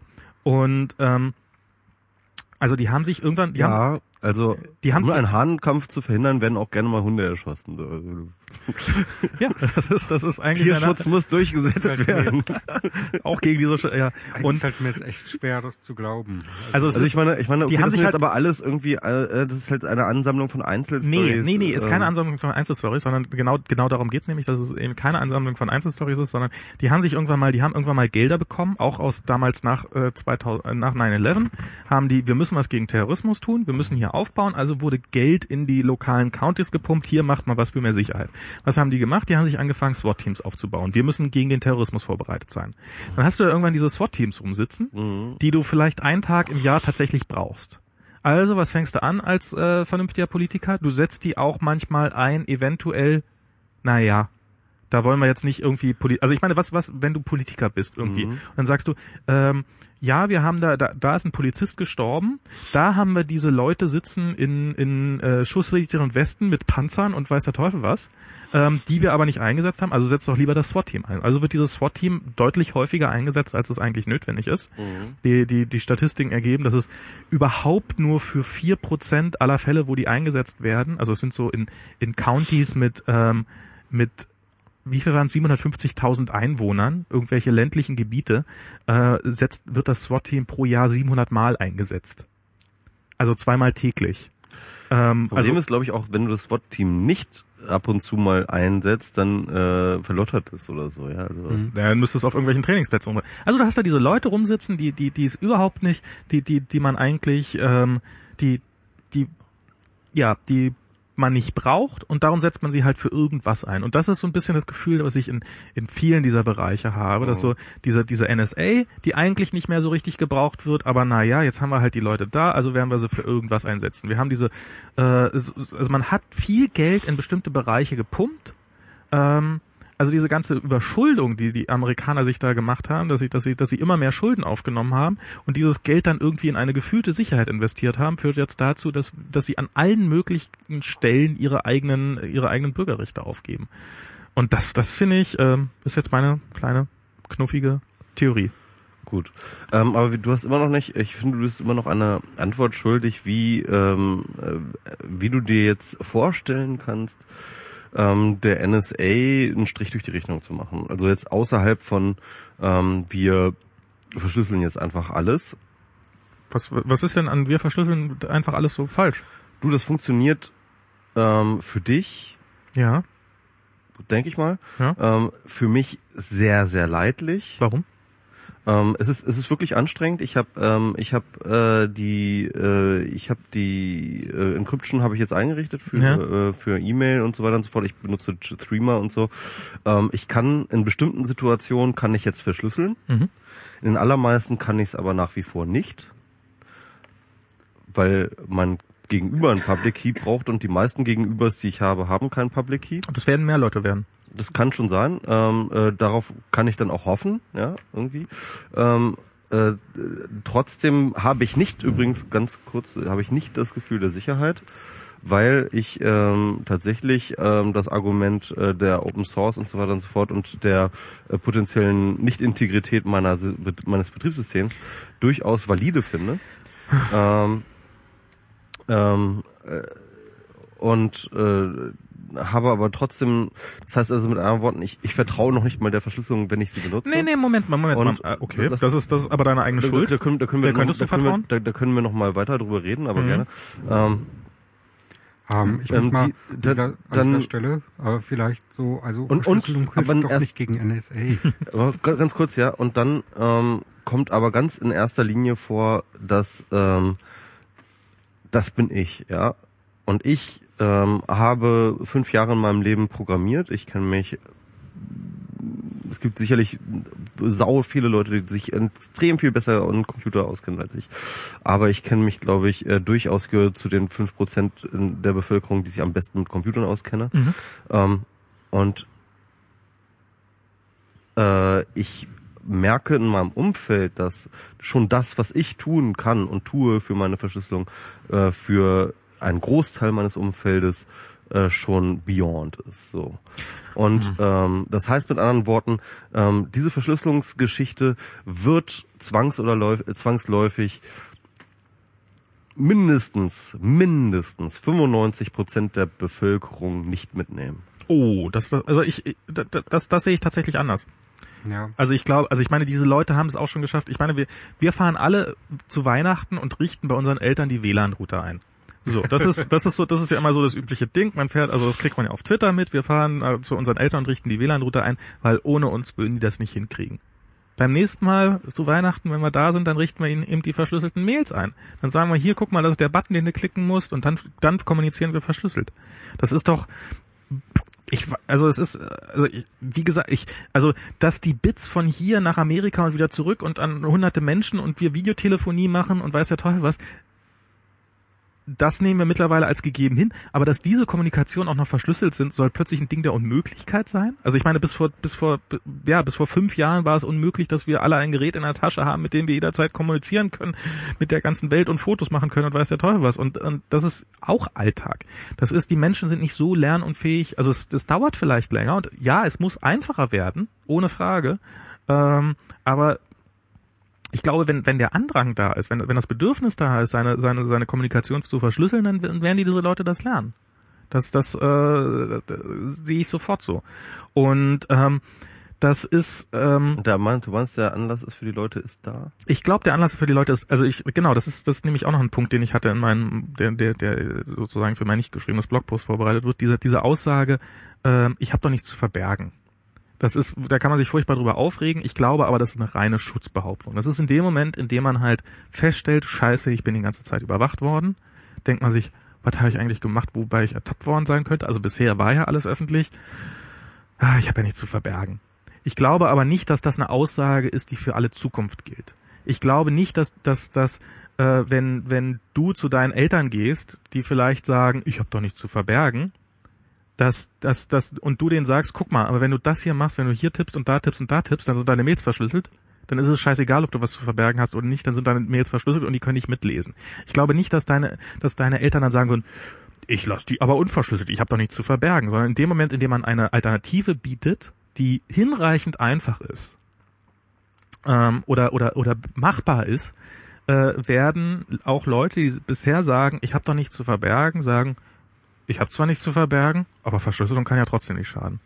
Also ich glaube, dass dieses Gefühl, also ich ich will's ich will's nicht beschreien. Ich ich hoffe, dass es ähm, dass es so ist. Also es ist, ist auch ein bisschen Wunschdenken dabei, aber dass dieser dass dieses Gefühl, okay, wir werden die ganze Zeit überwacht, ähm, erstmal schon für doch einen Großteil der Bevölkerung äh, erstmal so ein Schock ist. Und selbst wenn man nichts zu verbergen hat, erstmal allein dieses Gefühl darüber nachdenken zu müssen, ob man was zu verbergen hat. Und sind wir ehrlich, haben wir wirklich nichts zu verbergen? Habe ich wirklich noch nie Steuern hinterzogen? Habe ich wirklich noch nie? Habe ich auch immer brav den Müll weggebracht? Ähm, Müll getrennt. Müll getrennt. ähm, Eine Und- Drohne. Oh nein, ich habe den Müll nicht getrennt. Letzte Woche. Ich weiß das ganz genau. Sie würden mich abschießen. naja, ich meine, man, Ja, man aber- aber- äh, im, Zweifelsfall weiß man nicht, weswegen, weswegen man äh, vorgenommen wird. Also es ist Genau, genau. Im Zweifelsfall weißt du nicht weswegen. Das ist ja äh, der Punkt. und, ähm, und ich, ich bin, äh, ich, ich finde auch Verschlüsselung wichtig, um Inseln der Privatsphäre zu schaffen, da wo wir sie brauchen, um uns äh, quasi ungestört zu fühlen. Und ich finde, äh, so Chats, WhatsApp und diese ganzen Sachen müssen äh, mittelfristig äh, auf sichere Kanäle umgestellt werden. Das hilft aber nicht gegen Prism. Okay, die können Wieso jetzt nicht? vielleicht die können jetzt vielleicht in die Mail nicht reingucken und die Mail nicht so schnell verschlüsseln. Sie kriegen aber trotzdem die ganzen Metadaten mit. Sie kriegen trotzdem. wie gesagt, Metadaten kann man fälschen. Ja, natürlich kannst du Metadaten fälschen, aber sie können, kriegen trotzdem Futter vorgeworfen, mit dem sie arbeiten können. Sie können trotzdem sehen, was du Sollen arbeiten? auf Facebook trei äh, treibst. Sie können trotzdem sehen, was du auf Twitter treibst. Sie können sehen, wo du dich auf Foursquare eincheckst und sie können sehen, was du auf Amazon bestellst. Und wenn diese ganzen Dinge Mustern entsprechen, die für sie verdächtig sind, dann bist du bei dem auf dem Kicker. Und dann hilft es dir jetzt erstmal nicht weiter, ob du deine Mail immer brav verschlüsselt hast oder nicht. Das stimmt. Und deswegen halte ich es für gefährlich zu glauben, nur weil man jetzt seine Mail verschlüsselt, dass man jetzt vor NSA irgendwie keine Angst mehr haben müsse oder so, oder dass das Problem weniger groß sei. Es ist eher nicht so, dass da jetzt irgendwie so der Zensor sitzt und äh, mitliest, was für Briefe du schreibst, sondern dass eben so eine permanente Mustererkennung stattfindet.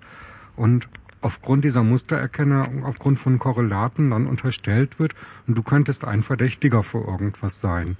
Und wenn du da reingerutscht bist, dann hast du ein Problem. Und dann wird natürlich immer auf die bösen Algorithmen geschimpft. Äh, Das ist natürlich Quatsch, auf die bösen Algorithmen zu schimpfen. Es geht da, kommt darauf an, wer sie anwendet und dass diese ungeheure Datensammlung eben äh, von Machtapparaten erzeugt werden, die dann dort auch unter Monopol gehalten werden, in einem Datensilo sind, wo niemand sonst drankommt, Klar. die man sonst auswerten kann, wo du auch nicht die entscheidende, entlastende Information rausfischen kannst. Äh, die müssten geöffnet werden. Das ist der eigentliche Skandal äh, an NSA, am PRISM, dass eben diese dramatische, drastische Überwachung unseres kompletten Verhaltens, soweit es netzbasiert ist und abfischbar ist, stattfindet. Die, äh, die reine ähm, E-Mail-Korrespondenz ist da fast schon sekundär.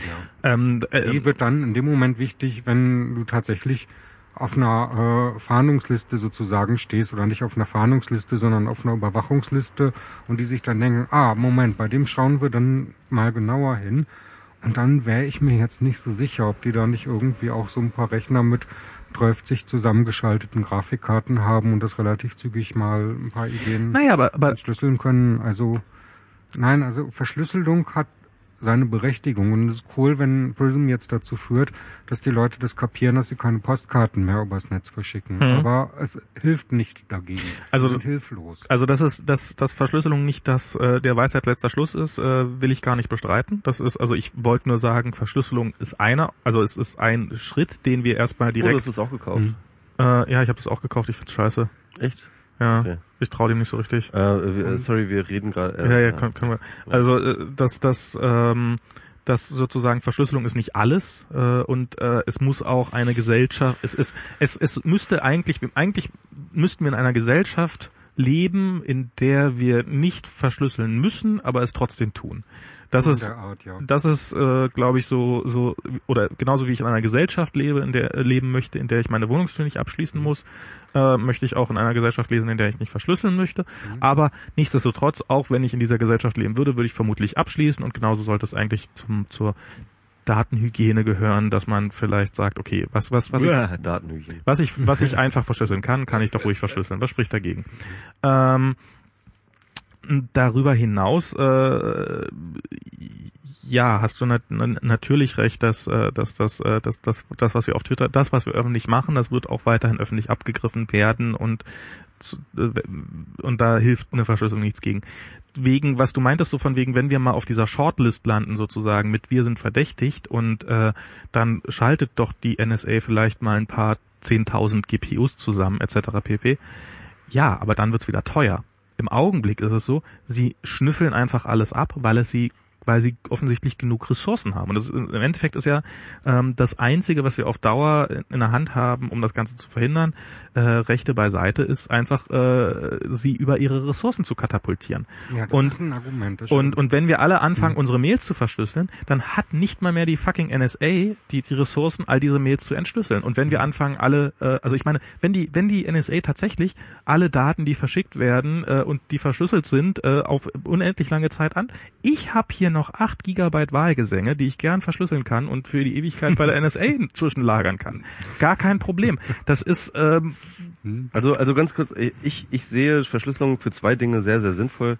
A, ähm, was Enno sagt, das heißt also irgendwie Residuen der Privatheit ähm, äh, bei Bedarf aufzubauen. Ja. Die andere Sache ist tatsächlich die NSA einfach ärgern, Sand ins Getriebe, ja. Also, ähm, wo ich dir dann auch zustimme. Also, aber darüber hinaus, also diese beiden Dinge, für diese beiden Dinge finde ich Verschlüsselung gut, Mhm. aber ähm, sind definitiv keine Lösung des Problems. Und selbst wenn sie eine Lösung des Problems wären, wäre es keine gesellschaftliche Lösung des Problems. Also das sehe ich einfach nicht. Ähm, da kannst du jetzt argumentieren, okay, äh, die Tools müssen erst noch besser werden und wir müssen alle noch viel mehr Support machen für unsere Eltern und hast du nicht gesehen? Ja. Ähm, aber nee, ich sehe es nicht, dass meine Eltern ähm, sinnvoll verschlüsseln. Und ähm, also wenn du sie ihnen einrichten würdest, dann würden sie ganz ehrlich, verschlüsseln. ganz ehrlich, ich krieg auch immer wieder von Fails mit äh, in Sachen Verschlüsselung. Ähm, und zwar nicht nur ähm, CryptoCat oder so, der halt einfach Ja. nur irgendwie, äh, nur nicht nur bei Anbietern, sondern vor allem auch bei Usern. Also keine Ahnung, ist gerade wieder auf Twitter irgendjemand so, haha, da hat mir gerade wieder jemand seine E-Mail geschickt mit seinem Private Key mit drin und so. ähm, ja, also äh, sorry, Das heißt nur, dass Verschlüsselung abschaltet und nicht gewarnt wird. Also genau. ich meine, das ist ja schon mal. Sorry, Verschlüsselung wirst du nicht so einfach hinbekommen, dass du tatsächlich einfach nur noch einen Button klickst. Ach Gott. weil Doch. dann, Doch. weil dann, ähm, weil, weil, weil du musst dir bei Verschlüsselung, glaube ich, immer auch ein bisschen bewusst sein, wie es funktioniert und was du da tust. Nein. Ja, aber Weil sonst, so, sonst, sonst, sonst kompromittierst du dich ganz schnell selber. Es wäre so unheimlich viel gewonnen, wenn das Zeug einfach per Default in einem Betriebssystemlayer drin steckt und da halt, halt benutzt werden kann und beim Installieren wird ein Schlüssel generiert und alles läuft äh, quasi unter der Haube ab und du merkst es gar nicht. Das wäre ohne weiteres möglich. Also zum Beispiel, ich habe die Platte von meinem MacBook Air, die ist verschlüsselt. Ja, meine Das- auch. das Das, ist ich- aber, das ist aber was anderes. Verstehst du? Das ist keine Kommunikation. Naja, aber ich meine, das war bis vor bis bis Apple das ins Betriebssystem eingebaut hat, war das auch scheiße kompliziert. Ich also damals wusste ich nicht, wie das geht. Und das war war echt äh, Aber rein, aber rein, und rein vom Pro- Problem her ist das sehr, sehr viel, viel unkomplexer als Kommunikationsverschlüsseln. Weil da musst du halt zwei, hast du zwei Leute, halt, SSL-Verschlüsselung. Es ist Kommunikation verschlüsselt. Ähm, ist, ist, ist, ich gehe auf die HTTPS-Seite statt auf die HTTP-Seite. Plötzlich äh, kommuniziere ich verschlüsselt. Ist von der NSA nicht mehr abhörbar, außer sie stecken in einem der beiden Server drinne. und sie ist- haben die Zertifikate. Ja. Äh, Und sie wechseln uns die Zertifikate unterm Arsch weg aus. Ja. Ja. Ähm, Was halt ungefähr so gar kein Problem ist, aber Doch, das, da, da, ja, da, aber da, da, da, kann man, schon wieder auf der Shortlist sein. da, da, genau, das ist nämlich wieder, das ist nicht mehr im Allgemeinen. Also ich meine, wenn du, wenn du, wenn du Edward Snowden bist, Staatsfeind Mhm. Nummer eins, klar, dann hast du, dann hast du ein, dann du solltest du, Zertifikaten nicht vertrauen. dann sollte man es meinem Zertifikaten oder SSL-Zertifikaten nicht mehr vertrauen. Das ist aber, solange wir aber, äh, solange es aber nur darum geht, die Allgemeinheit zu überwachen, reicht es, wenn äh, wir in dieser Allgemeinheit ein paar Kanarienvögel, also ich meine jetzt diese Kanarienvögel, die im, im, im, im, im Bergbau eingesetzt worden sitzen haben, die, die davon Ahnung haben und nämlich, wenn man so ein Zertifikat auswechselt und wenn man es pauschal für alle auswechseln würde, würde es jemandem auffallen dass dieses Zertifikat ausgewechselt worden ist und plötzlich kompromittiert ist und würde Alarm schlagen. Und ähm, also so eine und, und das glaube ich ist, ist auch gerade was was du vorhin erwähnt hast bei diesem ja du fühlst dich nicht sicher weil dein du hast das dein Betriebssystem nicht selber geauditet und sowas wenn dein iPhone nebenbei äh, Daten abführen würde und es nicht nur dein iPhone würde es tun sondern jedes iPhone würde es tun wäre das schon jemand aufgefallen ja, ja. das heißt du du kannst also es sind, es sind einfach, es sind einfach Daten, die einfach da sind und die sich niemand erklären kann. Es gibt Sicherheitsleute, die gucken sich sowas an und die sagen, Moment mal, hier sind irgendwelche Bytes, die ich nicht verstehe, die ich nicht produziert habe. Woher kommen die eigentlich? Mhm. Und ich glaube Du, schon, du weißt aber auch, dass hier in diesem in dieser einen äh, BSD-Distri äh, ähm, halt äh, jahrelang ein NSTA-Backdoor drin war, ohne dass es irgendjemand gemerkt hat. das ist, äh, das will ich nicht, äh, also klar, das, das kann passieren, aber es ist auch, äh, also jetzt Aber ist, es hat irgendjemand dann irgendwann es hat auch, gemerkt. es hat auch irgendwann irgendjemand gefunden, ja, das zum einen und und zum zweiten äh, irgendein obskures BSD und das meistbenutzte Betriebssystem der äh, te, äh, tele oder zweitmeistbenutzte meinetwegen äh, Betriebssystem der Welt finde ich ist schon noch eine andere Dimension. Also ich glaube, da, da da da stützen sich ein paar mehr Leute drauf. Ähm, und ähm, Ja, aber, aber BSD kannst du den Source Code sehen. Und bei Mac kannst und bei iOS kannst du nicht sehen. Das ist auch schon mal ein ganz wesentlicher qualitativer Unterschied. Naja, aber du siehst, ob Daten rausgehen oder nicht. Hm. Und auch bei dieser BSD-Backdoor, wenn die Backdoor drin ist, die kann durchaus drin sein. Also wenn, wenn es der NSA auf dich abgesehen hat und sagt, den wollen wir kriegen, dann, ich glaube, dann bist du fällig. Das stimmt. Dann bist du mit deinem iPhone fällig. Das ist, ich würde Edward Snowden gerade kein iPhone empfehlen. Hm. Äh, vielleicht existiert die NSA-Backdoor, aber du, ähm, also sozusagen, solange du, äh, so, solange es nur darum geht, und das ist das, was sie im Augenblick tun, nämlich sie, sie beobachten nicht die 100 schlimmsten Feinde TM unseres Systems, sondern sie beobachten uns alle.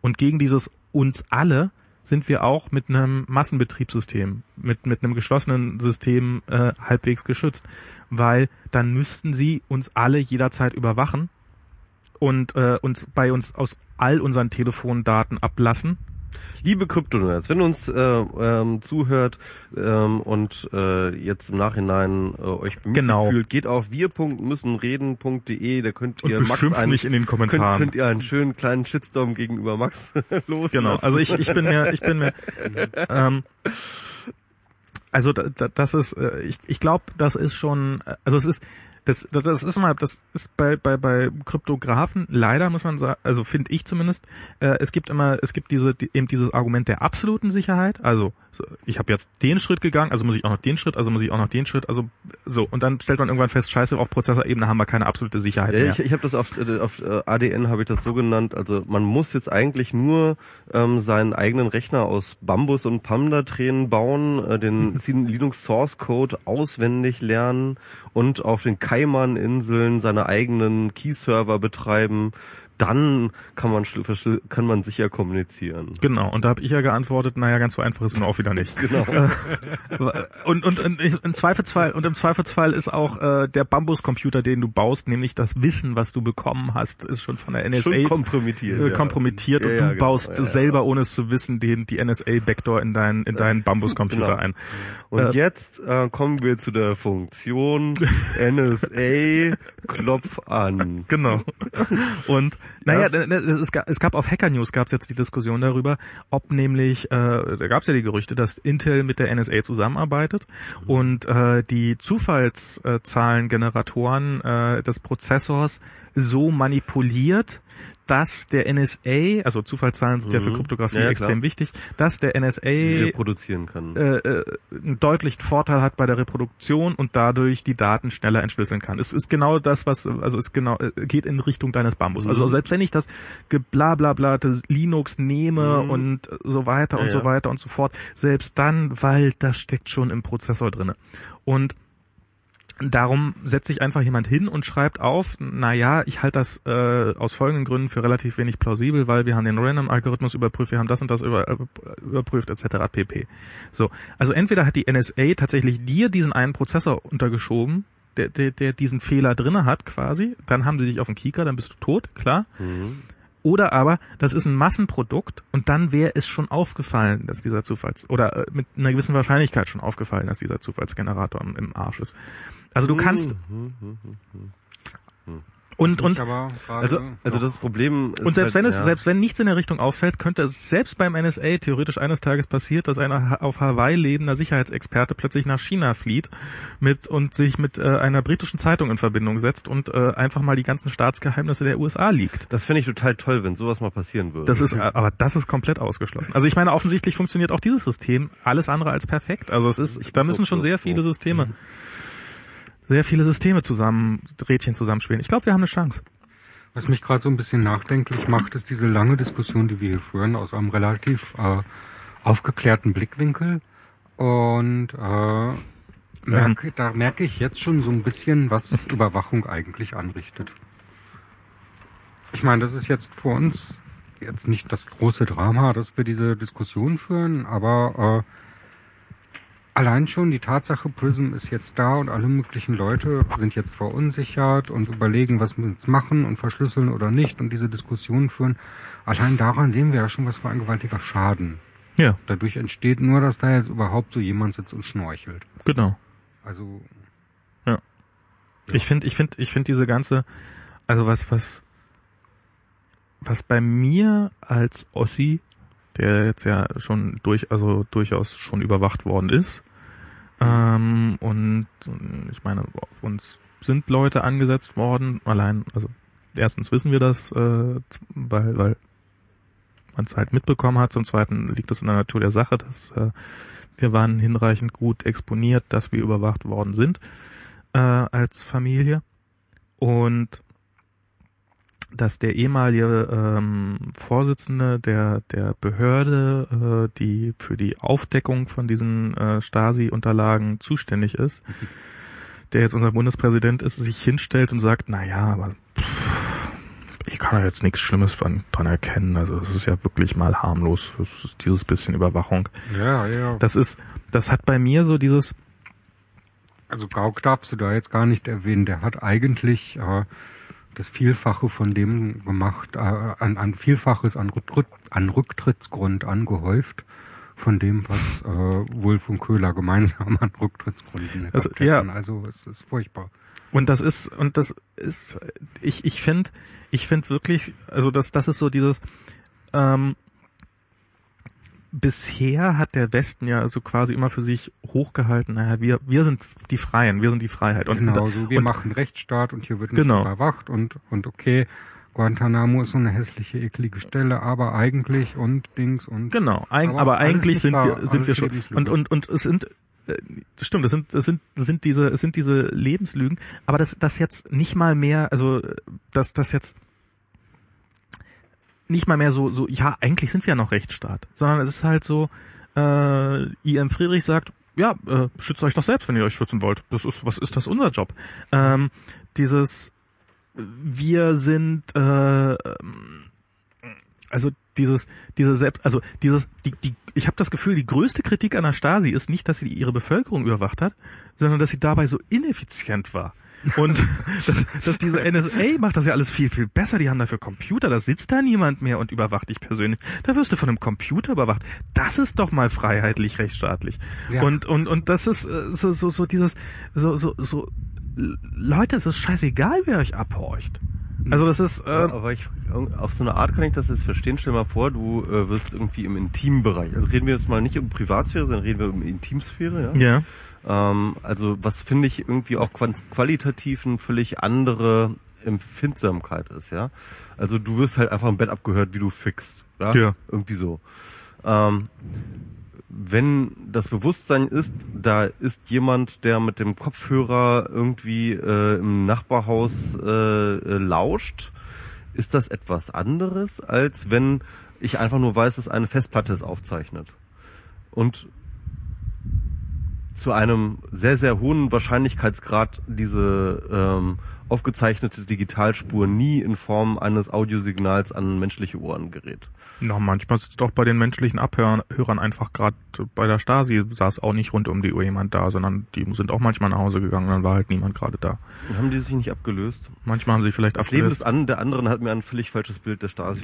Ich, ich weiß, also ke keine Ahnung, also es ist, ähm, bin ich irgendwie leise? Kann das sein? Ich, fühl- Ich kann nicht- ich ich, kann fühl nicht- mich gerade leise. du fühlst dich leise, Mhm. ich kann nicht gerne lauter machen. Ähm, ich finde, ach scheiße, jetzt habe ich, jetzt hab ich gerade den, den, den Faden, also ging gerade noch um Stasi-Vergleiche. es, Ähm, ging, es ging um Ficken und Stasi. es ging um Ficken und Genau. Ficken, Ficken Ficken, und und Stasi Stasi. 300. Ähm, äh, Stasi 3000. Ich weiß jetzt, wie mein Club heißen wird, wenn ich einen gründe. Ficken und Stasi Swingerclub, 3000. Nein, nein, einfach nur Stasi 3000. Den Swingerclub meinst du? Also NSA oder was? nee, ähm, äh, ja, also na, na, na- natürlich, das ist, äh, ist scheinbar schon noch was anderes, aber es ist, ähm, was, was ich lustig, also es ist ja ähm, bei diesen Prism Screenshots und ich glaube darauf hat noch also da gi- gibt's ja diese Prism so, also die Prism Präsentation wo Screenshots waren dieser Anwendung wo ja irgendwie drinne stand ähm, äh, äh, Abfrage 1 von 111.000 Hm? so, wo, woraus jetzt die Medien geschlossen haben, dass da offensichtlich 111.000 äh, Abfragen aktiv sind. Das heißt, ähm, entweder so oder dass derjenige, der den Screenshot gemacht hat, einfach Zugriff auf 111.000 Abfragen davon hat. Das können natürlich durchaus alle sein, aber das heißt, dass die offensichtlich, also wenn wenn er wenn wenn einfach dieser dieser Agent, der da den Screenshot gemacht hat, Zugriff auf alle 111.000 äh, Abfragen hat, dann hat er hat einfach jeder Agent auf alles Zugriff, was er gerade gerne möchte. Das heißt, die Wahrscheinlichkeit, dass der einfach mal sich in deinen privaten Verkehr reinschaltet, einfach weil ihm gerade langweilig ist ist, 1 zu 110.000. ist 1 zu 110.000. Also jetzt äh, größer, also es gibt offensichtlich, es gibt offensichtlich innerhalb dieses ganzen Systems ähm, keinerlei Kontrolle darüber, wer auf was zugreifen kann, sondern in dem Moment, in dem einer darauf zugreifen kann, kann der ganze Rest darauf auch zugreifen. Und ähm, Jein, ähm, ähm, es ist ja so, ähm, dieses Accumulo oder äh, diese Accumulo-Datenbank, die die NSA ähm, selbst entwickelt hat, ähm, ist ja ein ein System, das ähm, gerade sich dadurch auszeichnet, dass es halt unter äh, ziemlich viele unterschiedliche Zugriffsebenen hat. Und ähm, ähm, und, und, und, und vor allem Zugriffsbeschränkungsebenen. Also das heißt, das kannst halt irgendwie sagen, okay, ähm, dass halt eine bestimmte ähm, äh, Query halt nur von bestimmten Leuten abgesetzt werden kann oder so etwas, ja. Und ähm, was ich interessant finde und dass es alles sehr, sehr fein, fein granuliert ist, um gesetzlichen Vorgaben zu entsprechen. Ähm, und äh, diese, äh, das ist aber, das, das war auch in einem Artikel schön beschrieben, dass es halt Snowden war, der das halt irgendwie veröffentlichen konnte, ja. Ja. Lag halt daran, dass er System, äh, Systemadministrator war. Gut, der SysAdmin hat wieder bei Zugriff auf alles. Ja, das ist halt, das ist halt einfach, nee, das, ich meine, das ist bei informationstechnischen äh, Systemen immer Ja. so, dass der Sysadmin, der halt einfach ruht, ja. Hm. Und, ähm, Weißt du, was da helfen würde? hä? Weißt du, was da helfen würde? Was? Aber glauben die bei der NSA wahrscheinlich nicht dran. Verschlüsselung. ja, ja. Ja, Also, also, also, und, und, ähm, ich glaube, das ist dann halt auch dieser Spezialfall, ähm, dass halt, ähm, der glückliche übrigens, Spe- Spezialfall kann man da vielleicht dazu sagen, äh, dass Snowden halt aus dieser Position des Sysadmins heraus natürlich an mehr Informationen kommt, als wahrscheinlich die meisten ähm, NSA-Mitarbeiter. Nee, aber was ich, was ich jetzt meine, ist ja dieser, dieser, dieser aus der aus der Keynote, äh, aus der PowerPoint-Präsentation oder meinetwegen auch Keynote, aus der PowerPoint-Präsentation über Prism, die da äh, kommst du nächstes Jahr wieder NSA Keynote gucken. Mal gucken, die neuen Features. ja. ähm, genau, Keynote, äh, aus dieser PowerPoint-Präsentation da und äh, da dieser Screenshot, der da drin war, da, daraus ging hervor, dass der Typ, der den Screenshot gemacht hat, Zugriff auf 110.000 oder eben über etwas über 100.000 Abfragen hatte. Und ähm, ich würde sagen, also entweder war er sehr weit oben in der Hierarchie, diese Person, äh, oder der Zugriff ist nicht ganz so fein granuliert, wie uns äh, der Eindruck erweckt wird. Hm. Also ich habe, ich glaube, ja, egal. Kaffeesatzleserei, glaube ich, gerade dann doch. Ja, was, was haben wir für eine andere Chance? Ja. Naja, äh, das reicht doch zu wissen, äh, die ziehen sich den ganzen Scheiß rein und wir wissen das. Genau. Und wer da jetzt was wie genau mitkriegt und nicht mitkriegt, ist dann schon relativ irrelevant. Es ist wie halt mit den Stasi-Leuten, wo du dann auch nicht wusstest, ob die jetzt bei dir auf dem Dachboden hocken oder nicht. Ähm, aber du musstest zumindest die ganze Doch, Zeit auf dem Dachboden konntest du ausgehen. aber nachgucken. Das ist eigentlich. Äh, Michael, das nennt man eine Metapher. Na gut, okay. Äh, Ja, ich verstehe. da kann mal Nee, nee, jemand naja, den aber- aber- Wikipedia-Link zu Metapher in die Shownotes packen. Aber- mich. Danke. Aber so, aber so, so abwegig ist das gar nicht, weil es gibt dann halt doch wieder Punkte, an denen kann man, äh, kann man sie kriegen. Also es ist, die NSA oder der, der, der Geheimdienst ist nicht allmächtig, äh, äh, Ja. der im Augenblick dargestellt wird, sondern sie ha also ähm, sie haben diese Macht, weil wir sie ihnen im Augenblick geben.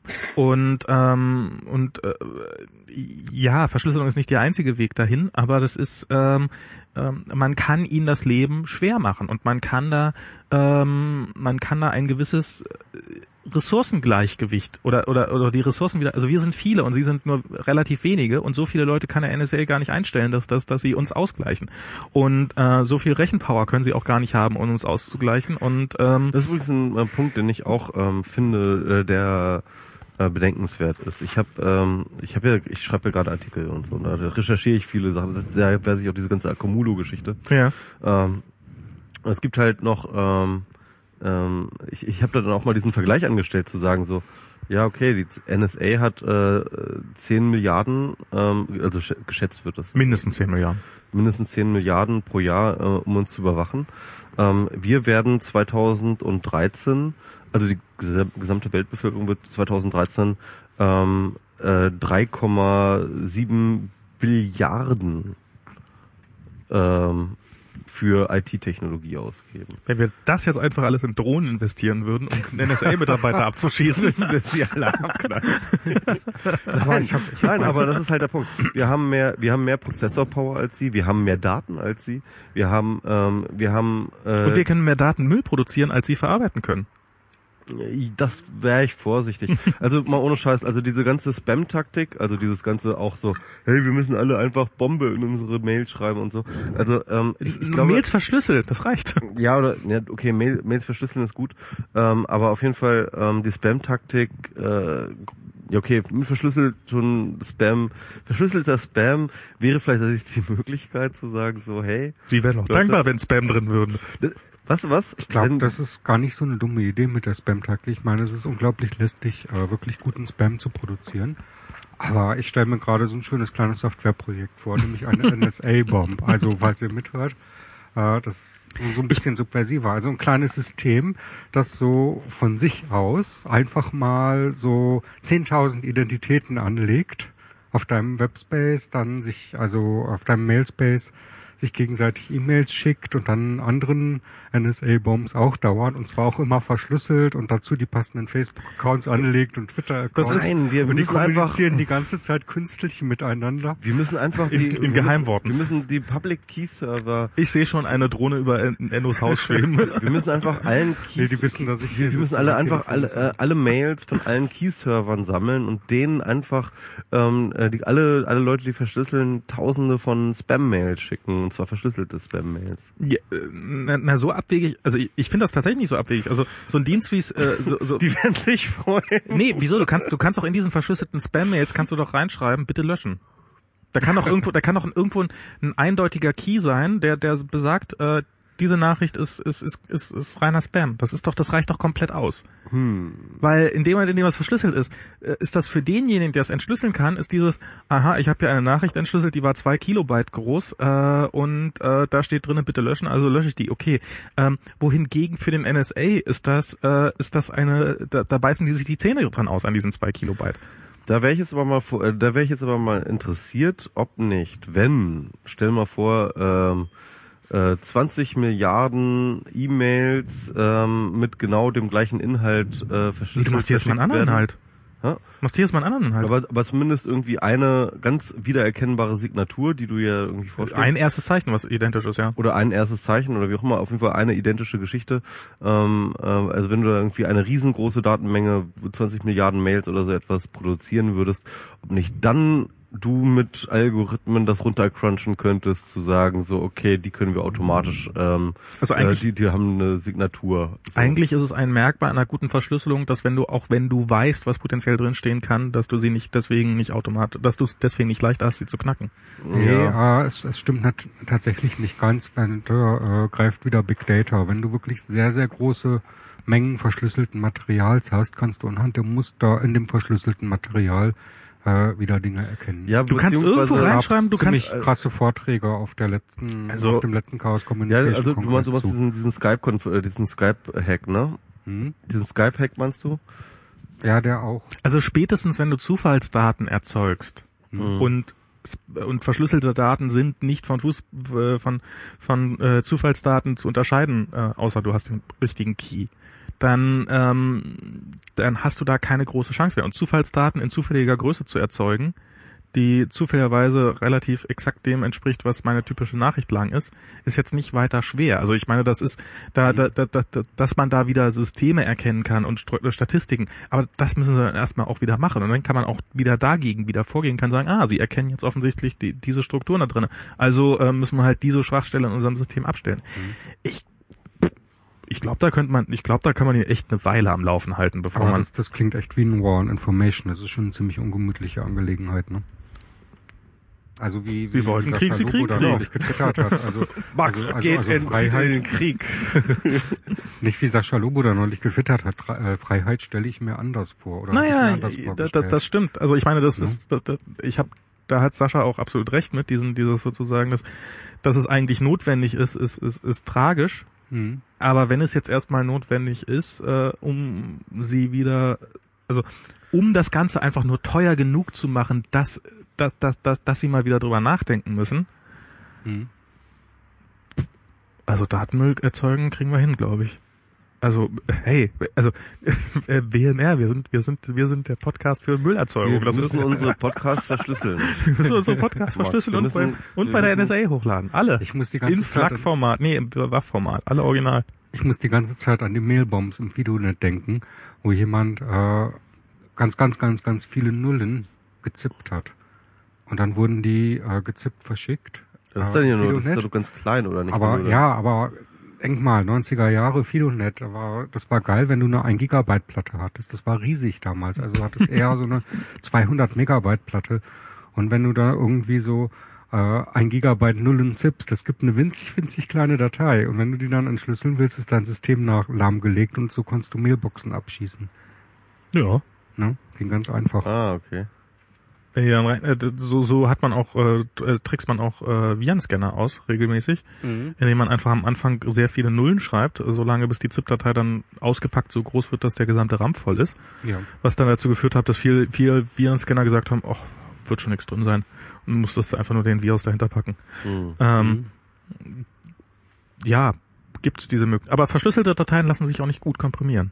Oder lassen sich gar nicht komprimieren. Das ist auch wieder so ein Ding. Nee, man muss erst komprimieren und dann verschlüsseln. Naja, außer man will es an die NSA schicken, dann sollte man zuerst komprimieren, äh, also zuerst verschlüsseln und dann verschicken und dann soll doch die NSA probieren zu, äh, zu komprimieren, Ja, wenn sie das für alle Ewigkeiten aufheben will. ja. Aber die, die eigentliche Frage Ich glaube, mit denen ist kann man doch, eine Menge Spaß haben. die, die eigentliche Frage ist doch jetzt, wie verschlüsseln wir denn alle unsere Tweets?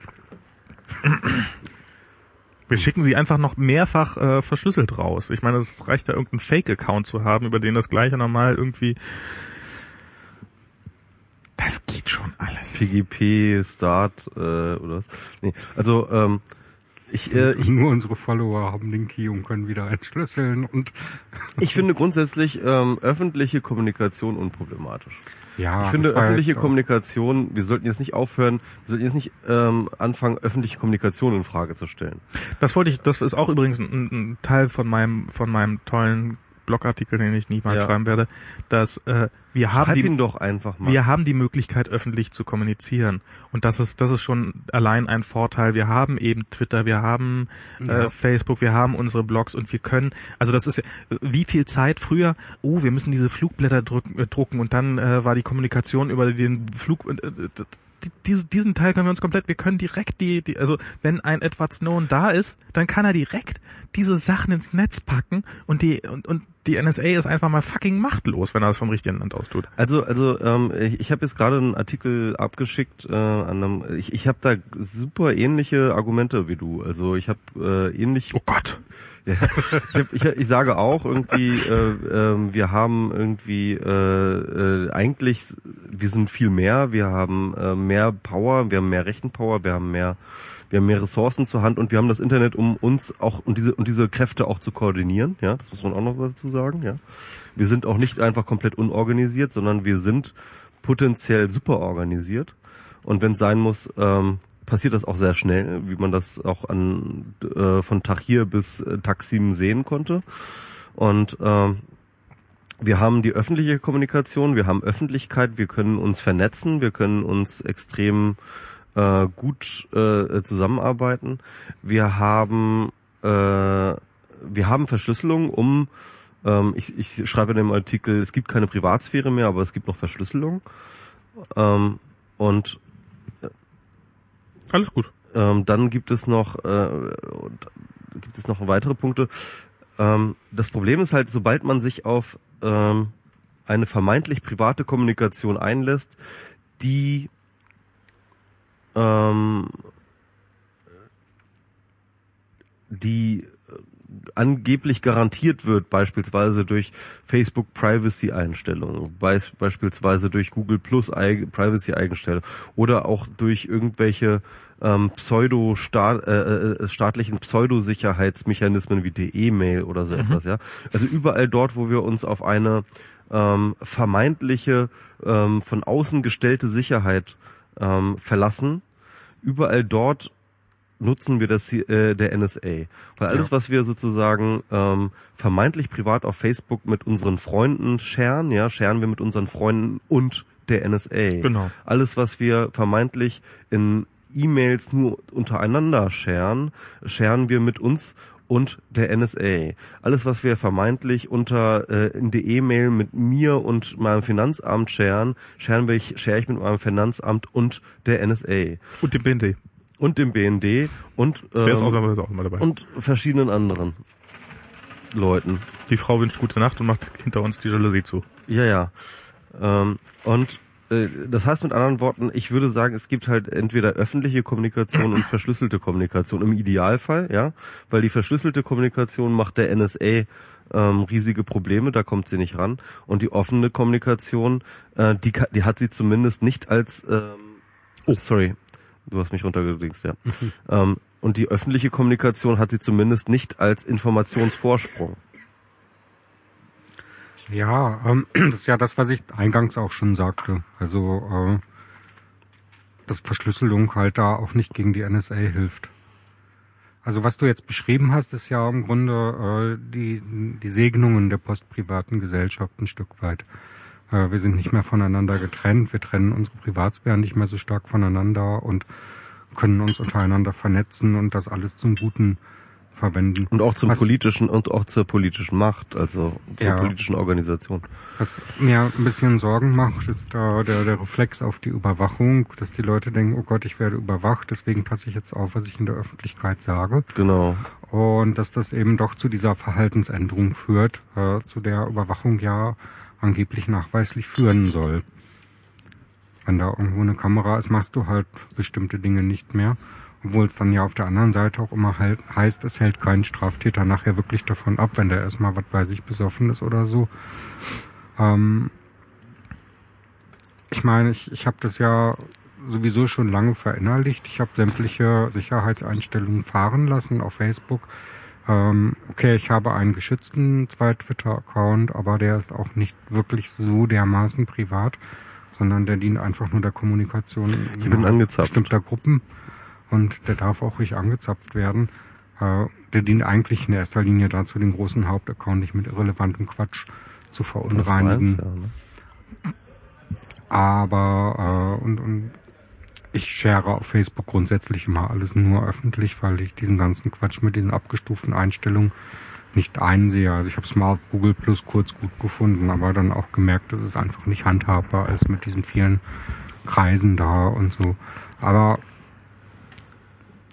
meine Befürchtung ist dann doch, dass die Leute so ganz grundsätzlich denken, weil du sagst, äh, von Tahir bis Taksim, dass sie sich eben nicht trauen, diese kritische Masse herzustellen. Dass sie jetzt denken, oh Gott, oh Gott, wenn ich da jetzt auf Facebook das und das like oder share, äh, äh, dann liest jetzt der NSA mit und morgen schwe- schwebt die Drohne über meinem Haus. Äh, okay, hier, hier in Deutschland jetzt nicht so unbedingt die Bedrohungslage, aber subtile Verhaltensänderungen werden da schon mit einhergehen. Ich meine, diese, diese Nachricht hier mit dem, ähm, dass jemand einen Spaziergang zur NSA organisiert hat, was in Deutschland war, und dann am nächsten Tag stand der Staatsschutz bei ihm vor der Tür und hat mal gesagt, so, äh, Aber dem, dem konnte er jetzt tatsächlich auch mit Öffentlichkeit wieder aushebeln. Er hat das Ganze naja, aber das ist erst, konsequent öffentlich gemacht, obwohl sie ihm Angst gemacht haben. Sagen, erzählen Sie das keinem und so, hat er drauf geschissen und Also ich fand diese Story extrem fishy. Also erstens ähm, äh, finde ich absolut, äh, ich finde es absolut klar, es ist absolut creepy, wenn halt irgendwie aufgrund, weil du irgendwie auf Facebook irgendwie einlädst, irgendwie einen Spaziergang zu machen, ähm, ähm, der Staatsschutz vor dir steht. Äh, andererseits waren die Dinge, die dort beanstandet wurden, ne? ähm, dass eine öffentlich, dass eine Demonstration angemeldet werden muss. Und sorry, wenn du aufrufst, dass Leute zusammen mit dir symbolisch an einen Ort gehen, äh, äh, etc., dann ist das eine Demonstration. Ähm, und wir haben in Deutschland nun mal, da müssen Demonstrationen müssen angemeldet werden. Es ist einfach so.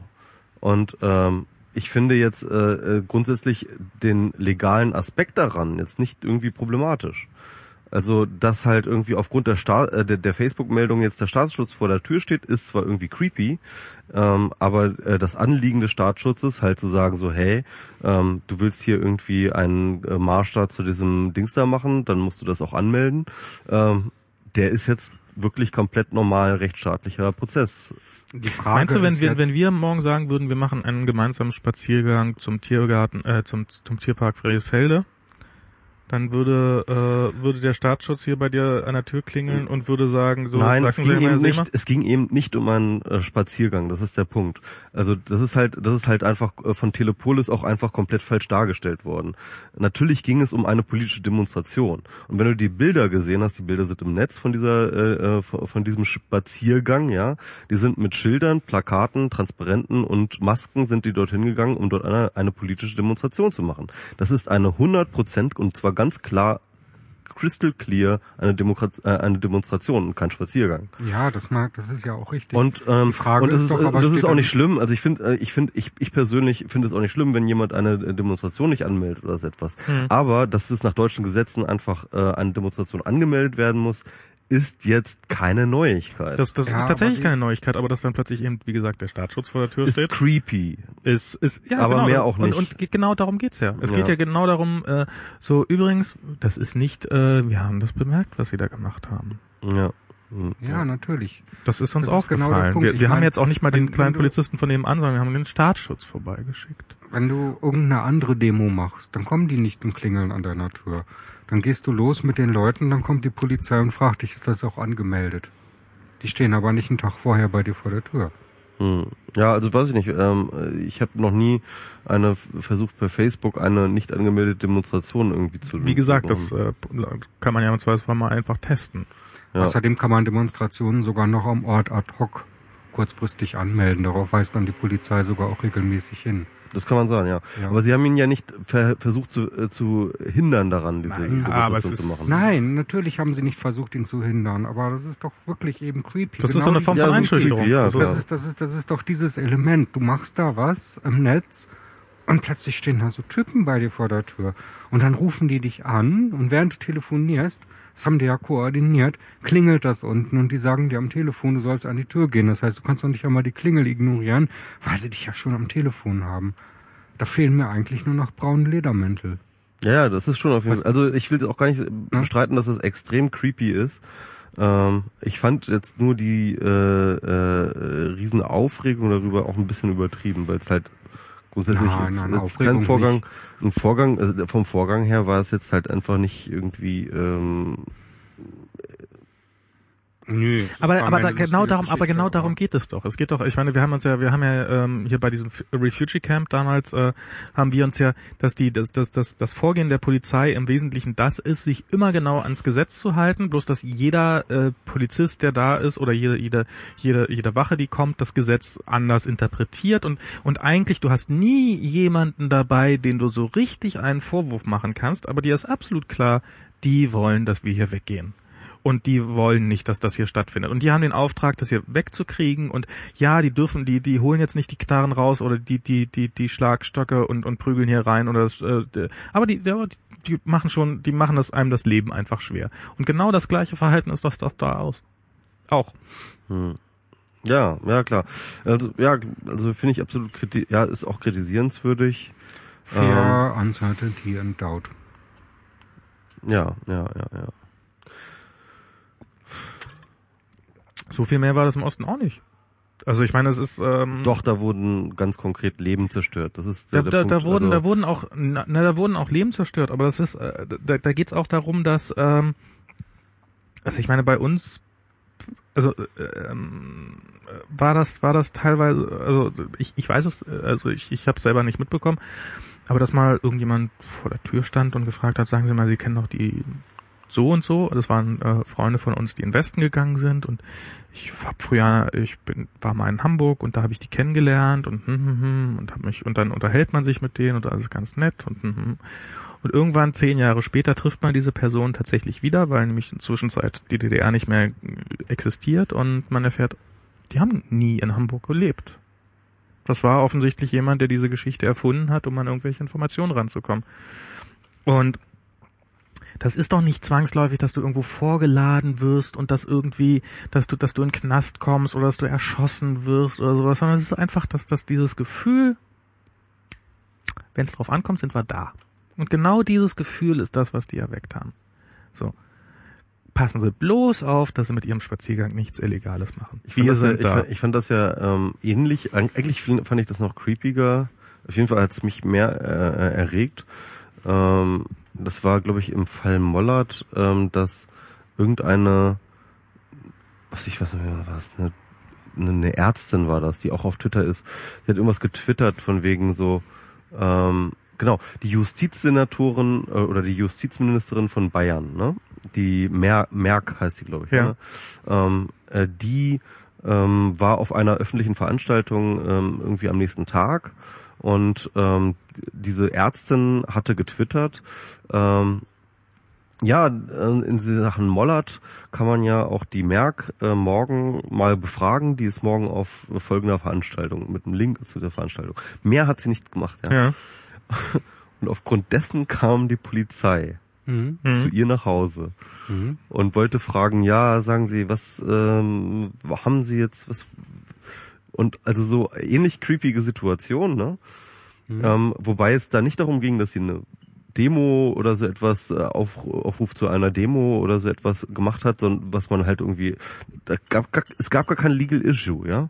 Man merkte, dass tatsächlich ähm, die Justizministerin wahrscheinlich persönlich oder aus ihrem Umfeld oder ihrem Büro oder wie auch immer, ähm, dort ganz konkret aus Eigeninteresse oder aus irgendeiner Paranoia heraus ähm, ähm, ihre Leute vorgeschickt hat. Mhm.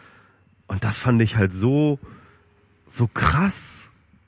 Das, das fand ich so krass, weil ähm, ähm, da war, wurde plötzlich die Polizei für etwas instrumentalisiert, was kein Legal Issue war. Ja, also der Staatsschutz, das kann man, man kann immer noch sagen, das ist echt creepy, was der Staatsschutz da gemacht hat. Ja, das hat er irgendwie etc. Aber im Endeffekt ähm, es gab ein Legal Issue, ja, und man konnte den, äh, man, man, man konnte dort Polizisten hinschicken, zu sagen, so, dass, da, da, da muss etwas geklärt werden, ja. Mhm.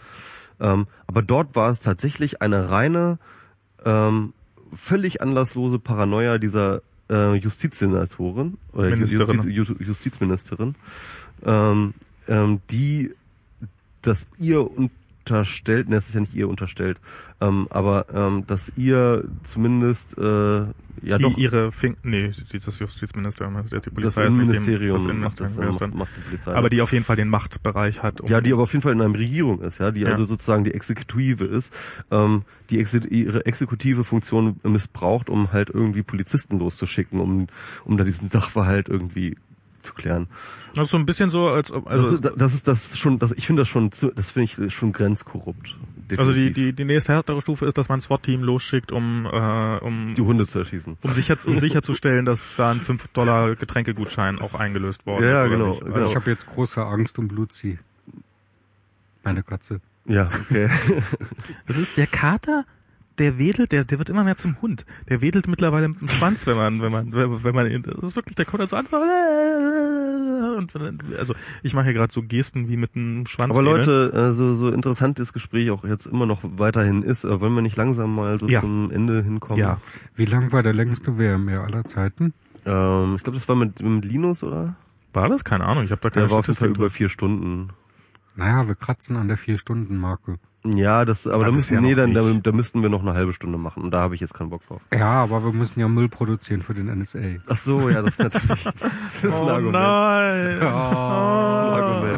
ist ein Nein, also, also, äh, also ich, ich könnte noch über diese, ähm, nee, ich, ich, hab, ich will jetzt kein neues Thema mehr aufmachen und ich finde, wir haben jetzt auch schon wieder irgendwie, wir könnten jetzt nochmal über die politische Lage, über Friedrich reden oder so etwas, das fände ich auch nochmal äh, extrem Boah, lustig, aber, aber, aber, Der ähm, Friedrich, der Friedrich, der ist ein... Mal gucken, ob- machen wir beim nächsten Mal, falls er noch Minister ist. Ja, ja, also Merkel hat ihm noch nicht das, ihr, ihr vollstes Vertrauen ausgesprochen. ja, ja. Also äh, das, das ganze Ding, äh, NSA, Prison, Friedrich und diese ganze Scheiße, das ist groß genug, dass ihr noch mit den ganzen nächsten Gästen beschäftigt sein werdet. Ja, ich also denke, ich mindestens denke. mit den nächsten drei. Das- ja, mal gucken, mal gucken. und- und dann- ich, ich hoffe eigentlich, ich, ich hoffe eigentlich, ich, ich mich, mich nervt, so langsam fängt es an, mich zu nerven, das Thema, muss Ja. ich ehrlich sagen. Ähm, ich hoffe jetzt nicht, dass es uns so lange noch beschäftigt. Aber gut. Ähm, Das Okay. wird uns noch eine ganze Weile beschäftigen. Okay, ich mache dann noch mal kurz Werbung am Schluss. Ich habe ja kein Ja? Buch geschrieben, ähm, obwohl ich eins in Planung habe, aber eben, wie schon am Anfang, am Anfang erwähnt, äh, Du machst Werbung für kein minus- Buch? Bitte? Du machst Werbung für kein Buch? Ich mache Werbung für kein Buch, genau. Okay. Äh, nur wie schon am Anfang erwähnt, german-cyborg-society.de, äh, der krasse heiße Scheiß äh, demnächst in Berlin am 22. Januar, äh, Quatsch. Äh, wieder Am- nur in Berlin. Ja, genau. aber, aber der ganze Laden verteilt sich jetzt schon äh, ganz gut über Deutschland. Ich habe also schon einen äh, Typen in Köln, der gerade dabei ist, äh, äh, verschiedene Sachen rund um das Cochlea-Implantat zu analysieren. Ich habe einen, der mir Kabel baut und äh, äh, verschiedene andere Dinge und mehrere Leute, die krasse Projekte machen. Und wenn wir am 22. Juli uns das erste Mal treffen, kommen vielleicht Leute, die eine Performance machen, nämlich mehrere Dioden an deinen Körper anschließen und aus den Körperströmen, die dabei gemessen werden, per Synthesizer Musik machen. Es ist nur noch nicht 100%ig sicher. Ich fahre jetzt gleich nach Hause und gucke mir mal an, ob die Bestätigungsmail da ist, um das richtig announcen zu können. Und äh, also wir werden geilen Scheiß machen und wir freuen uns über alle Leute, die da auch aufschlagen und in irgendeiner Form mitmachen wollen. Also Kommt Montag, hin. 22. Juli, 19 Uhr in der Seabase Genau. in Berlin. Ja. Kommt, Ja. geht hin. Mit Pech sitze ich da alleine, aber wenn ihr alle kommt, dann war es ja auch gut. genau. Gut, ähm, dann würde ich sagen, das war mal wieder auch eine sehr gelungene Runde und ähm, ich freue mich. Vielen Dank, dass du da warst. Es war ein großes Vergnügen und ähm, und eine sehr große Ehre. Vielen Dank, Enno, genau. ja, Und- ich sage danke. Mal gucken, ob wir dich jetzt wieder von der Technik hier loskriegen oder ob du jetzt immer an unserem Mischpult angebunden sein halt musst. einfach das Mischpult mit nach Hause nehmen. Die, die, die, die Schleifspuren von hier zu mir, das ist dann, ich das Mischpult hinter mir herz. Das, das wäre das wär auch bei, zu viel Alkohol im Podcast. So, oh, habe ich wieder vergessen, das Mischpult abzumachen. klonk, klonk, klonk. So. Gut, Gut. Vielen Dank, Enno. Vielen Dank. Und äh, vielen Dank fürs Zuhören. Und wir hören uns beim nächsten Mal dann wieder mit einem anderen Gast. Und ähm, bis zum nächsten Mal. Tschüssi. Ciao. Ciao.